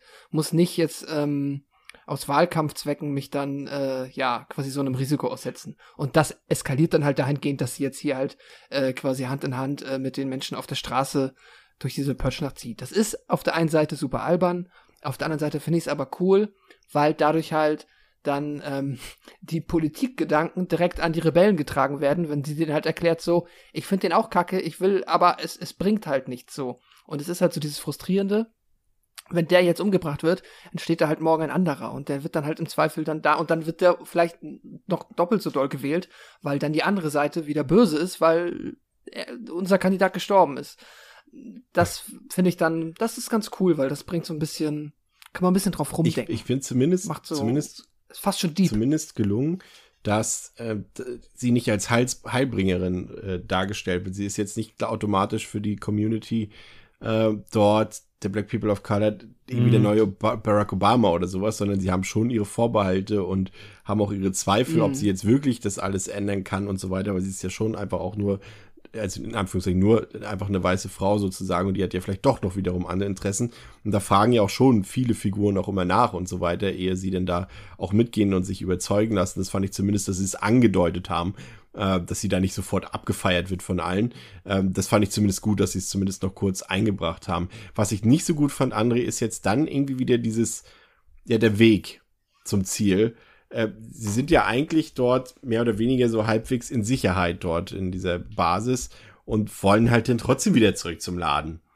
Das habe ich halt so irgendwie, fand ich irgendwie, es war jetzt so für mich keine logisch sinnvolle Entscheidung und das führt ja letztendlich auch dazu, dass der, der Wagen von denen ja auch gerammt wird von ähm, von diesen von diesen von dieser Söldnertruppe von diesen wie ist der Danziger oder Danziger oder so der die dort der da anleitet dort äh, dass die dort gerammt werden und die Senatorin letztendlich entführt wird und äh, zu dem Präsidentenanwärter der NFFA geführt wird und äh, der ist eben gerade versammelt in so einer Kathedrale mit seinen Anhängern aber ich fand, das war mir zu viel Bruder oder, oder, oder Schwester Zufall, André. Also auch generell, dass sie einfach dann auch wieder zurück mussten. Sie sind ja gerade erst dort angekommen in der Base und fünf Minuten später, ja, sorry, wir müssen zurück zum Laden. So fand ich irgendwie wack. Habt, hab noch, hab noch eine Milch äh, Kühlschrank vergessen. Nee, ähm, ja, ist so ein bisschen das, was, was, was auch noch beim, beim, beim zweiten gesagt hat. Ne? Dieses, ähm, man braucht immer wieder einen Aufhänger, um sie auf die Straße zu treiben, damit sie natürlich nicht sich irgendwo einbunkern können und dann das genaue Szenario hat, was Pascal eben gesagt hat, so eigentlich einbunkern und, und fertig. So, das ist das Realistischste, was du mit ihr machen solltest.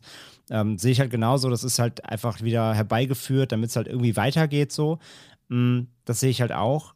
Und Dafür aber allerdings wieder das, was dann passiert, nämlich diese Kathedrale wiederum, das ist schon wieder nämlich ganz cool, weil das ist so das, ähm, die Weiterführung von dem, was am Ende vom zweiten passiert ist mit dieser, dieser äh, Beat-Aktion, dass jetzt hier schon wirklich ja, eine Art Sekte da daraus entstanden ist. Ne? Also sie, sie er tritt da eben auf wie, wie ein wie der Papst und äh, predigt die Purge zu seinen, zu seinen White Privilege-Jüngern irgendwie.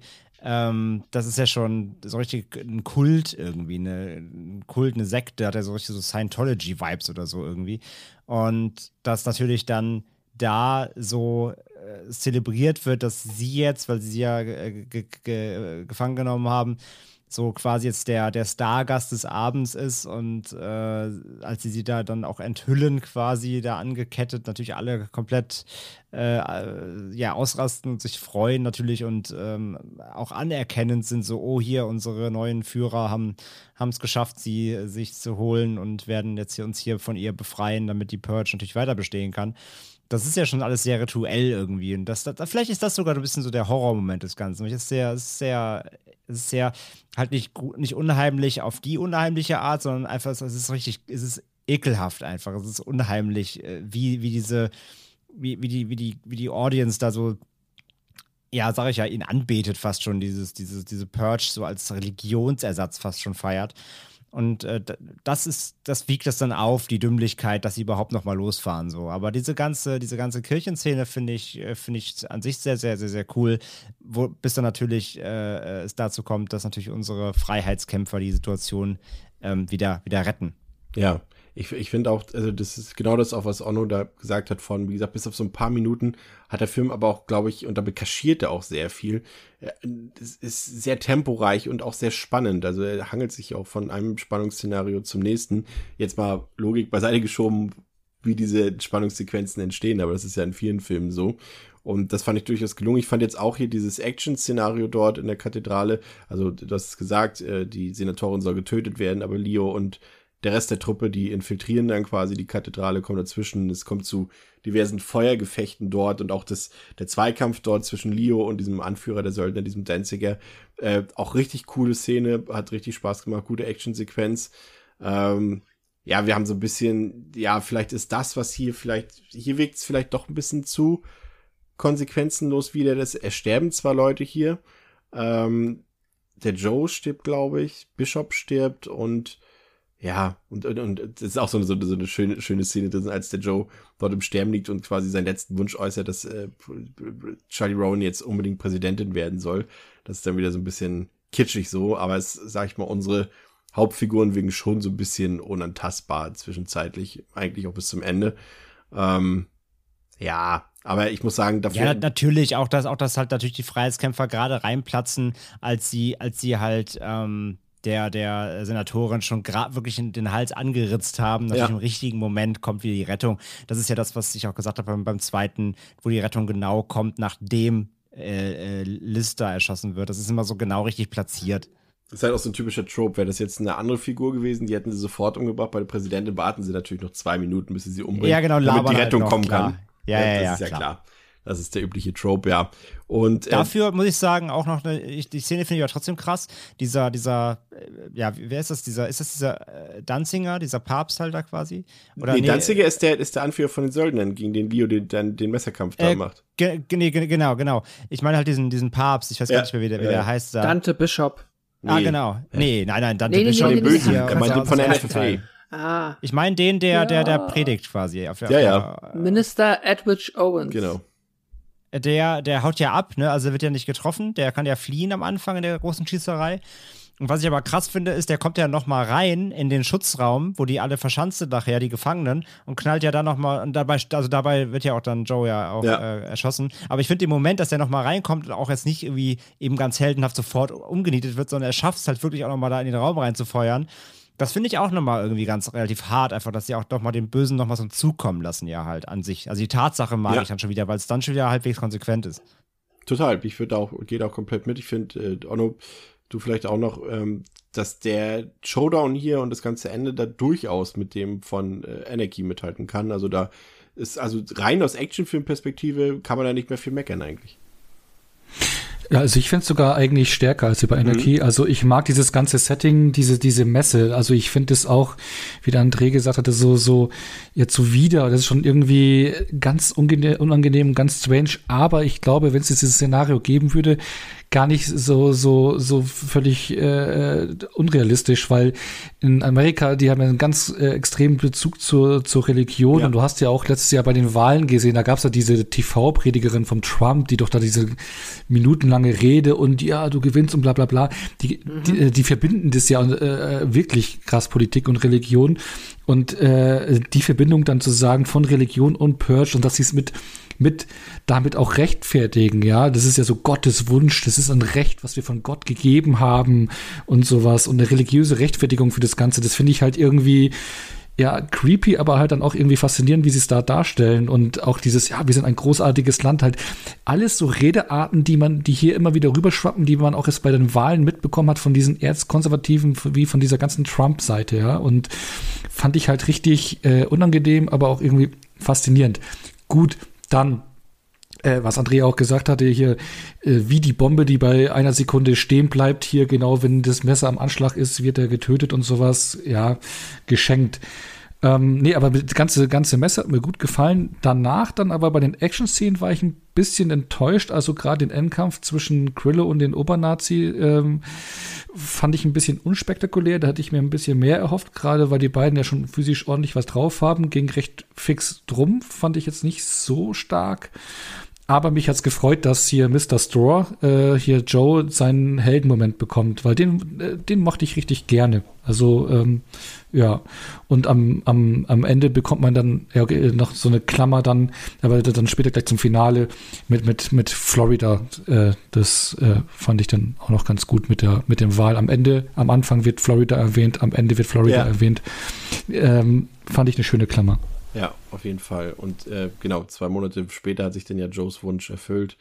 Ähm, aber man sieht halt auch auf den Straßen herstellt trotzdem noch Widerstand und die Anhänger der NFFA, NFFA, ja, wieder richtig, sind eben auch nicht glücklich mit der Abschaffung der Purge. Das ist das Erste, was äh, die neue Präsidentin eben in ihrer Amtshandlung dort durchführt. Ähm, aus meiner Perspektive dürfte das Purge-Franchise eigentlich ziemlich einzigartig sein, denn ich kann mich irgendwie an keine andere Filmreihe erinnern in den letzten 10 bis 15 Jahren. Zumindest im Horrorfilm oder Actionfilm. Na doch, wäre vielleicht Mission Impossible. Aber da auf eine andere Art und Weise. Also, die qualitativ solch einen Sprung gemacht hat. Also, vom, der erste Film sind wir uns ja einig, wie gesagt, also eher unterdurchschnittlich bis maximal durchschnittlich. Und hier beim dritten Teil angekommen, der ist aus meiner Sicht sehr gelungen und auch seinem Vorgänger, also Anarchy, überlegen. Ich finde, dass äh, Demonico hier so seine, seine Adaption von Escape from New York quasi förmlich auf die Spitze treibt. Und auch diese Ergänzung, also im zweiten Teil hatten wir eben den Kniff, das Ganze auf das interessantere Außensetting zu legen. Das war super. Hier kommt eben das frische politische Element noch mit dazu, was eben, Pascal hat es von, von gesagt, gerade aus der damaligen Sicht, ähm, hinsichtlich der ein paar Monate später stattfindenden Präsidentschaftswahl in den USA das Ganze nochmal dem Ganzen nochmal richtig neues Leben eingehaucht hat, der ganzen Sache.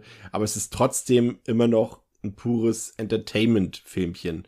So fast an der Grenze zu Trash. Da gibt's halt eben Momente, über die man herrlich diskutieren kann, ob das noch zu einem guten Film passt oder nicht. Also es gibt hier weiterhin keine tiefgründigen Charaktere zu sehen oder politische Studien zu bestaunen.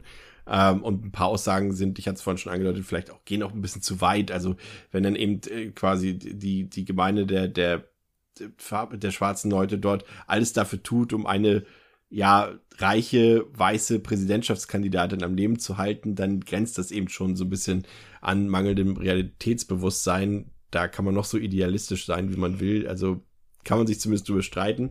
Und gerade dann finde ich, ist der Film am stärksten, wenn er zwar düster ist, aber sich selbst nicht so ernst nimmt, wenn eben André und ich haben vorhin schon darüber diskutiert, eben dort äh, Leute mit der Guillotine auf offener Straße enthauptet werden, wenn dort die Gruppe an Purgen dort mit ihren grell beleuchteten Autos und ihrer aufgedrehten Partymucke durch die Straßen cruist und auch eben dieser Mordtourismus, der ja wenig subtil dort angedeutet wird, dann ist der Film für mich immer am stärksten und eben in seinen Spannungsmomenten und gerade eben für Leute, ich glaube gerade für Leute, die das 80er Jahre Actionkino lieben, die finden auch den Film hier gut. Sie haben eben auch wieder Frank Grillo dabei, der ist zum zweiten Mal ein Badass, ein toller Sauhund, den man gerne anguckt. Der hat eine Leinwandpräsenz.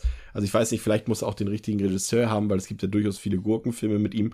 Aber wenn man ihn richtig anpackt, dann kann der so einen Film auch komplett alleine ähm, aus seinen Schultern tragen. Und das zeigt auch dieser Film hier wieder. Und ja, wie gesagt, letztendlich hier finde ich, ist es in keiner Weise mehr ein Horrorfilm. Ähm, das Korsett hat er auch für mich jetzt hier komplett abgestreift, aber es ist ein sehr guter, düsterer Action-Thriller mit Gewaltspitzen, die nicht zu verachten sind. Also für Genre-Kino-Fans für mich eigentlich eine volle Empfehlung und ähm, dem mit Abstand für mich der beste Teil der Reihe und dem gebe ich vier von fünf. Onno, dein Fazit zu dem. Ja, ähm, also irgendwie tue ich mir immer schwer, die beiden Teile auseinanderzuhalten, Teil 2 und 3. Also immer kurz danach. Ne? Ja, ja, gut, ja, weil wenn du die am Stück schaust, ja, der Teil, wo Krillowitz spielt, aus sind ja beide. Ähm, ich weiß nicht, also die, die verschmelzen dann so äh, für mich, weil sie irgendwie gleich ausschauen. Klar, der dritte haut noch ein bisschen was drauf, aber so vom, es ist immer eine Gruppe, die versucht irgendwie durch die Purge noch zu kommen, immer Schritte äh, weitergeht, überleben muss, zack, zack, zack, gleicher Aufbau. Ähm, von daher haben die für mich so ein ähnliches Standing, so von der Grundprämisse her erstmal. Ähm, aber hier, mir hat das äh, Thema mit der Senatorin ganz gut gefallen, weil es noch ein bisschen mehr Spannung reinbringt, hier ähm, ähm, sie halt zu beschützen und auch die Gruppendynamik und die Gruppe selber ist wieder äh, äh, ganz sympathisch. Also ich mochte den, hat dann so ein bisschen einen Hänger drin, wo es da mit der ähm, Rebellengruppe zu, zu tun hat. Für mich fehlte halt da der Sprung auf vier von fünf Sterne, da fehlt noch ein bisschen was, aber da bin ich mal wieder bei dreieinhalb von fünf. Aber trotz alledem für mich der beste Teil der Reihe. Stückchen besser als der zweite, aber eben nicht so viel, dass es für eine vier von fünf langt. Pascal. Ja, ich kann mich ähm, bezüglich äh, der ähm, beste Film der Reihe, äh, kann ich mich hier anschließen. Es ist auch für mich. Ich habe den jetzt zum ersten Mal gesehen. Das war der erste Film, den ich neu geguckt habe und mir hat er auch gut gefallen. Ich finde tatsächlich, der Film holt am meisten ähm, aus der Idee raus. Also jetzt weniger das, also ich finde die Action hier auch alles grundsolide. Da bin ich, ähm, glaube ich, komplett wieder so in diesem, das ist für mich ein stylischer, solider Actionfilm mit ein bisschen mehr Geschichte diesmal, die ähm, aber halt wirklich äh, so die interessanten Fragen aufstellt und dann auch einfach so passend ist. Und das ist auch ein bisschen, ich finde es halt wirklich cool, dass das irgendwie 2016 dann diesen Film gab, der halt ähm, ja also, jetzt halt einfach die eine sehr viel extremere Version ist von dem, was 2016 halt wirklich passiert ist. Und und dadurch halt auch diese Metaebene irgendwie bekommt, weil es halt dieses ähm, es ist nicht nur quasi vergleichsweise zeitloses ähm, Bildnis für das, was in der Realität passiert, sondern ein wirklich vergleichsweise sehr konkretes auf das aktuelle Zeitgeschehen bezogen. Und das finde ich ist eine ganz spannende Metaebene und dann die ganzen moralethischen Fragen, die der Film so im letzten Drittel aufwirft, die dann ähm, jetzt auch nicht, also das ist auch nicht äh, unfassbar deep, aber die ja zumindest aufgeworfen werden, die dann nochmal im, im Kontext des Purge-Konzepts halt nochmal äh, einfach dazu einladen, da mal ein bisschen drüber nachzudenken und da wirklich mal ein bisschen Tiefgang zu schaffen. Das gelingt dem Teil, finde ich, am besten. Und deswegen bin ich am Ende auch wie Onno bei dreieinhalb von fünf. André, ich weiß, du machst jetzt wieder irgendeinen lustigen Spruch vermutlich, aber kannst du dem widersprechen oder bist du bei uns? Ich würde niemals lustige Sprüche hier im Podcast droppen. Das ist gar nicht meine Art. Ähm, nee, ich kann mich kurz sogar anschließen. Also ich fand Election ja tatsächlich bisher auch im, also im ersten Watch der Reihe damals, als ich es zum ersten Mal gesehen habe, ähm, fand ich ihn am stärksten. Das kann ich schon mal auch vorwegnehmen. Ähm, gegenüber den noch kommenden Filmen. Und daran hat sich insgesamt eigentlich nichts geändert, außer dass der zweite jetzt tatsächlich für mich der Anarchy fast auf die gleiche Stufe gerückt ist. Deswegen sagte ich ja vorhin, war eine Aufwertung.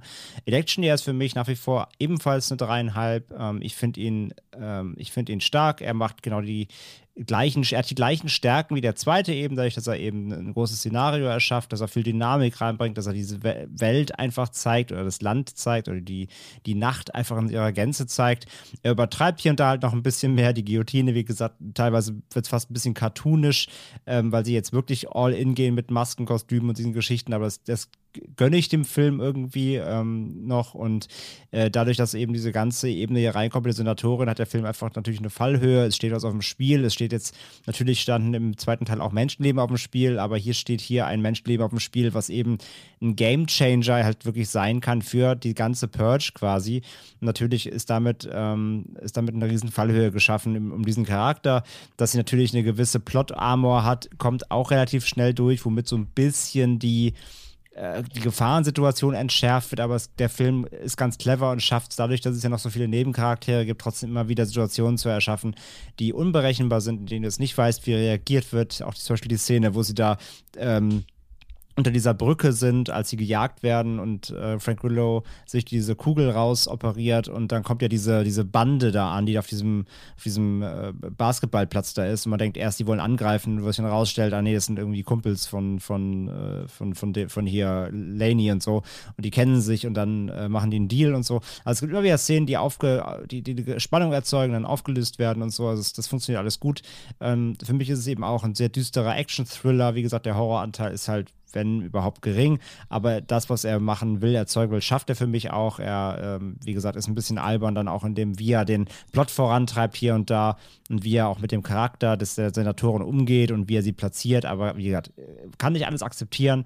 Dafür ist der Film eben so viele tolle Szenen hat, wie inklusive dann dem Finale mit der Kirche und so weiter. Alles schon genannt guter Film, starker Film, für mich eben jetzt immer noch der stärkste Teil der Reihe, kann ich schon mal sagen, mit dreieinhalb, äh, sehr guten dreieinhalb, aber wie gesagt, Energie ist da schon rangerückt. 2018 kam dann das Prequel The First Purge in die Kinos. Der Film hat zweieinhalb von fünf auf Letterboxd, auf der IMDb 5,2 von 10, ist freigegeben ab 18 Jahren, läuft 97 Minuten, hat 13 Millionen Dollar gekostet und 137 Millionen Dollar eingespielt. Kam, wie gesagt, wow. zwei, ja, 2018 im Juli in die Kinos, hatte damals Konkurrenz von Ant-Man 2 und von Jurassic World 2. Wurde nicht von James DeMonico gedreht, sondern von Gerard McMurray. Und hat äh, ja von allen Filmen, glaube ich, eher das, äh, den unprominentesten Cast. Also wir haben zwar Marissa Tomei dabei, ähm, die ja durchaus, ein, ja, da muss man sich schon, also da habe ich mich schon gefragt, wie sie sich in dem Film verehrt hat. Ähm, vielleicht kennt man noch Lauren Velez, die hat in Swallow zuletzt mitgespielt, durchaus netter Film. Aber von den anderen Darstellern hat man vielleicht eher was in Serien vielleicht bisher gesehen. Ähm, Frank Grillo ist nicht mehr mit dabei gewesen äh, bei diesem Film. Ähm, er hat gesagt, er, ja, er würde mitspielen, wenn das Skript ihn wirklich ansprechen würde und wenn James DeMonico halt Regie führen würde, aber was er eben ja nicht getan hat hier zum ersten Mal. Ähm, ansonsten würde ich erstmal an Pascal übergeben, worum es in The First Purge geht, auch wenn der Titel natürlich schon einiges verrät. Um die Verbrechensrate für den Rest des Jahres unter 1% zu drücken, testen die neuen Gründungsväter Amerikas eine soziologische Theorie, bei der die Bürger des New Yorker Stadtteils Staten Island eine Nacht lang ungehindert alle Straftaten begehen dürfen. Ja. Ende. ja, also äh, spulen zurück quasi in dieser alternativen äh, Zeitlinie äh, dort oder in dieser alternativen Realität.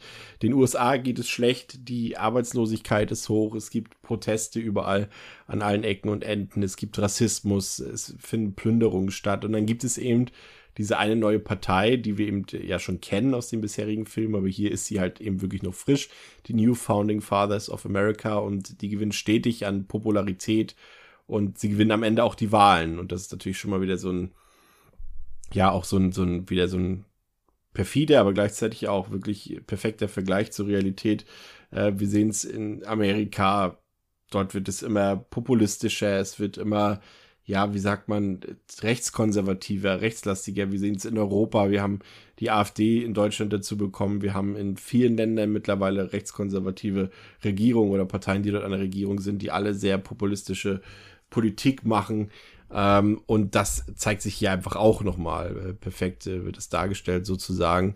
Und eben jetzt soll ein neues Experiment namens The Purge, also die Säuberung, für Abhilfe sorgen. Aber das ist erstmal ein bisschen kleiner, als wir es, wie es bis jetzt kennen, wie wir es aus den anderen Filmen kennen.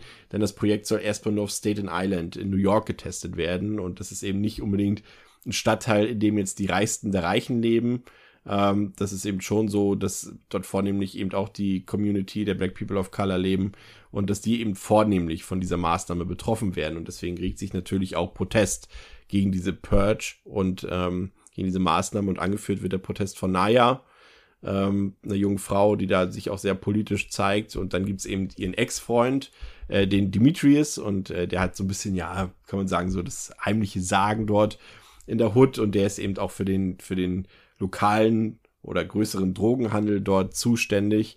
Und dann gibt es eben noch Nayas Bruder, Ishaya, der dealt eben ohne ihr Wissen eben für Demetrius Gang.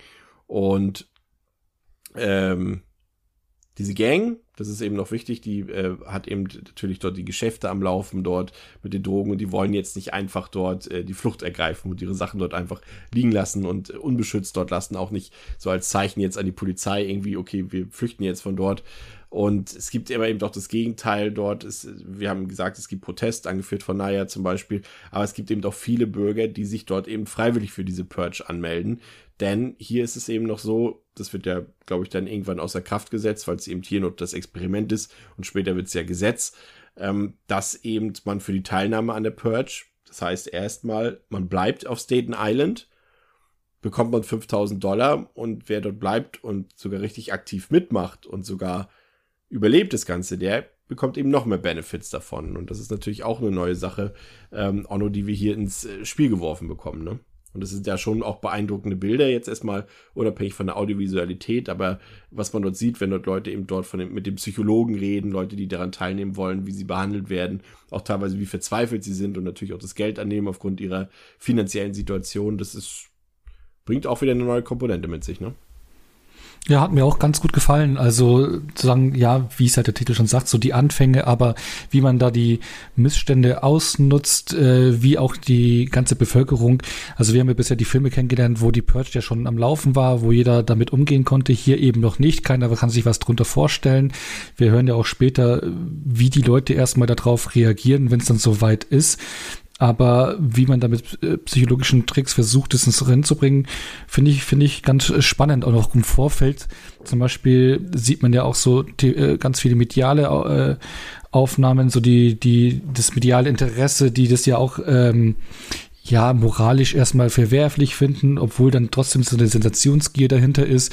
Man hört dann auch, wie der Papst äh, die Purge oder die Idee dahinter verurteilt, was ja irgendwie ganz witzig ist, weil im dritten Teil man ja dann Religion und die Purge verbindet, aber hier verurteilt der Papst noch und so.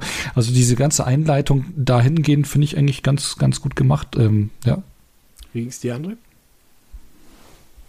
Ja, also das Ding ist halt bei dem, bei dem, bei dem Aufbau so, bei dem Film hatte ich am Anfang halt wirklich so die Hoffnung, dass er halt wirklich auch äh, sehr, sehr, ähm, sehr clever vielleicht reingeht und ähm, mir wirklich eine sehr interessante Aufbaugeschichte des Ganzen erzählt. Aber ich finde ja auch hier, er ähm, es geht ja auch sehr schnell los eigentlich, ne? was eigentlich natürlich ein, ähm, ein, guter Aspekt des Films ist, dass er nicht so lange braucht, um es alles irgendwie zu etablieren, weil wir kennen es ja nun mal aus den vorigen Filmen, deswegen musst du ja die Purge nicht mehr groß erklären. Set, findest du das, dass das so ist? Ich finde, er lässt sich von allen Filmen am meisten Zeit sogar, bis es tatsächlich richtig losgeht.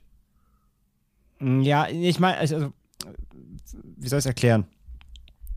Der Film hätte sich noch deutlich, deutlich sogar mehr Zeit lassen können, ähm, indem er quasi noch mal noch weiter vorne ansetzt. Also dass er wirklich erst noch mehr auf die Gesellschaft eingeht und irgendwie eine gewisse Community etabliert und dann erst sich da so, weiß, weiß ich nicht, man, man hört zum ersten Mal von dieser Purge-Geschichte, bla bla. Aber er, er fängt ja schon wirklich damit an, dieses Programm ist, steht schon und wird jetzt eingeführt. Und dann geht es ja quasi, da, das meine ich halt. Also die Purge an sich, was die ist, musst du ja dem Zuschauer an sich nicht erklären, weil die kennt er ja natürlich aus den drei vorigen Filmen. Das meine ich. Du hast vollkommen recht, bis es wirklich gepurged wird, dauert es sehr lange, eine Weile. Ähm, aber halt, wie er, wie er einsteigt, ist ja doch sehr, sehr korrekt und ist, äh, beziehungsweise sehr konkret und flüssig. Und dann geht es ja erstmal darum, wie die, was ich auch noch gerade sagt, wie Leute reagieren, ne? Also was, was so in der Community gemacht wird. Äh, wird es erstmal positiv aufgefasst oder gibt es direkt Gegenstimmen und so weiter und so fort. Und ähm, das Szenario an sich, wie er da, wie er da reingeht, ist an sich erstmal ganz grundsolide, sag ich mal. Hm wie gesagt, man hätte, man hätte es deutlich, deutlich vorne, noch weiter vorne ansetzen können, aber ich glaube, das hätte dann auch einfach noch, also es hätte A noch länger gedauert und ich meine, letztendlich wollen die Leute ja trotzdem Purge sehen und zwar, was die Purge dann auch ausmacht und nicht, nicht nur die Vorgeschichte an sich, ähm, ohne, ohne, ohne Purge, sage ich mal. Mhm, von daher, das funktioniert für mich eigentlich ganz okay. Ja, meine Kritik, äh, es gibt gleich einen Kritikpunkt, aber da warte ich nochmal drauf, bis du wirklich darauf zu sprechen kommst. Mach erstmal weiter. Okay. Ich habe ähm, zwei Themen dazu, ähm, die ich interessant finde. Mal gucken, wie ihr da mitgeht oder nicht. Äh, der erste Punkt wäre der, dass ich hier das Verhalten der Leute, also die Reaktionen auf die Purge selbst, äh, in ihrer Ambivalenz ziemlich interessant finde, weil du hast eben Leute, ähm, zum Beispiel, ihr erinnert euch vielleicht, als Dimitrios das erste Mal da auftaucht und aus dem Auto steigt, wenn der, der Protest und er geht erstmal zu den, zu diesen typischen, so wie wir das immer kennen, auch in den Städten, da sitzen halt so vier ältere Männer rum, die sich das Treiben angucken und dann erstmal darüber urteilen und über die Leute mhm. urteilen. Und das sind halt so die Leute, die, die sind ganz entspannt. Die, ja, da kommt eine Purge, okay, wir schauen uns das mal an.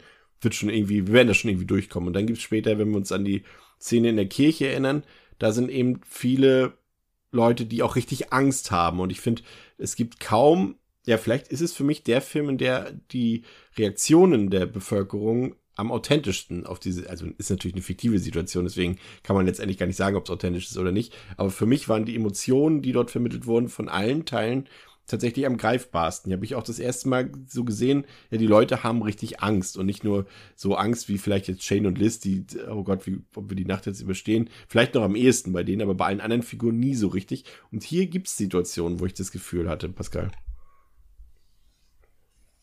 Mhm. Ja, es äh, würde ich jetzt erstmal nicht großartig widersprechen. Ich denke mir auch, dass ähm, Nee, doch, ich finde auch, die Angst ist ganz gut dargestellt. Ich wollte noch mal kurz sagen, also ich finde auch äh, die Interviews äh, am Anfang finde ich klasse. Ich finde vor allem, ähm, ist für mich auch irgendwie ein Highlight des Films. Ich weiß nicht, wie ihr das findet, aber der Skeletor, der, ähm, macht das schon erschreckend gut. Also der hat tatsächlich auch direkt am Anfang bei mir so für ein bisschen Gänsehaut Der gesorgt. Einzige, der als keine Maske braucht, um mich zu fürchten. Voll, ja, ja, absolut, finde ich auch, ja. Ja, stimmt. Ja, der ist ein bisschen creepy. Und das, ich mag den, ich finde das cool gespielt. Das Ja, ist ähm, der beste Antagonist der Reihe. Der ist, irgendwo hatte ich gelesen, dass Ähm. er in der kompletten Montur zum, zum Casting gefahren ist, irgendwie mit diesem Outfit und auch durch die U-Bahn gefahren ist und so weiter. Und die auch beim, beim Vorsprechen Auch echt mit- Angst vor ihm hatten. auch, auch mit den Kontakten. Ich weiß nicht genau, aber ich glaube schon. Irgendwie, also es stand nur Montur, aber das ist auf jeden Fall Ja. äh, interessant. Aber es ist, ist ein, ist, genau, es ist ein guter Aspekt. Also gerade auch die, und da würde mich, und deswegen bleibe ich gleich bei dir, äh, würde mich auch interessieren, wie du jetzt die neuen Figuren, die wir haben, wie du die einschätzt. Also jetzt vor allem Shaya, äh, Naya und, und Demetrius.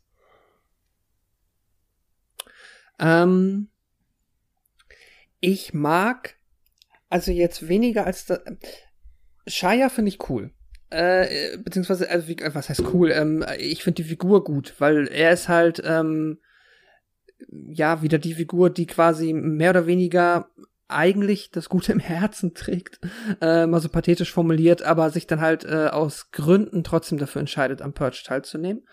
Ähm, und der halt auch so ein bisschen der, so diese verlo verlorene Teenager-Seele ist, die halt so ein bisschen, ähm, ja, durchs Leben struggelt und offensichtlich, ohne dass jetzt, so sagt er zumindest immer wieder, der Dimitrius das großartig mitbekommt, auch ähm, da in diese kriminellen Machenschaften mit reingezogen wird.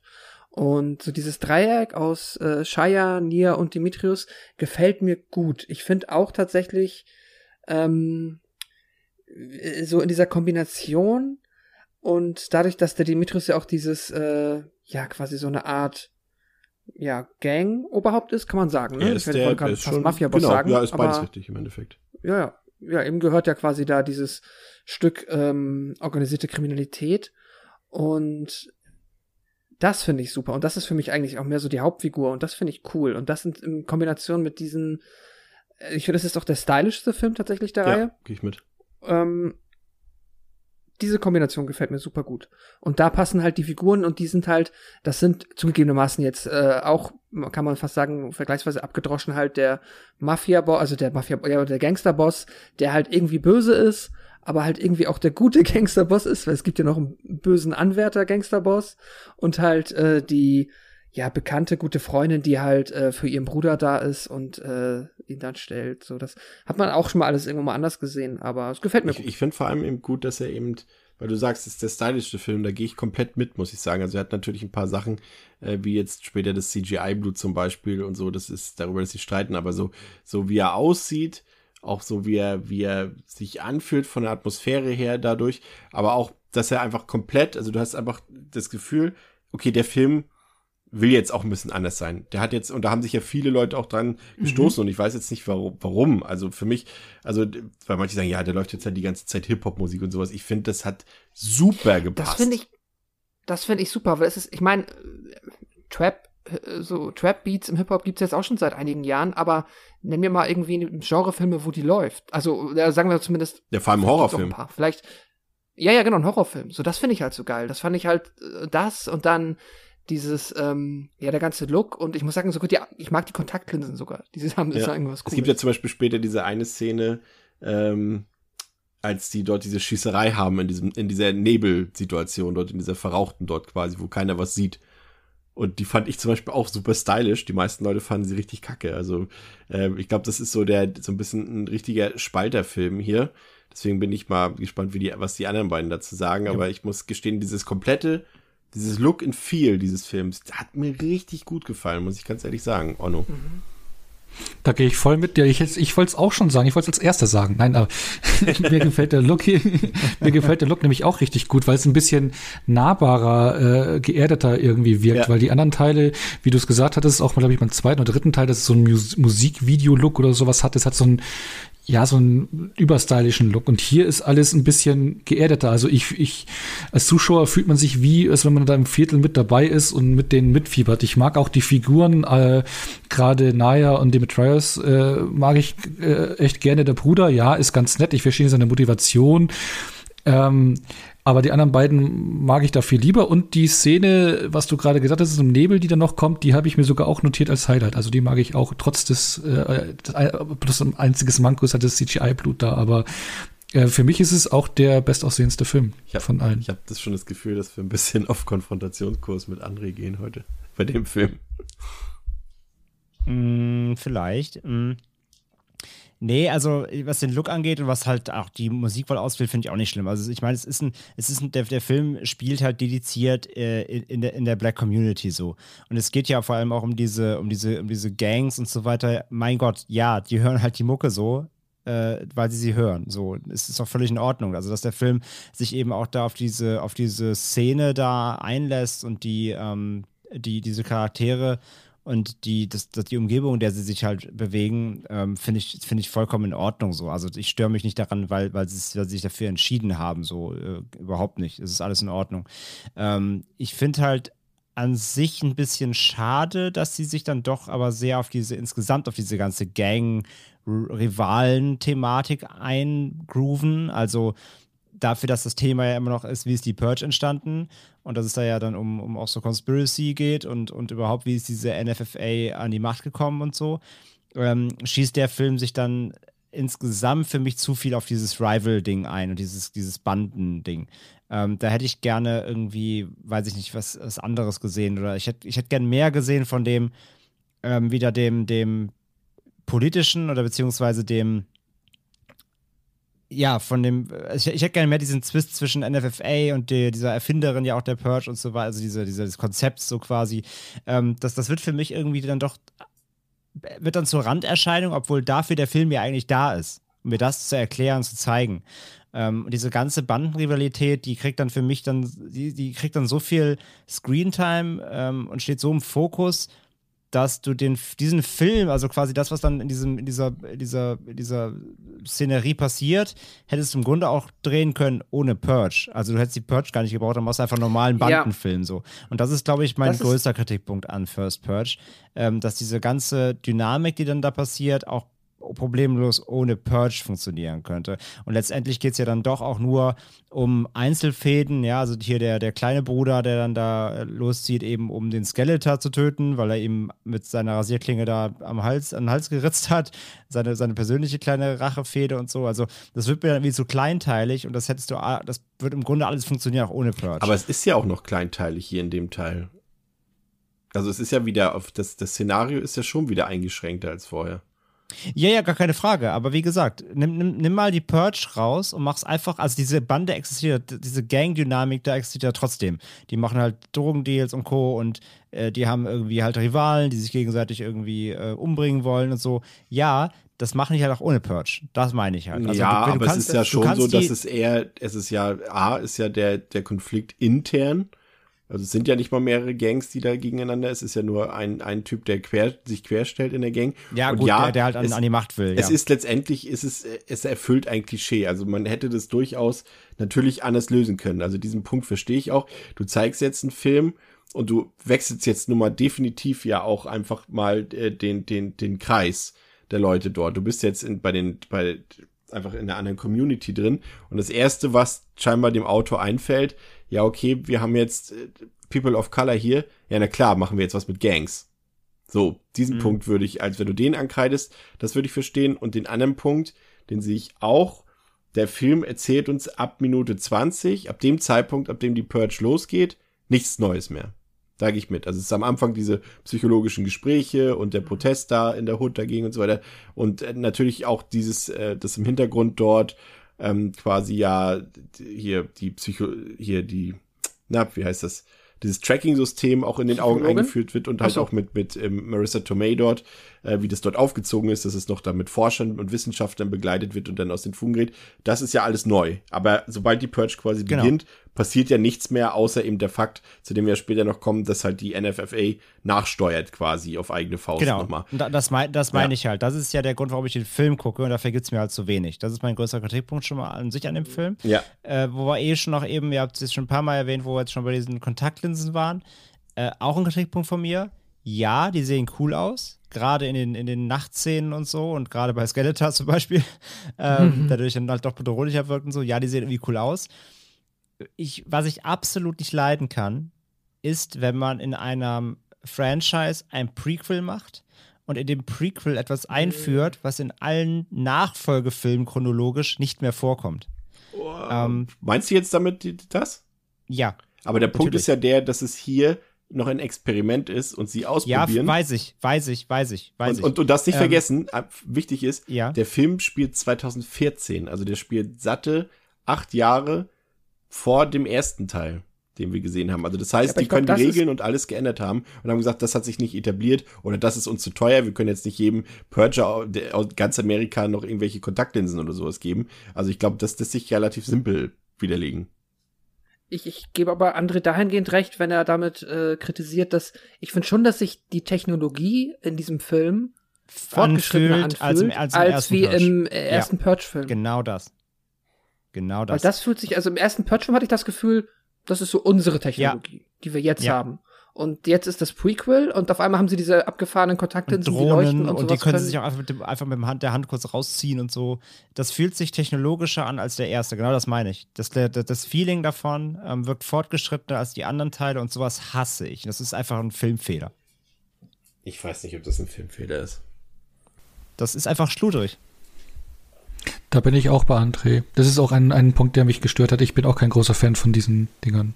Aber was der Film ja aufmacht hier ist ja, dass er auch nicht in unserer Realität spielt. Ne? Also das ist ja schon klar. weil ja, darum geht's ja gar auch nicht. in der es, geht ja, es geht ja, was ich kritisiere, ist nicht, dass er in unserer Realität spielt und es unrealistisch für unsere Welt ist. Das, ist, das Ding ist, was ich kritisiere, ist, ähm, dadurch wirkt quasi die Purge-Welt, ich rede jetzt von der Filmwelt, ist es nicht kohärent dazu einfach. Der Film wirkt moderner als der eigentlich erste Purge, das darf er halt nicht. Das Aber ist halt, das kannst wenn du du halt, jetzt nicht nur als an wenn du den, nur, an, den, an den Kontaktlinsen festmachen. Und da ist nichts na natürlich, anderes. woran denn sonst? Naja, es, es gibt doch keine andere Technologie, die dort gezeigt Natürlich wird. Drohnen und so weiter, die plötzlich Ja, es gab Schienen werden und das 2014 platt schießen. Drohnen. Ja, aber doch nicht so Kampfdrohnen. Warum gibt's die im ersten nicht? Warum kommen die nicht reingeflogen und knallen die Leute? Also, sorry, nee, nee, das, das, das lasse ich mir nicht vom Brot nehmen, die Kritik. Die muss der Film sich auf jeden Fall gefallen lassen. Der wirkt moderner als Ich der weiß erste. nicht, ob du es besser gefunden hättest, wenn es das, wenn er, wenn er das im ersten Teil auch gezeigt hätte und das jetzt wieder aufgegriffen hätte. Nee, hätte ich dann wahrscheinlich würdest- scheiße gefunden. Dann würdest du das jetzt genauso scheiße finden. Ja, wahrscheinlich. Dann, dann lass es doch ganz raus.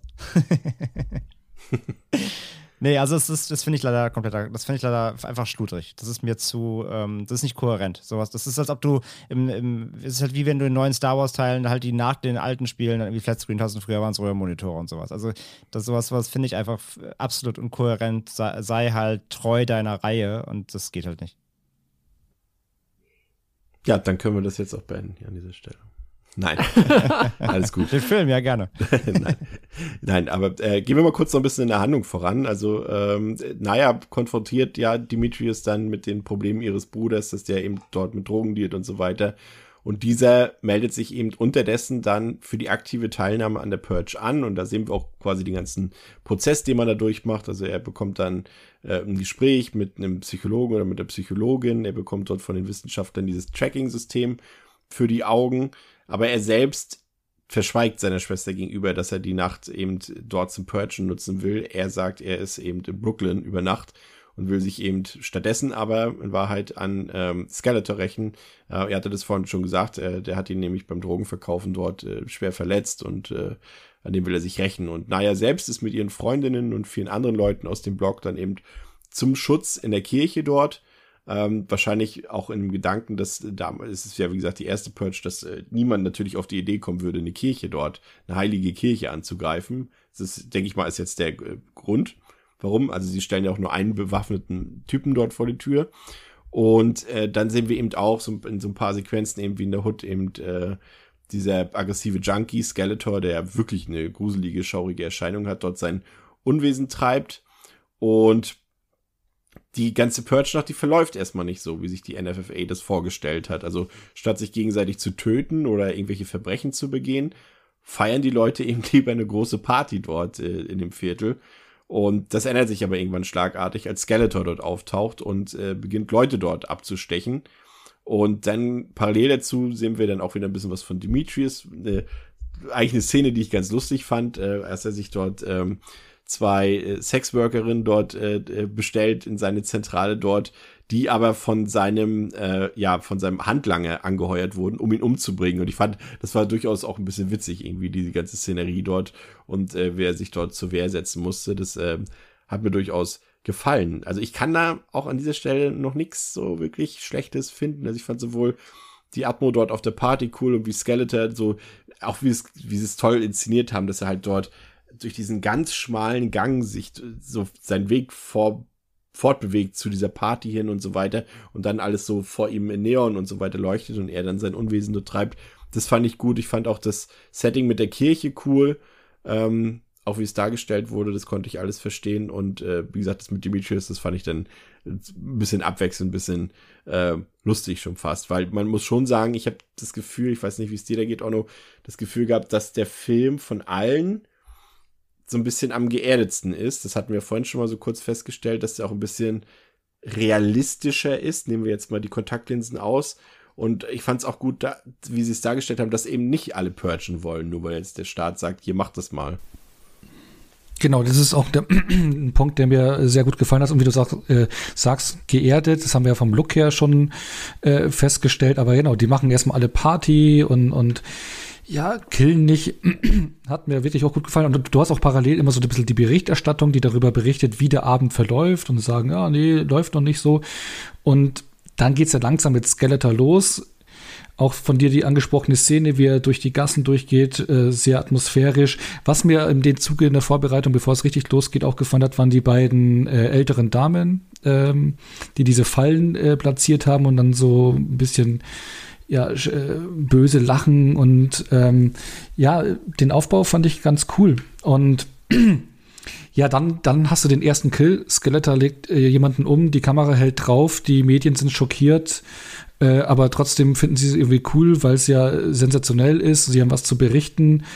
Und ja, dann geht es ja so langsam mehr los. Aber den Aufbau bis dahin fand ich auch sehr stark. Also da habe ich jetzt auch nichts großartig dagegen zu sagen. Also mir, mir gefällt es. Pascal? Ja, ich fand die Party auch super. Ich muss aber sagen, ähm, ich bin das zweigeteilt. Einerseits bin ich mit den Szenen, also zum Beispiel der, das äh, Duell zwischen Dimitrios und den äh, Sexworkerinnen, das fand ich auf der einen Seite cool. Auf der einen Seite, und das ist vielleicht auch die Kritik, die andere eben nochmal gesagt hat, es ist halt nicht sehr purgy. Und auch das, ich, also ich kann das komplett nachvollziehen tatsächlich. Das ist auch etwas, was mich gestört hat, dass halt vieles, was hier passiert, äh, tatsächlich halt unabhängig von der Purge-Situation sich äh, glaubwürdig anfühlt. Also das ist halt nichts, was irgendwie eine in Korrelation zu dem äh, zu der Purge-Nummer stehen muss. Und so fühlt sich dann für mich teilweise auch nicht an. Trotzdem fand ich es cool und irgendwie konnte ich es ganz gut hinnehmen und habe mich dann jetzt deshalb auch nicht mh, hm, davon rausreißen lassen und konnte mich nicht mehr davon unterhalten äh, unterhalten werden. Aber ähm, ja, also bisschen zweischneidig für mich, ähm, alles, was so in dem Bereich passiert. Aber die Party generell äh, super, weil hier halt auch nochmal, äh, ja, der ganze Style, die Optik und der Sound, ähm, ja, einfach dem Film wirklich eine ganz eigene Note. Will ich trotzdem was fragen? Ähm, und zwar, mhm.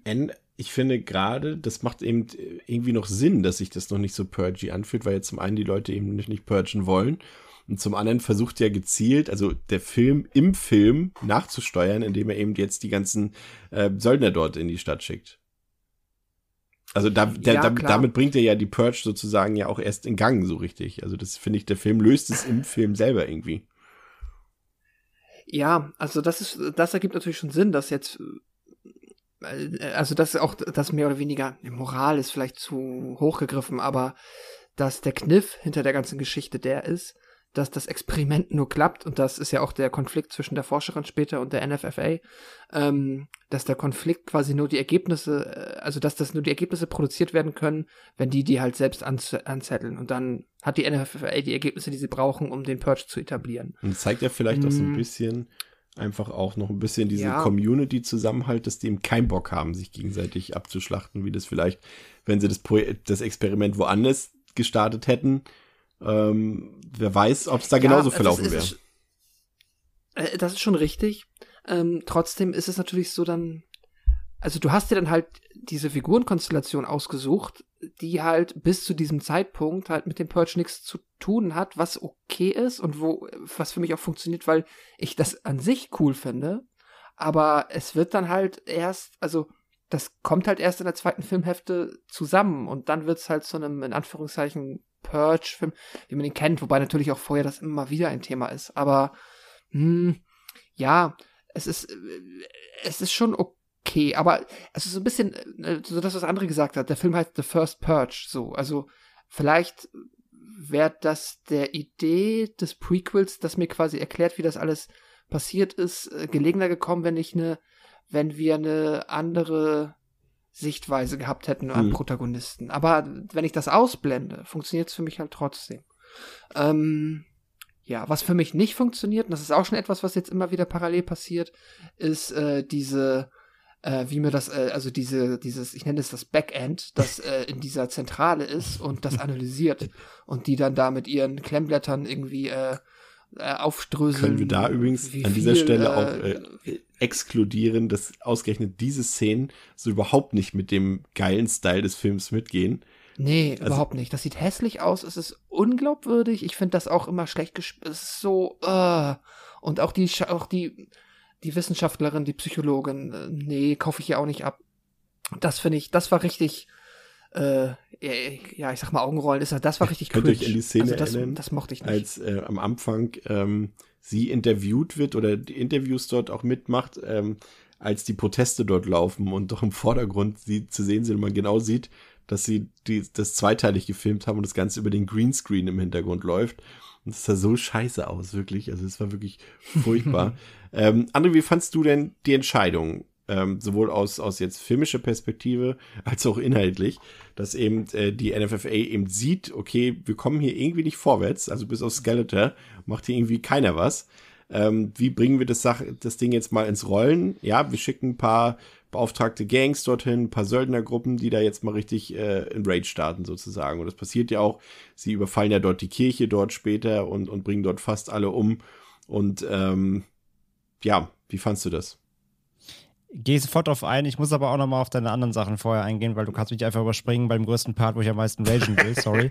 Vielleicht ähm, so, so kommst du nicht bei mir, ra- so kannst du nicht aus der Affäre ziehen. ähm, denn ich habe auch noch ein paar Sachen. Also zum einen auch noch von diese Frauen angesprochen, die so angezogen sind mit, wie, so, wie, so, wie so Babys, aber es sind Omas, die mit so Kinderwägen oder mit, Ja. mit, ähm, mit, mit äh, Einkaufswägen äh, durch die Gegend fahren, so ganz, so ganz creepy, so ein bisschen Shining-mäßig.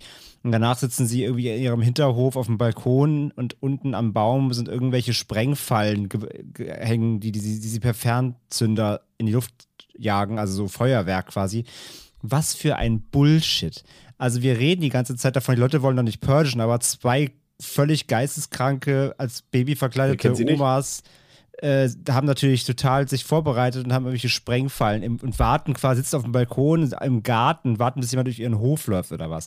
Also unfassbare dämliche Szene, fand ich. Kurzer hat Einwand? mich- ja. äh, gebe ich dir komplett recht, ist total deplatziert für dafür, dass es die First Purchase. Ähm, sehe ich, sehe ich, gebe ich dir komplett Genau, recht. also ne, das ist der die Moment. Szene. Sie versuchen, sie versuchen wieder den Guillotine-Moment beziehungsweise den Ja, MG genau. auf der Ladefläche-Moment zu kopieren. Ja. Nur macht es Ja. von der Timeline keinen Sinn. Genau, da, also die Szene in Election Year, ich hätte ich es gefeiert vielleicht sogar, oder auf jeden Fall wäre es mir nicht aufgefallen, weil es zum Rest passt. Hier ist es in dem Moment auch gerade einfach völlig deplatziert. Mm, Dann muss ich sagen, äh, was mir auch richtig gut gefällt, ist halt Skeletor, wie er halt sich zu der Party bahnt. Das hat richtige, da muss ich sagen, da gebe ich dem Film seinen Horrorpart, das hat fast schon so Sla also Slasher-Vibes. Er ist, fast- er ist fast so wie so ein, wie so ein Slasher-Killer. Und er ist auch eine Ähm, das- Gefahr, ne? Eine prä präsente Gefahr, wirklich. Genau, also das gefällt mir richtig gut. Der ist echt wie so, wie so ein, wie so ein Slasher-Antagonist äh, installiert, finde ich super. Ähm, die Party an sich, ich finde die, die Message irgendwie cool zu sagen, okay, Leute haben gar keinen Bock darauf zu purgen und feiern lieber. Ja, was ich zu bedenken gebe dabei ist aber wiederum, du weißt ja nicht, ob jeder wirklich nicht purgen will, weißt du? Also, das ist so ein bisschen, also ich vergleiche es mal mit Corona. Du stellst ja jetzt auch nicht in der Pandemie ungeimpft auf eine Party mit 2000 Leuten, weil du weißt, es kann safe sein, aber das haben vielleicht genug auch nicht. gemacht. Ja, genau. Also es kann safe sein, aber vielleicht hat doch einer Delta. Und da ist es halt so, ja, okay, äh, anscheinend haben wir alle keinen Bock und wollen lieber feiern, aber wir wissen ja quasi, was das Experiment quasi bedeutet. Wir wissen ja theoretisch, wenn jetzt jemand hier jemand umbringt, dann gibt es dafür keine Konsequenz. Und dann finde ich es schon wieder fast ein bisschen leichtsinnig, dass einfach alle sich auf, auf einen Platz stellen und dann feiern. Also das, das finde ich so ein bisschen, zwiespältig, das Ganze. Und wenn das halt in Anführungszeichen nur so, nur in Anführungszeichen so ein, äh, du hast, äh, äh, du hast mich betrogen und ich weiß es schon, so ein Mord Ja, ist, ne? also genau, du, sowas. du, du weißt einfach nicht, ob nicht irgendwer deiner Nachbarn, deiner Community, aber nicht doch irgendwie sagt, ich, ich drehe jetzt mal frei oder genau, oder irgendwas pers persönliche Fehde in der Nacht jetzt aus, ausdiskutiert äh, auf eine harte Weise. Also du weißt es einfach nicht. Deswegen finde ich das, ich finde das die Symbolik gut, aber auch da Sinnhaftigkeit stelle ich in Aber Frage, ob es dann, wird ja bestraft. ja. Diese, diese Sorglosigkeit wird ja mit dem Auftreten von Skeletor Natürlich. bestraft. Ja, ja, klar, das meine ich ja, aber das meint, das, das, das, das, das, das, dass sich überhaupt in diese Gefahr begeben, wie gesagt, ist ja typ, ist, okay, vielleicht ist es typische menschliche Dummheit, kann man es damit vielleicht erklären von mir aus so, aber das ist auf jeden Fall, ja, es sind Leute doof, dass sie es machen, natürlich, klar. Ja, aber vielleicht haben die sich ja irgendwie so ein Agreement gemacht, so hey, wir feiern jetzt, wir kassieren die Kohle, jeder kriegt 5000 Dollar, wenn er auf der Straße rumrennt. Ja.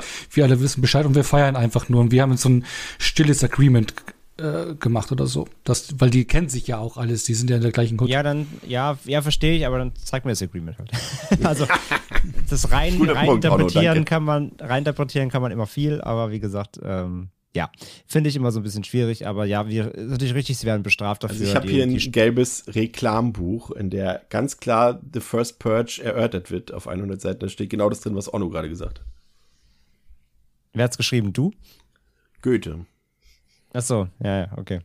Ja, auf jeden Fall, das sind meine Kritikpunkte erstmal dann dazu und äh, ja, überleitend jetzt auf, ähm, auf die, auf die, auf die Conspiracy-Nummer quasi. Ja, das sage ich ja. Das ist der Punkt, den hätte ich gerne, das sind die Themen, die hätte ich gerne in dem Film mehr beleuchtet gehabt. Und zwar auch besser. Und ich gebe Pascal vollkommen recht. Leider sind diese ganzen Szenen in dieser Basis da, die aussieht wie beim irgendwie Eröffnungsfeier vom Chaos Computer Club 1985. Ähm, Ah ja, jetzt sieht der Film auf einmal technisch nicht mehr so weit entwickelt aus, ne? Das Mic ist ja drop. noch konträrer dazu. Weil die scheiß Basis aussieht wie meine LAN-Party, die ich 94 im Keller gemacht habe, aber, plötzlich- aber, aber draußen rennen alle mit Laseraugen rum. Also sorry. Ähm, aber ja, jedenfalls, dass sie natürlich die NFL halt, dass da schon rauskommt, das, was wir quasi gesehen haben, auch schon in Anarchy, da sie, wo sie ja auch mit diesen Trucks rumgefahren sind, dass das schon in der allerersten Testnacht schon quasi passiert ist, dass sie da gesagt haben, wir müssen das manipulieren, um auch diese Purge-Geschichte anzukurbeln. Und dann ja bis, bis bisschen so da, sogar dazu, dass sie eben die, diese, diese Erfinderin davon oder der, das- die Konzeptionistin davon ja sogar töten lassen. So, das finde ich halt geil. So, das zeigt halt, was für unfassbare Arschlöcher das sind und was, was für eine Intrige dahinter steckt. Und das finde ich super. Und das hätte ich gerne in dem ganzen Film noch viel ausgeweiteter gesehen. Darauf hätte sich der Film meiner Meinung nach konzentrieren müssen, um wirklich als dieser First Purge durchzugehen und zu zeigen, das alles zu installieren und so weiter. Davon hätte ich gerne besser mehr sehen wollen, so. Aber das finde ich super. Und dann auch, wenn die, wenn dann halt diese, diese, ähm, ja, die, die, die, die, die, die Purge-Touristen dann eingeschleust von der NF NFFA da hinkommen, ähm, was ja auch schon wieder gezeigt wird, ne, dass ja auch schon fast alles so Rassisten sind und Nazis und irgendwelche Hakenkreuz-Tattoos und irgendwie White Gangs und so. Ähm, zum Beispiel die Szene, wenn sie dann da eben, wenn, wenn klar wird, dass sie diese, diese Kirche, die beschützt wird, wo eigentlich die ganzen Leute Zuflucht suchen, dass die da halt alle drin umgebracht haben, finde ich unfassbar krass, weil du ja vorher noch gesehen hast, dass da auch Kinder drin sind und so, ne? Da ist ja dieses eine Kinderzimmer, wo die, wo die Jüngsten da auch malen und so. Und dann quasi Schnitt und, und die kommen da halt raus mit den Waffen. Die ist halt klar, die sind alle tot. Das finde ich halt unfassbar krass. Das ist eine der konsequentesten Szenen. Und da musst du auch jetzt nicht sehen, wie die da reinrennen, um sich ballern. Das reicht ja schon, dass du, das, dass du weißt, was da drin passiert ist und wer da drin war. Finde ich unfassbar gut. Ähm, einfach sehr hart und konsequent so. Und dann geht der Sche- Scheiß ja erst richtig los so. Ähm, aber so die, diese ganze Idee darum, dass die NFFA von Anfang an korrupt ist und so, das finde ich super. Ja, und dann sind eben überall auf Staten Island Gangs und Gruppen am Purgen, nur eben gefühlt keine Einheimischen. Und äh, das äh, muss dann auch Demetrius erkennen. Die haben ja dann noch irgendwie, er bringt ja erst den Verräter um, der ihn dort in diese Falle gelockt hat. Und äh, sie haben ja noch diesen Autounfall dort. Und ähm, sie versuchen dann eben, als sie feststellen, dass die Leute ja alle gar nicht von hier kommen, die hier mitmachen und den Schabernack, oh Gott, jetzt habe ich das Wort benutzt, oh Gott, äh, dass sie dort den anderen Leuten im Block natürlich auch äh, helfen wollen und sich zur Wehr setzen wollen und zeitgleich flieht die Gruppe eben um Naya, die eben noch an der Kirche waren und gesehen haben, okay, das, was hier gerade passiert ist, ist nicht so gut gelaufen. Und sie fliehen dann eben zurück zum großen Wohnblock, aber dort ist es auch nicht sicher, denn dort kommt es dann zum großen Finale, als ähm, erst es eine Schießerei gibt, eine wilde zwischen Demetrius Gang und den Söldnern dort und die dann irgendwann das Gebäude stürmen, sozusagen den Wohnblock und dort alles auseinanderhauen und kurz und klein schießen und, und töten, was nicht äh, bei drei auf Bäumen ist. Und dann kommt eben äh, die obligatorische Show. Demetrius kann es sich nicht nehmen lassen, äh, in die Rolle von Frank Grillo zu, zu, zu, zu, zu schlüpfen. Schlüpfen. Und äh, im bester Rambo-Manier dort äh, sich durch den Wohnblock äh, zu kämpfen. Ähm, ja, lässt sich natürlich wieder drüber streiten. Ihm nehme ich das zumindest mehr ab als Ethan Hawke äh, im ersten Purge. Und äh, man sieht ja auch schon, der ist ja durchaus auch ein äh, beeindruckender Typ, so von seiner, von seinem Body Mass Index, sag ich mal, Demetrius. Und dem glaube ich das noch irgendwie, aber ob der sich jetzt gegen so viele bewaffnete Söldner und so durchsetzen kann, wie gesagt, das ist halt Film, ne? Nimmt man hin oder nimmt man nicht hin. Aber muss ich sagen, war für mich auch spannend inszeniert, sah gut aus, hat für mich auch so wieder mit diesem Hochhaus nochmal so eine gewisse Komponente reingebracht. Ähm, doch, hat mir gefallen, muss ich sagen. Auch so, klar, am Ende haben wir wieder das Happy End, aber ich kann da nicht so viel Schlechtes dran sehen. Ono. Ja, gehe ich voll mit. Nee, also hat ein paar coole Action-Szenen auch, was wir ja schon am Anfang mal besprochen hatten. Ich glaube, irgendwann fällt die auch noch davor, die, wo diese Kuckucksclan-Leute kommen, die dann im ja. Nebel abgeballert werden, was ich ganz cool fand. Klar, da siehst du halt dieses CGI-Blut und sowas, aber mir hat die gefallen vom, vom Spannungsmoment her auch. Dann, wie er sich halt äh, The Raid-mäßig hier durch den Wohnblock ballert, ähm, ja, ist halt jetzt rein, reiner Actioner, ne? Also, ist ganz cool. Ja, also, nee, ist ich, ich bin da, äh, das ist auch gerade beim zweiten Mal, wo ich ihn jetzt gesehen habe, wirklich positiv überrascht über den Film. Und ich wundere mich auch, warum da so viel so negativ wegkommt. Das erzählt die andere in seinem Fazit. ähm, fandet ihr beim, also ich, ich hatte beim Autounfall irgendwie das Problem, dass ich so mich ein bisschen gewundert habe, wie gut die da davon gekommen sind. Ich dachte im ersten Moment, oh fuck, sterben die jetzt? Ja. Und dann. Aber das kann man dann später. Nö. Ja. ja. Hat ja, dir das Finale gefallen? Ähm, auch ganz gut. Ähm, ja, also es ist mal schwer. Ich muss sagen, also diese grundlegende, äh, dieses grundlegende Problem da drin sehe ich halt irgendwie auch, dass mir zu wenig von diesem The First Purge, von der Idee da drin ist. Aber ich muss halt immer wieder sagen, sobald ich das halt ausblende, ist halt der Rest für mich wieder ein cooler, solider, stylischer Film, der ähm, dann gut funktioniert. Und das hat für mich ganz gut funktioniert, aber trotzdem war ich dann so am Ende ein bisschen zurückgelassen mit dem Gefühl, das war jetzt irgendwie ein okayer Film. Das hat auch Spaß gemacht. Das sah irgendwie alles cool aus und das war witzig ähm, und nice. Aber ja, so dieses Versprechen, dass ich gefühlt, äh, dass mir der Film gefühlt macht, wenn er sagt, ähm, wir fangen, gehen jetzt mal in die Vergangenheit und gucken mal, wie das alles angefangen hat kommt, fühlt sich, da fühle ich mich halt nicht befriedigt auf der Ebene. Das kommt halt tatsächlich ein bisschen zu kurz, meiner Meinung nach. Und, oder, wenn man es dann sieht, ist es halt, ist das halt leider der Film, der halt so kacke aussieht, auch noch dazu und auch noch so schlecht, also so unglaubwürdig daherkommt mit dieser ganzen, ähm, ja, wie André gesagt hat, LAN-Party-Nummer da. André, deine Einschätzung zum Finale und dann auch direkt dein Fazit zum Film. Ähm, ja, das Finale dreht ja dann völlig frei, ne? Also ab dem Unfall dann mit dieser, dieser Nebelballer-Szene, so klar, sieht irgendwie ganz cool aus, aber äh, da, dreht er ja völlig, völlig auf dann. Mm, und das Finale dann eben in diesem Wohnblock, wo sich dann eben, ähm, äh, wie heißt er? Demetrius? Oh, mein Name hatte. Ja, ähm, wie er sich dann da wirklich mit seinem, seinem Unterhemd durch den, durch den Wohnblock ballert. Äh, das ist ja, das ist ja schon, das ist ja wirklich schon beste, beste Action, Action-Held-Manier so.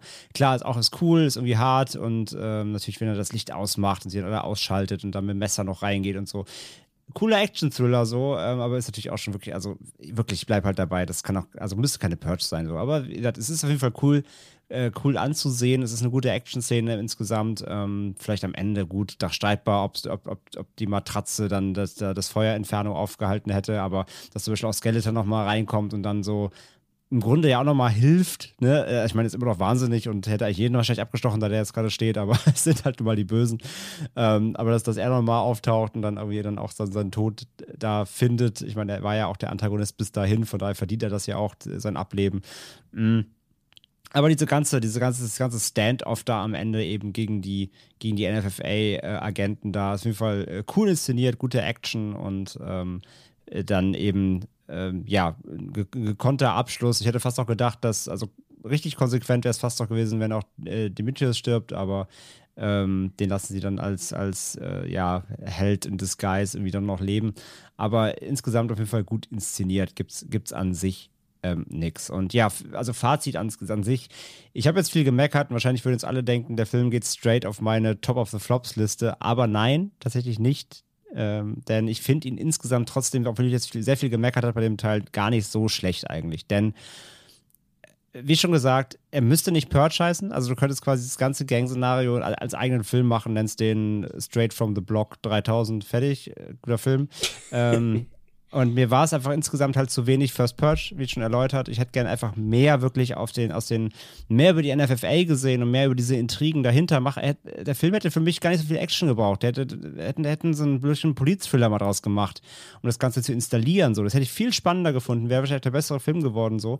Ähm, aber ja, nimm ich halt wirklich das dann raus, wie Pascal auch gesagt hat, und nimm dann wirklich nur diese Gang-Action. Es ist trotzdem ein unterhaltsamer Film. Nur nicht aus dem Grund, wie, wie ich es erwartet hätte, so quasi.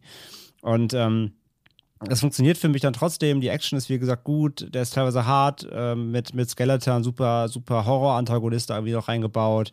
Und ähm, natürlich auch der ganze, der ganze, das, das ganze, die ganze Tonalität dann da eben in der Community und so. Das, das funktioniert auf jeden Fall alles so. Von daher, ich gebe dem Film trotzdem seine zweieinhalb so. Er ist immer noch besser als der erste für mich. Ähm, trotzdem, trotz allem.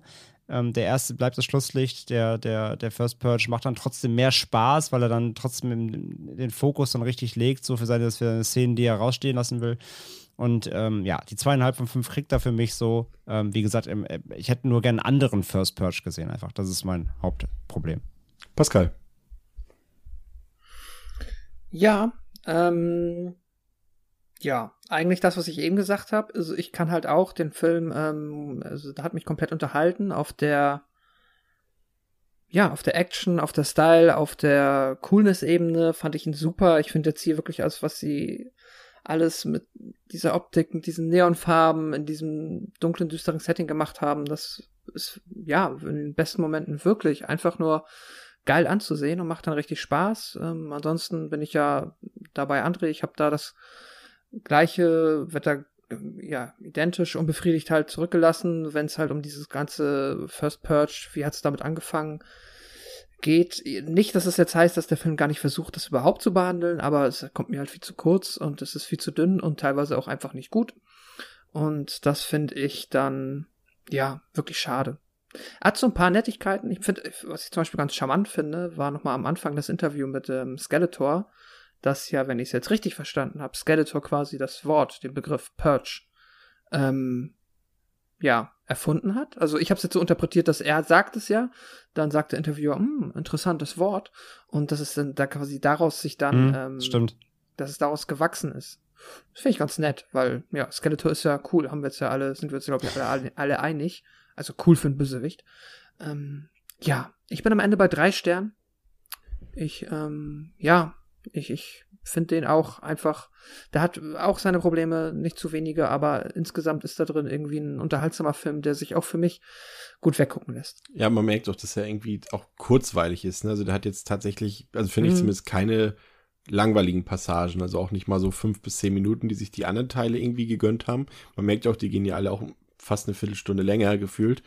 Ähm, und da fühlt sich der doch schon sehr knackig an. Aber vielleicht ist das auch eben dann teilweise eben auch ein Problem, wie André sagt, weil an manchen Stellen fehlt dann halt was, wo man ein bisschen mehr noch gerne gehabt von hätte, äh, von gehabt hätte. Ja, ansonsten äh, für mich ist das Prequel quasi durchgängig spannende, gute Unterhaltung. Ich fand die Figuren alle sympathisch, konnte mitgehen, fand die Inszenierung wirklich klasse. Wie gesagt, CGI-Blut, okay, ist Geschmackssache, aber ansonsten fand ich den visuell gut, die wuchtigen Beats fand ich gut, es hat wummt auch schön aus den Boxen, wenn man den in meinem Kino guckt, irgendwie auf UAD oder auf Blu-ray richtig gut. Und er hat auch noch genug Gewalt, wenn sie auch nicht mehr so explizit ist wie in den Vorgängern und hat eine sehr tolle Atmosphäre. Also wie gesagt, innovativ und frisch ist da nichts dran. Die ersten 20 Minuten erzählen noch so ein paar Neuerungen und so weiter, aber ansonsten ist das more of the same, aber gutes more of the same aus meiner Sicht. Und von daher reiht er sich für mich, ehrlich gesagt, so mit bei den tollen Sequels 2 und 3 ein. Ähm, Gebe ich dreieinhalb, tatsächlich. Onno. Ja, ähm, Also mir gefällt er auch ganz gut. Ich mag den Look. Äh, man ist irgendwie näher dran. Ähm, die Figuren sind interessant. Man fiebert mit. Ich mag auch die Prämisse des Experiments, dass man so die ersten Schritte in Richtung Purge geht, dass ähm, auch die Leute nicht so mitspielen, wie, wie man es eigentlich erwartet oder wie sie es gerne hätte, die NFFA, wie die Medien mit dem Thema anfangs umgehen und auch das Ganze äh, begleiten. Also für mich ist es okay, dass jetzt nicht so viel erklärt wird von der NFFA da, wie es zu der Purge kommt. Für mich ist es, äh, also ich bin da fein damit. Ne? Also und ansonsten ja, die Action passt, atmosphärisch gut, hat ein paar Sachen, also so diese, diese, diese Augendinger und, und auch ein bisschen so die Drohnenangriffe, die reißen mich da so ein bisschen aus dem Szenario raus. Aber ansonsten mag ich den und gebe den ja dreieinhalb von fünf Punkten. So, und jetzt kommen wir dann zum grünen Abschluss unserer heutigen Episode. Meine Stimme ist schon fast weg. So lange haben wir auch schon länger nicht mehr gepodcastet. Nee, stimmt gar nicht. Wir haben über Saw geredet, genauso lang. Ähm, Wer jetzt ähm, noch nichts, also gar nichts über den äh, nächste Woche am 12.8. in den Kinos startenden The Forever Purge hören möchte, der schaltet jetzt äh, vielleicht ab oder hört sich das später an. Wir werden jetzt auch nicht krass alles spoilern, werden jetzt nicht komplett ins Detail gehen, aber wir werden schon eben ein paar Sachen aus dem Film erzählen und auch unsere Meinung komplett widerspiegeln. Von daher entweder hier abschalten oder wieder später weiterhören oder ihr hört jetzt einfach durch unter Risiko. Wir reden jetzt über The Forever Purge aus dem Jahr 2021. Wie gesagt, ähm, startet er am 12.8. in den Kinos in Deutschland. In den USA läuft er schon seit ein paar Wochen und ist auch teilweise schon im Streaming vorhanden. Ähm, auf Letterboxd hat der Film aktuell, wie gesagt, Momentaufnahme, wer weiß, wenn man jetzt die Episode in einem halben Jahr hört, ob das dann noch so passt, hat er eine 2,5 von 5 auf der IMDb, 5,4 von 10, wird ab 18 Jahren freigegeben sein läuft 103 Minuten, hat 18 Millionen Dollar gekostet und hat aktuell nach vier Wochen in den USA 63 Millionen Dollar eingespielt. Regie geführt hat Evado Gu. Der hat den angeblich ziemlich guten mexikanischen Film Dias de Gracia gedreht und äh, noch eine Serie für National Geographic. Das Drehbuch stammt von James DeMonico und im Cast haben wir durchaus ein paar interessante Leute. Josh Lucas, den kennt man äh, vielleicht aus G. Edgar oder aus American Psycho. Aktuell ganz angesagt äh, Anna Della Rigera, die kennt man aus dem Netflix-Film aus Zack Snyders Army of the Dead oder vor allem sehr prominent aus der Serie Narcos. Ähm, Huerta ist dabei, dürfte, ist ein sehr bekannter Schauspieler aus Mexiko, habe ich gelesen. Ich kenne ihn jetzt nur aus, äh, aus dem James Bond-Film Spectre. Dann haben wir Will Patton dabei, den kennt man vielleicht noch aus den glorreichen späten 90ern, Armageddon, äh, nur noch 60 Sekunden, aber auch äh, zuletzt in dem 2018er Halloween oder demnächst in Halloween Kills wird er zu sehen sein. Ähm, ja, Pascal, worum geht's in The Forever Purge? Ja, was sagt uns Universal? Eines der erfolgreichsten Horror-Franchises des letzten Jahrzehnts schlägt ein neues, schockierendes Kapitel auf. Mit dem fünften Teil geht die Purge noch einen verhängnisvollen Schritt weiter und stellt alles auf den Kopf, was wir glauben, über die düstere Tradition zu wissen. Eine neue Bewegung, die sich nicht mehr mit nur einer jährlichen Nacht der Anarchie und des Mordens zufrieden geben will, beschließt, die Purge zum Dauerzustand zu machen, und so beginnt ein dystopischer Kampf ums Überleben. Eine Flucht nach Mexiko scheint der einzige Ausweg zu sein, doch eine Mauer versperrt den Weg. Ja, das ist, also man erkennt jetzt schon die politische Dimension, die hier natürlich in dem Film drin steckt. Das äh, merken wir schon anhand der Inhaltsangabe. Noch ein paar äh, Fakten vorn, vornherein. Ähm, ich weiß nicht, ob ihr euch erinnert. Es gab ja gerade äh, 2019, also der Film sollte ja ursprünglich letztes Jahr im Juli starten. Er ist jetzt nun dieses Jahr im Juli gestartet. Ähm, aber vor zwei Jahren, 2019, gab es ja ein paar Gerüchte, dass Sylvester Stallone eventuell die Hauptrolle in dem Film spielen könnte. Es gab da ja, er hat sich ja mit Jason Blum zum Beispiel getroffen und es gab auch ein paar Gespräche, aber diese Idee, wenn es sie denn gab, wurde dann ad acta gelegt. Ähm, dann habe ich noch ein Zitat von Evado Gu, dem Regisseur, der hat gesagt, dass The Purge einer der Filme wäre, einer der zehn Filme wäre, die Außerirdischen gegenüber die Erde am besten repräsentieren würden.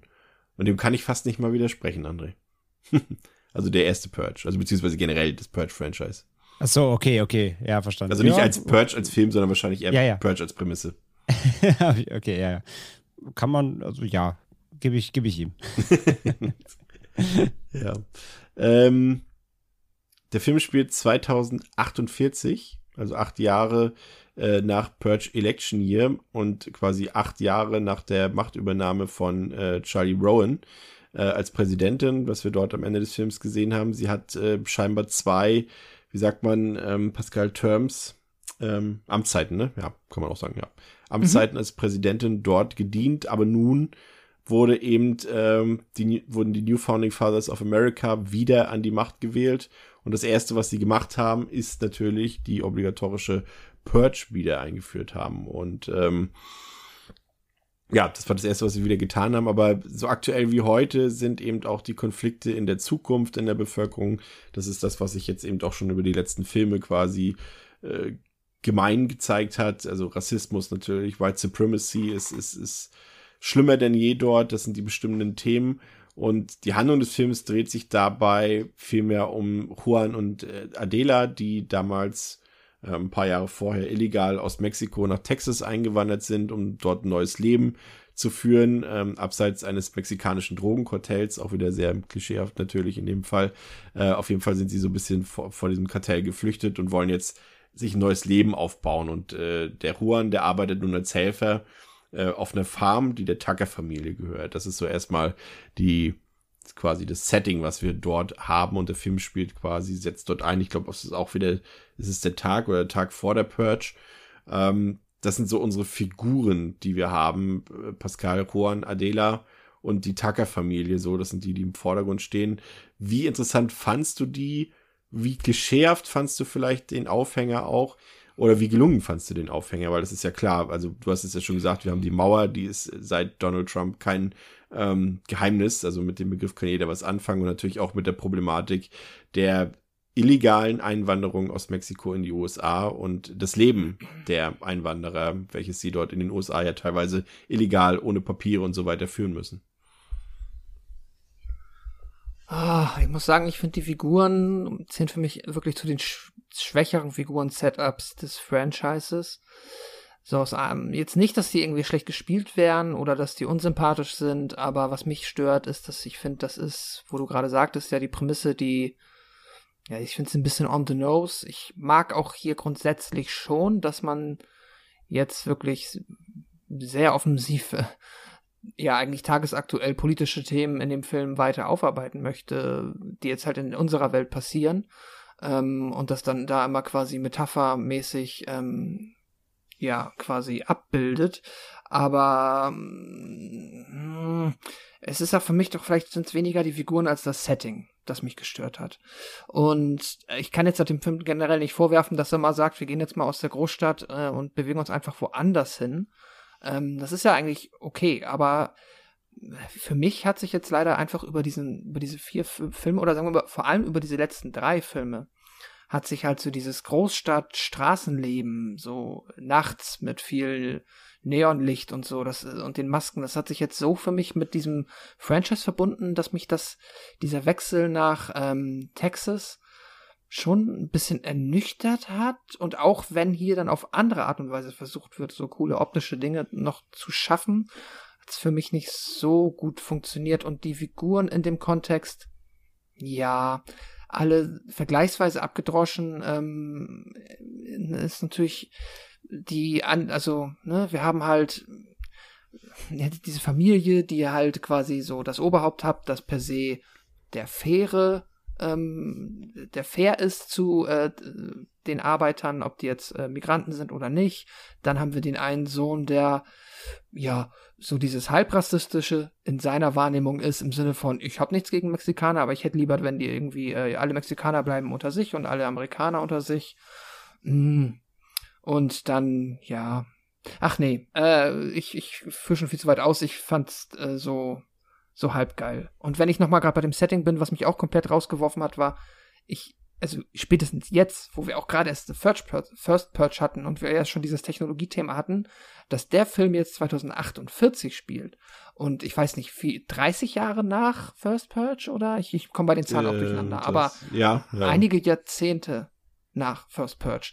Also das sehe ich dann jetzt hier tatsächlich auch nicht wieder gespiegelt. Außer wir sind jetzt echt schon, also das hat sich alles zurückentwickelt. Aber naja, genug dazu erstmal.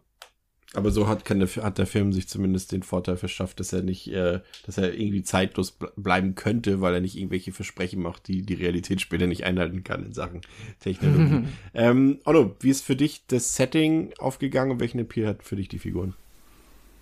Furchtbar. Also, das ist einer dieser Filme, die, äh, kennt ihr das? Manche Filme, wo man nicht reinkommt. Also, ich finde mhm. hier, der springt durch die Szenerie. Ich weiß es die ersten Minuten nicht, um wen geht es, wen soll ich verfolgen. Für, also, der springt so durch die verschiedenen Szenen durch, Figuren werden nur angedeutet, dann geht's wieder weiter, dann nennt man die Familie, dann die und die kennen. Ich bin in den Film Ewigkeiten nicht angekommen und das, das macht mich fuchs teufelswild. Dann äh, kein richtiger roter Faden. Äh, nee, das, das, das, das hat mir gar nicht gefallen. Ich fand die Figuren auch uninteressant und ähm, wobei eigentlich ansatzweise die Idee, auch die Mauer Realität geworden, dann so der Alltagsrassismus, der da durchkommt und, und das zu thematisieren, finde ich gut. Aber die Umsetzung, nee, also das ist für mich der schlechteste Start der ganzen Reihe. Ich bin da nicht reingekommen. Und ja, nee, nee, nee. André, gehst du mit, mit Ordnung und Pascal? Also ich finde, nee, nee, nee, ist schon mal ein guter Ansatz.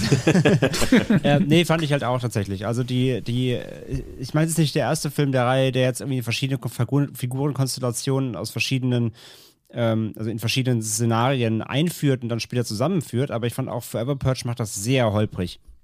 Weil er wirklich ähm, weil er wirklich so durch die, durch die Szenerie durch, durchhüpft und die, die, die Connection der Figuren erstmal nicht komplett klar wird. Und ähm, ja, was, was Pascal ja auch sagt, also die, die Charakterisierung ist halt an sich auch sehr flach, ne? Also du hast halt hier Will Patton, wie gesagt, diesen, diesen äh, Good Guy äh, an, äh, Arbeitgeber, der halt dann irgendwie noch ihnen da hier dieses, dieses Purge-Sicherheitsgeld noch auszahlt und so von wegen, ne, bleib sicher und so, aber dann hast du halt eben doch auch wieder diese typische White Privilege-Familie da mit diesem Alltagsrassismus äh, und so, von wegen, ich hab nichts gegen euch, aber und so.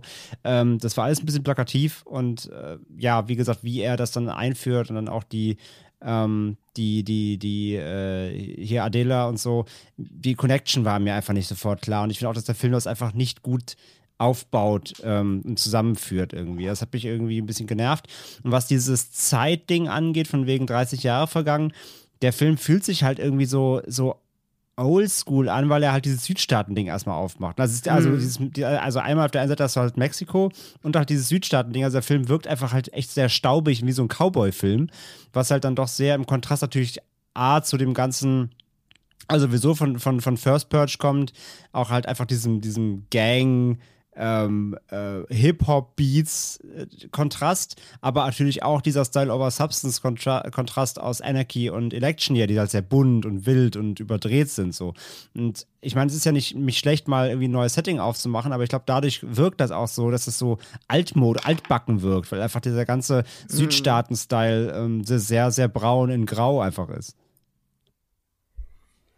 Ja, ja, vielleicht fühlt es sich einfach komisch an, dass sie, ähm, ich meine, sie arbeiten ja auch noch mit Pferden und vielleicht ist es einfach schräg, wenn ich das Gefühl habe, dass vor 30 Jahren sie die Kontaktlinsen hatten, die irgendwie als geile Tracking-Devices durchgehen und die jetzt da mit Pferden noch Pfer ja, Felder bestellen. Es gab schon immer Unterschiede Natürlich, zwischen Nord- äh, und Südamerika. Also, also in, in, innerhalb der USA, richtig. Nord- und Süd-USA nicht. Ja, das stimmt ja. natürlich. Es gibt ja auch noch ja, dieses Oldschool-Landleben gibt es ja auch jetzt noch und wird es dann wahrscheinlich auch noch irgendwo geben. Das ist ja, was ich meine, von daher. Also, ja, das Setting neu aufzumachen, ist total okay. Ich glaube, es wirkt einfach sehr kontrastreich, eben weil du jetzt durch die, durch die, durch die Serie, äh, also bis hierhin, äh, doch eher so in, also grob eine Tonalität gewohnt was zumindest modern, Autos, äh, bunt und so weiter. Und das, das, das hier ist einfach was ganz anderes mal. Ich glaube, es ist auch so ein bisschen einfach der Kontrast, dass wir viel bei Tageslicht einfach auch sehen in dem Film, ne? Also bis es dann irgendwann in Dunkelheit ersäuft, irgendwann im Laufe, aber ja. es ist schon sehr viel Tageslicht äh, bei, gerade in der ersten Hälfte. Ich habe so mit dem ersten Drittel noch gar nicht so viele Probleme gehabt. Ich fand das durchaus, weil ich noch nicht genau wusste, wohin es geht. Ich war tatsächlich der Meinung, ähm, wie gesagt, wir sind, haben es ja gesagt, also jetzt nochmal der letzte Ausweg, also jetzt fange ich wirklich an zu spoilern, ähm, dass also klar, es wird ja bei dem einen Arbeitskollegen von, von Juan, wird ja da schon, bei dem anderen Mexikaner wird ja schon angedeutet, dass der irgendwie, ja, schon irgendwas anstellen wird in dieser Nacht.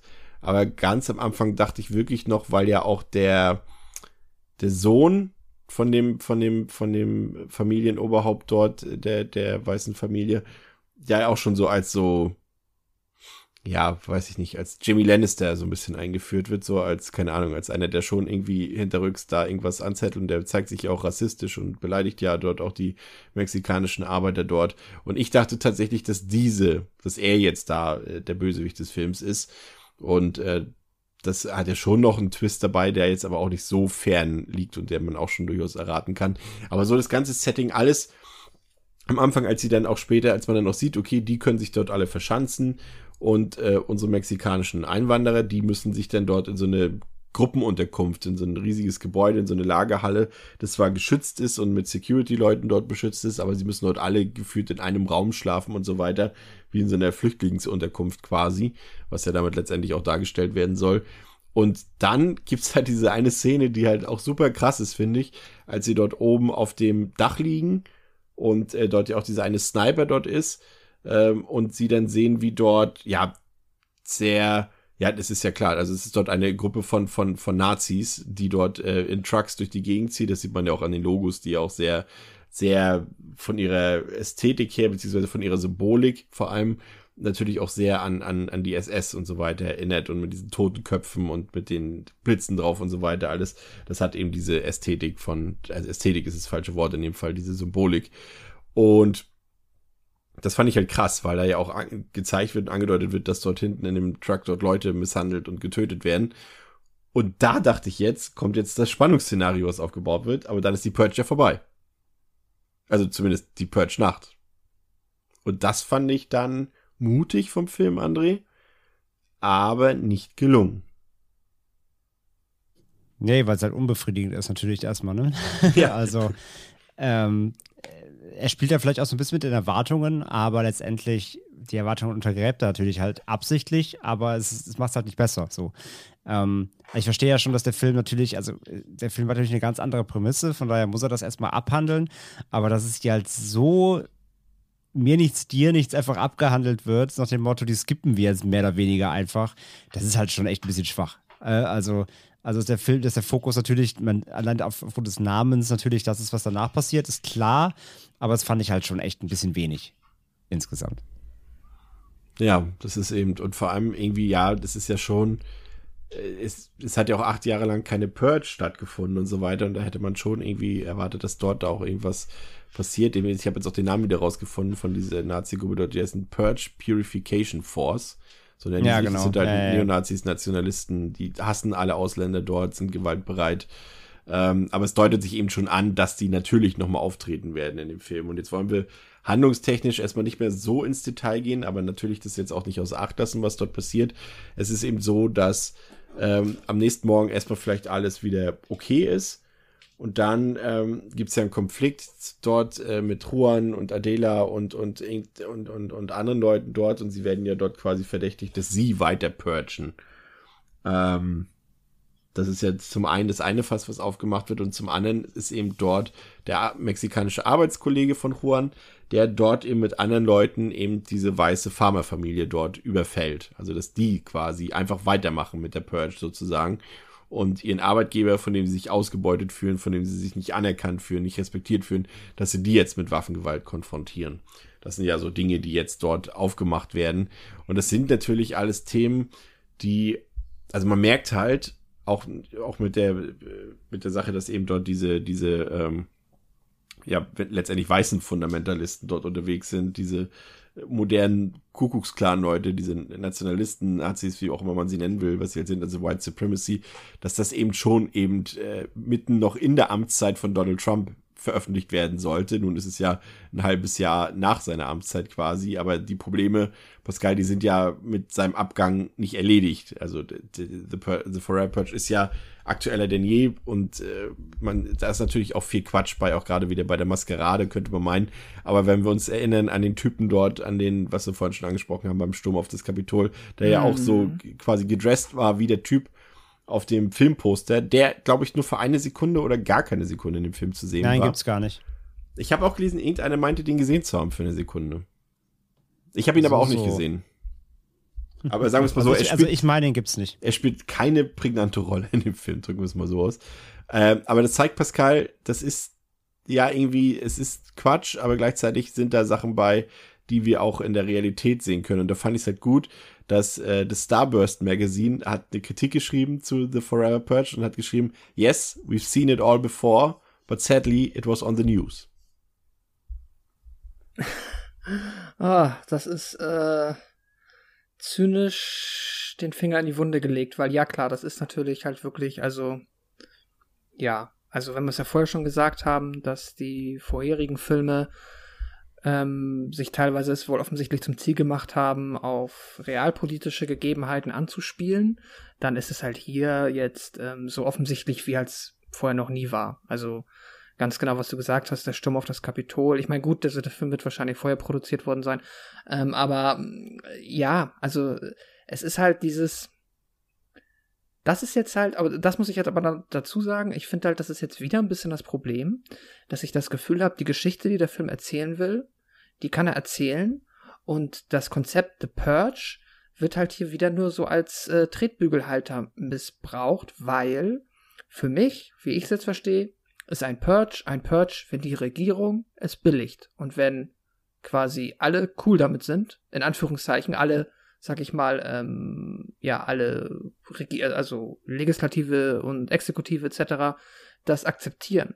Aber das ist jetzt für mich halt einfach nur ein Aufstand und halt eine terroristische Organisation, die jetzt anfängt, gegen ähm, das Gesetz, in Anführungszeichen, oder nee, eigentlich gegen das Gesetz, das zu machen, was sie sonst im Purge machen würden. Ähm, und da kannst du halt wieder eigentlich fast das Fass aufmachen und sagen, hätte ich den gleichen Film nicht auch ohne Purge drehen können und halt einfach sagen können, es ist halt, äh, wir leben halt irgendwie 2040 in den USA und auf einmal ist halt jetzt dieses, was wir heutzutage schon sehen, so eskaliert, dass es jetzt halt so viele, was, was sich Proud Boys gibt, die halt jetzt äh, militant und ex, äh, so extrem geworden sind, dass sie halt irgendwie in einem, in einem Landstrich in Texas halt einfach anfangen, das zu machen. Und dass sie deswegen dann ähm, nach Mexiko fliehen wollen, die Menschen, die halt der Opfer sind. Denn das finde ich, fühlt sich wieder ein bisschen, also fühlt sich nicht so purgig an, so blöd es klingt. Weil es halt für mich, auch wenn man es jetzt als den Forever Purge bezeichnet, dann mit der eigentlichen Idee nichts mehr zu tun hat. Trotzdem finde ich es cool, ähm, dass der Film, ähm, muss man auch sagen, halt auch dann eine Seite einschlägt. Also quasi, ne, der Film ist ja dann offensichtlich, äh, oder das Franchise und die Schaffer und die Köpfe dahinter sind ja ganz augenscheinlich sehr gegen alles, was äh, ja, ja. zum Beispiel die Amtszeit Donald Trumps es, verkörpert es ist hat. schon so, dass ich da auch in so einem Zwiespalt bin, ähm, dass ich das, wie der Film es umsetzt und was er macht, wie er es audiovisuell macht, wie er es erzählerisch macht, gar nicht beim Film bin. Aber dass ich ihm trotzdem diese Mut akkreditieren kann, dass er eben das macht und er lässt es ja auch nicht, es ist ja nicht zufällig, dass es in Mexi äh, in, in, in Texas spielt, wo ja auch eine sehr große Zielgruppe von, von, von den ja, Republikanern ist, von, von den Trump-Anhängern ist, von den Proud Boys ist, ähm, von diesen, von diesen äh, Neonazis ja auch. Und das ist ja alles kein Zufall. Und der Film ist ja durchaus mutig dafür, dass er ja natürlich auch Geld generieren will an der Kinokasse. Und ähm, das ja, der macht das schon ein paar Fässer auf, wie gesagt. Und äh, es ist ja auch so, wir können ja jetzt auch ein bisschen durcheinander quatschen, wir müssen jetzt ja nicht mal chronologisch vorgehen unbedingt. Ähm, es ist ja auch, auch schon interessant, dass ja normalerweise ist es ja so, dass die, die Mauer ja verhindern soll, dass die Leute aus Mexiko in die USA strömen und am Ende ist es ja die Rettung, auch für die Amerikaner, die keinen Bock auf, auf, auf äh, Firma-Purgen haben, dass die quasi ausgerechnet über die Grenze nach Mexiko flüchten um das Kriegsgebiet USA hinter sich zu lassen. Mhm. Das ist ja schon, eine, das ist natürlich wieder wenig subtil, aber André, das ist schon eine beißende Satire und dafür kriegt der Film von mir auch seine Credits. Aber aus rein filmischer Sicht macht er es halt schlecht. Ja, das ist halt, das ist halt der Punkt. Also die, die, die Ideen, die der Film halt hat, fand ich halt auch gut, dass er halt diese, diese, diese Einwanderungsthematik quasi umkehrt und diese, diese Flucht, äh, quasi, äh, diese Flucht aus dem Land, in dem Land, äh, ist alles halt ad absurdum führt, aufgrund, aufgrund den Vorkommnissen eben. Das, das mochte ich auch alles von der Idee her, aber die Inszenierung ist halt wirklich das Problem tatsächlich, ja. Also, es ist wirklich, das, das, das, das ist so, ein Kreislauf. Das fängt quasi an nach der, nach der echten Purge, also nach der Purge-Nacht, mit der allerersten Szene, wenn sie da irgendwie diesen, diesen Käfig findet, diesen Bolzenschussgerät. Ich dachte, sind wir jetzt in einem Saw-Film oder was? In dieser, in dieser Alley da hinten, mit den zwei, mit den zwei Hasen da im, im Mülleimer. Äh, eben dann bis, bis eben hin zum Schluss irgendwie ähm, mit, mit, mit, diesen, mit diesen Szenen ähm, bei, bei tiefschwarzer Nacht, wo du kaum noch was erkennst irgendwie, ähm, wenn, wenn sie sich da durch die, durch die, durch die Gegend jagen und äh, irgendwie sich noch mit, mit Schildern, das fand ich auch so geil, wo die dieses Schild einmal hochhält, wo die, wo die Nazis denken, sie ist auch ein Nazi, weil sie, weil sie das, das die Flagge oder sie war es eine Flagge oder ein Symbol äh, hochhält und sie, sie quasi Erkennungssymbol sich gegenseitig zeigen. Ach, da sind so viele Sachen drin, die irgendwie ein bisschen albern waren, die irgendwie ungelenkt wirken, so. Und die machen halt diese ganze, eigentlich ganz gute Grundprämisse, ähm, zumindest in, im Kern äh, kaputt, so. Und aber äh, am Ende des Tages muss man ja aber auch eh sich fragen, so, was ist eigentlich der Sinn des Films, ne? Also wir reden ja hier darüber, bei, immer noch über ein Franchise ist die ganze Zeit, das die Idee hat, dass ja an einem Tag im Jahr einmal Verbrechen erlaubt sind, damit an allen anderen Mhm. Tagen das Verbrechen runtergeht. Genau. Und was macht halt Forever Purge? Ist halt im Grunde die Grundprämisse. Stellt euch mal vor, die Leute halten sich gar nicht dran, sondern machen einfach weiter mit illegalen Dingen an den Tagen, wo es halt eigentlich verboten ist. Und dann hast du halt eigentlich Normalität. also, Das ist halt das, was ich Ne, meinte. das- dass es genau. halt irgendwie sich nicht anfühlt wie ein Genau, Purge-Film. also, also da, aber, aber auf einer anderen, also äh, wir hatten ja auch schon gesagt, bei, bei First Purge, der fühlt sich auch aus gewissen Gründen nicht an wie ein Purge-Film. Aber hier untergraben sie ja eigentlich selbst ihre Idee. Und das stört mich auch so an dem Film. Also diese, Grund, diese Grundpfeiler, die da drin sind mit dem, mit dieser Umkehr der, der, der Migration und so weiter, das ist eigentlich alles cool. Aber was der Film eigentlich am Endeffekt macht, ist seine eigene Reihe ad absurdum führen, indem er eigentlich diesen einen Tag, um den es immer geht, es ist, der ist jetzt egal, sondern äh, es ist eigentlich jetzt immer Purge. Und das ist halt so, das macht ja eigentlich die ganze, ganze Grundidee der Reihe im Grunde eigentlich kaputt. Und das ist halt leider auch einfach nicht groß nachgedacht, bevor man das Skript geschrieben hat, scheinbar. Ja, und es wird ja leider eben nicht besser. Onno, wir haben uns ja schon im Vorfeld so ein bisschen drüber unterhalten. In der zweiten Hälfte des Films, äh, ja, was haben wir da? Im Endeffekt ist es eigentlich nur noch eine langgezogene Fluchtsequenz mit vielen Schießereien, äh, die vor allem, was ja erstmal nicht, nichts Verkehrtes ist, wir haben ja gesehen an Electioneer und an, an Anarchy, dass da, dass man in der Purge-Reihe mit Action durchaus viel gewinnen kann. Aber doch bitte nicht, wenn es so düster, so unübersichtlich und so, ja, generisch austauschbar ist, ne? Ja, eben, deswegen wollte ich ja schon fast sagen, ich habe den Film nicht gesehen, weil ja, der ist so dunkel, du, du erkennst halt gar nichts. Das hat ja wirklich Alien vs. Predator 2 Niveau. Äh, äh, du siehst teilweise gar nicht bei den Auseinandersetzungen, wer es auf wen schießt, wer es auf wen haut, wer es mit wem redet, wer es gerade noch lebt und sonst irgendwas. Und dann, wie du sagst, springt da irgendwie, ja, die flüchten von Flücht, äh, Step by Step, gehen sie immer näher zur Grenze und aber das ist dann so egal, weil die Figuren einem egal sind, weil ich persönlich zum Beispiel nie richtig reingekommen bin in den Film. Dann war es mir am Ende eh auch alles egal, was da mit den Leuten passiert, was da generell passiert. Und äh, dann plätschert es so ewig lange vor sich hin. Also ich war schon lange nicht mehr so froh, dass ein Film vorbei ist. Ohne Schmarrn. Also ich war wirklich, wirklich äh, enttäuscht. So wie ihr es auch gesagt habt, da hat er ja so ein paar interessante Thematiken, gerade dieses ganze Broad America Trump-Thema, äh, die umgekehrte Migration. Spannend, aber es verpufft halt in diesen verstaubten, versandeten irgendwas. Also und im gesamten dunklen Sumpf. Also ich, ich war wirklich sehr enttäuscht. Also ja, ich war echt froh, wo der Film dann, wo der Abspann kam. Keine Ahnung. Also da sind die anderen Teile echt Gold gegen. Ja. Auch der erste. Ja, ist wirklich nicht, wirklich nicht gut eingefangen, muss man sagen. Das Einzige, was man ihm noch so ein bisschen zugute halten kann, ist, dass das Tempo äh, jetzt ziemlich hoch bleibt, aber es passiert irgendwie nicht so. Man hat auch so keine erinnerungswürdigen Szenen, hatte ich das Gefühl. Ja, Ne? keine Highlights. Ja, überhaupt nicht. Und der hat auch noch mal weniger Horroranteile. Also die gibt es nämlich gar nicht, also in dem Film irgendwie. Also wenn man die irgendwo noch, wie gesagt, ich sehe sie in allen Filmen noch, außer in diesem hier. Die hab, das hat für mich gar nichts irgendwie ähm, so wirklich mitgebracht. Und hier, jetzt kommen wir mal zurück zur Ausgangsfrage. Warum hier überhaupt noch Masken tragen, ne? Pascal. Macht doch gar keinen Sinn. Wenn die Leute sich eh jetzt hier nicht mehr an, an Ja, den Polizeiapparat und ans Militär, an, an die Gesetze halten, dann brauchst du auch keine Masken mehr tragen. Der, war, Und vor allem, sie machen ja der, auch, der ist jetzt fast untergegangen. Oh no, Ja, sorry. sorry. vor allem auch, Weil da überall Stroh sie liegt. machen ja auch an der Grenze zu Mexiko dann Halt. Also wenn sie nicht auf die amerikanischen äh, Gesetze und auf die, aufs Militär hören, dann brauchen sie auch nicht auf die Mexikaner hören. Nee, das stimmt. Also ich Ähm, supporte ja, auch alles genau. Strohtheorie. Ja, weil da Stroh liegt, deswegen müssen die Masken tragen. Fand ich auch sehr gut.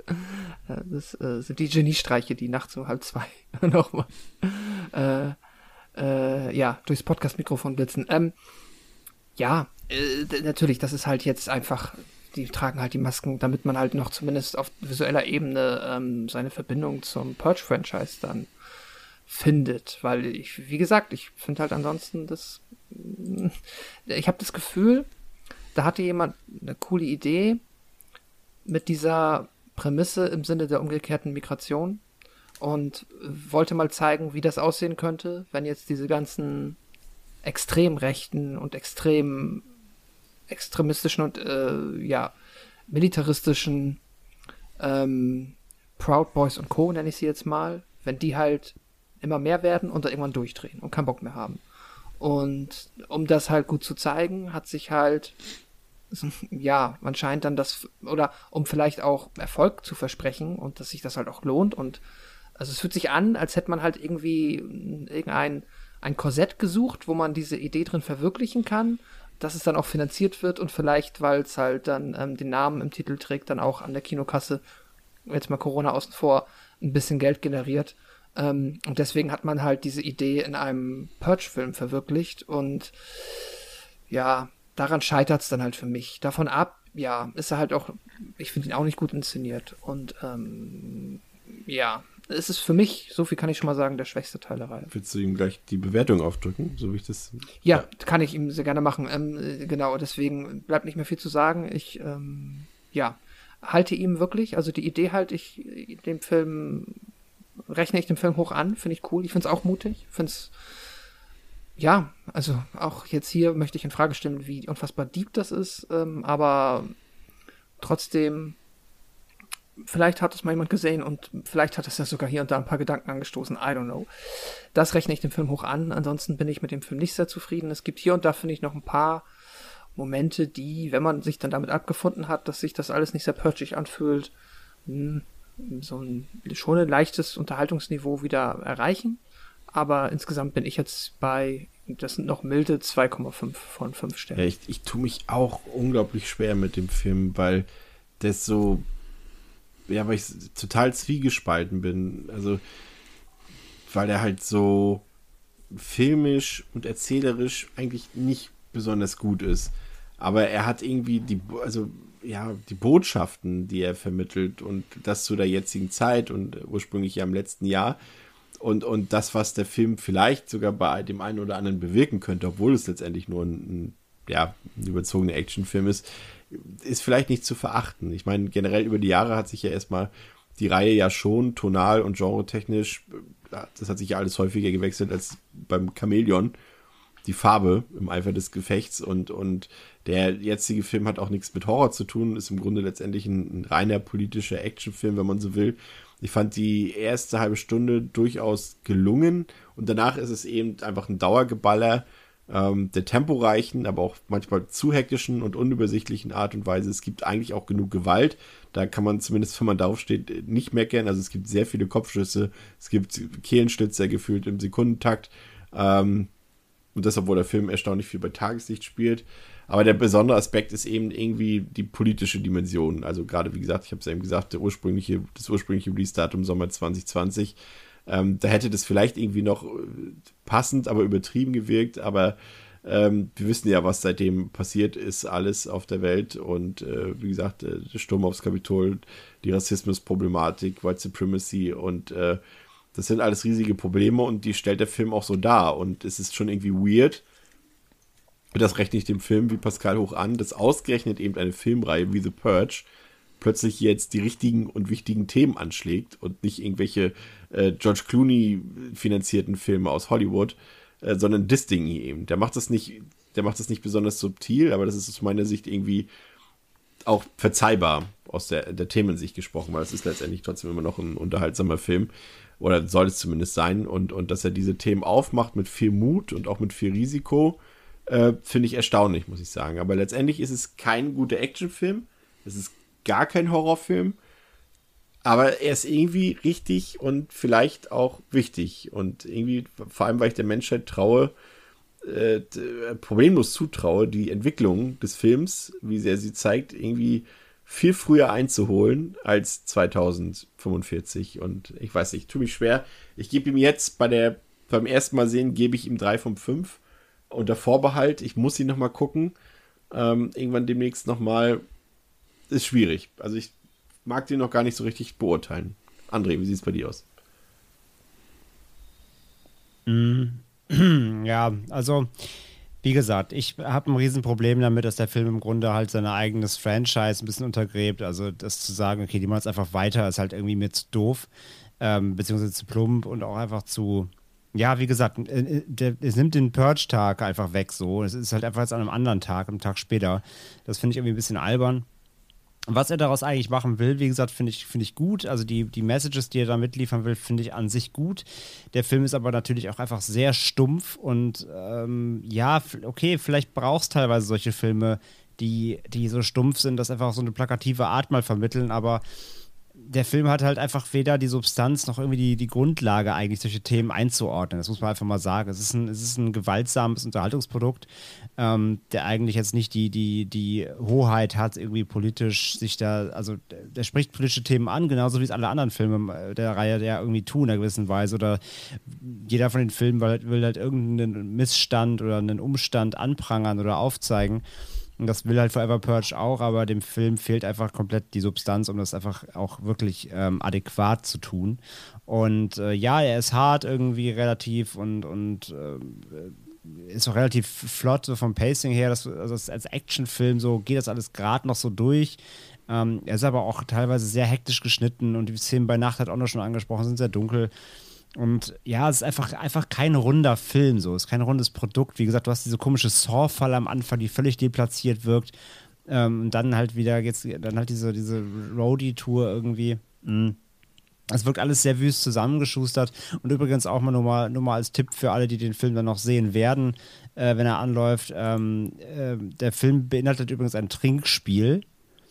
Nämlich immer, wenn im Film jemand Forever Purge oder The Purge Forever ruft, müsst ihr einen trinken. Und dann verspreche ich euch, seid ihr nach der Hälfte des Films dicht. So, das nur mal schon mal angemerkt. Mich regt es übrigens ähm, total auf, dass der Film The Forever Purge und nicht The Purge Forever heißt. ja, das ist das größte Problem des Films. Nein. Ähm, also von daher, ich, ich, ich erkenne da interessante Muster drin, aber insgesamt ist es einfach kein guter Film. Er steht für mich so ungefähr gerade so auf der, er steht für mich so auf der, auf der rein vom, vom filmischen Level, von dem Unterhaltungsfaktor her, auf dem, auf dem Stand vom ersten. Ich gebe dem jetzt auch zwei von fünf. Ähm, aber ja, ich finde, das ist kein guter Film. Wo wir gerade beim Namen waren, wenn wir jetzt The First, The Forever, wie wahrscheinlich ist es denn, dass der nächste oder mindestens der letzte The Final Purge heißt? Ja. The ich Final Purge Down. Es, äh, es soll ja, also man hat ja ist erst davon ausgegangen, dass das jetzt der letzte ist, aber man hat sich ja das schon wieder offen gehalten und natürlich äh, wird es weitergehen. Also wie gesagt, wenn dann gerade mal nach Amerika-Start schon wieder 63 Millionen eingespielt hat und der hier erst noch anläuft und so weiter, also äh, da kommen wieder die 100 Millionen zusammen und natürlich geht es dann weiter. Aber auch nur dein Fazit zum Film.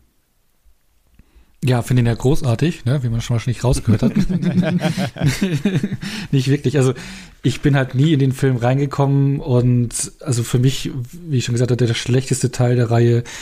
Die Figuren uninteressant, dann ja wird das Thema Purge nicht richtig ausgeführt, gleich zack vorbei und dann ist es nur so eine ewig langweilige Odyssee durch die Wüste mit ein bisschen Ballerballer verpuffen dann die ganzen interessanten äh, Ideen im Nichts. Also, nee, ich war, war, war da wirklich sehr enttäuscht und ich habe mir hier irgendwie zwei von fünf notiert als Bewertung und ich frage mich, bei dem, was ich jetzt, also so wie ich auf den reagiere und wie froh ich war, dass er vorbei war, kann ich ja keine zwei von fünf geben, glaube ich. Ähm, Ich glaube, ich machte eineinhalb von ich muss fünf draus. gestehen, dass ich eben, äh, als ich geredet habe und dann habe ich so geguckt, oh, was habe ich dem dann nochmal gegeben, anderthalb oder zwei und dann stand auf einmal drei und dann musste ich im Fazit überlegen, wie kriege ich das jetzt, was ich gerade gesagt habe, noch zu einer drei gerettet. Ich war auch, äh, ja, du hattest mir das vorher mal gesagt und dann war ich eben jetzt auch schon, hm, du bist ganz schön kritisch für eine 3. Ja, okay, wunderbar. Ähm, wir könnten jetzt natürlich noch ellenlang auf die Serie eingehen, aber ich glaube, niemand außer ich hat die Serie gesehen, richtig? Ja. Nein. Ja, und äh, deswegen sei an dieser Stelle das äh, kurz abgehandelt. Also es gibt ja zwei Staffeln der Serie, ähm, von der ich die erste Staffel gesehen habe und die mir auch ganz gut gefallen hat tatsächlich. Die ist durchaus hochwertig produziert und sie ist aber letztendlich gefühlt so ein bisschen wie ein Film, nur gestreckt halt eben auf Serienlänge. Zehn Episoden hatte, glaube ich, die erste Staffel. Du hast halt wieder ein paar Schicksale ähm, von, von diversen Leuten, äh, die die Purge zusammenführt oder eben nicht zusammenführt. Und ähm, wir begleiten halt die Leute dabei. Und das ist im Prinzip alles. Bei den Purge-Vorbereitungen, während der Purge-Nacht und so weiter, bei dem, was danach passiert. Aber ich würde sagen, das ist jetzt keine hochklassige Serie. Aber wer das Franchise generell mag und ihm zugeneigt ist und das Thema interessant findet, der findet die Serie auf jeden Fall auch mindestens so gut, wie er die Filme findet. Wenn du die Filme scheiße findest, findest du die Serie scheiße, findest du die Filme gut, findest du die Serie gut. Also da kann man auf jeden Fall mal reinschalten, die ist kurzweilig, hat durchaus auch ihre Gewaltspitzen, hat auch durchaus ja, einen gehobenen Produktionswert, ist jetzt nicht überkrass äh, teuer oder voller Spezialeffekte, aber man kann damit was anfangen. Also kann man sich auf jeden Fall mal angucken. Und das soll es eigentlich auch schon dazu gewesen sein. Ähm, Ich hätte, ich hätte das halt total gerne als Anthologie gesehen, sodass du halt irgendwie jede Folge irgendwie so quasi so Kurzfilme, so jetzt wie hier American Horror Ja. Stories das macht, dass du quasi jeder Folge erlebst du ein Schicksal von irgendjemandem aus der Purge-Nacht. Das fände ich halt super geil. ja, kann ich dir nicht erfüllen, den Wunsch. Schade, Chris, schade. Ja, schade. Müssen wir erst ein Produkt, das Devils and Demons Produktionsstudio äh, gründen. Das kommt nächste Woche. Ja, ähm, runden wir das Ganze ab. Wir sind ja jetzt schon fast bei fünf Stunden. Ähm, zunächst und zuerst einmal vielen Dank, Onno, dass du dir jetzt wirklich fünf Stunden Zeit genommen hast. Das war, glaube ich, so Ja. nicht verabredet unsererseits. Aber ähm, was muss, das muss. Also vielen Dank, dass du dir jetzt hier die Nacht mit uns um die Ohren geschlagen vielen hast. Ja, gerne, es war mir eine Ehre. Gerne wieder an dieser Stelle. Und äh, natürlich auch danke an euch, dass ihr euch jetzt fünf Stunden Zeit genommen habt und euch das angehört habt. Aber ich bin mir ziemlich sicher, ihr mögt es ja, wenn wir uns hier durchqueren durch Filme so stundenlang, die wir vielleicht gar nicht so gut finden. Und wie gesagt, wir haben ja auch ein paar Sachen rausgefunden. André hat einen Film besser gefunden, als er ihn damals gefunden hat. Ich habe einen Film besser gefunden als damals und so weiter. Und ähm, ihr wisst schon, wie der neue Film ist, also vielleicht hindern wir euch daran oder bringen euch ins Kino. Auf jeden Fall geht wieder ins Kino, das an dieser Stelle noch gesagt. Und nächste Woche ähm, geht es natürlich munter weiter. Ähm, wir haben einen Zombie-Klassiker mal wieder im Angebot. Ähm, unter welchem Titel man auch immer den jetzt äh, äh, kennen will. Äh, die meisten kennen ihn als Voodoo, als Lucio Fulcis Voodoo oder als äh, Zombie 2 aus dem Jahre 1979. Da ist auch für High Freaks was dabei, wie André. Ähm, aber auch für Dominik, der mal wieder zu Gast sein wird. Äh, freut euch drauf in der nächsten Woche für Folge 186. Und das soll es heute gewesen sein. Bis zum nächsten Mal mit Devils and Demons. Mit mir, Chris, mit Pascal, mit André und heute mit Onno. Ciao, danke. Ciao. Ciao. Tschüss.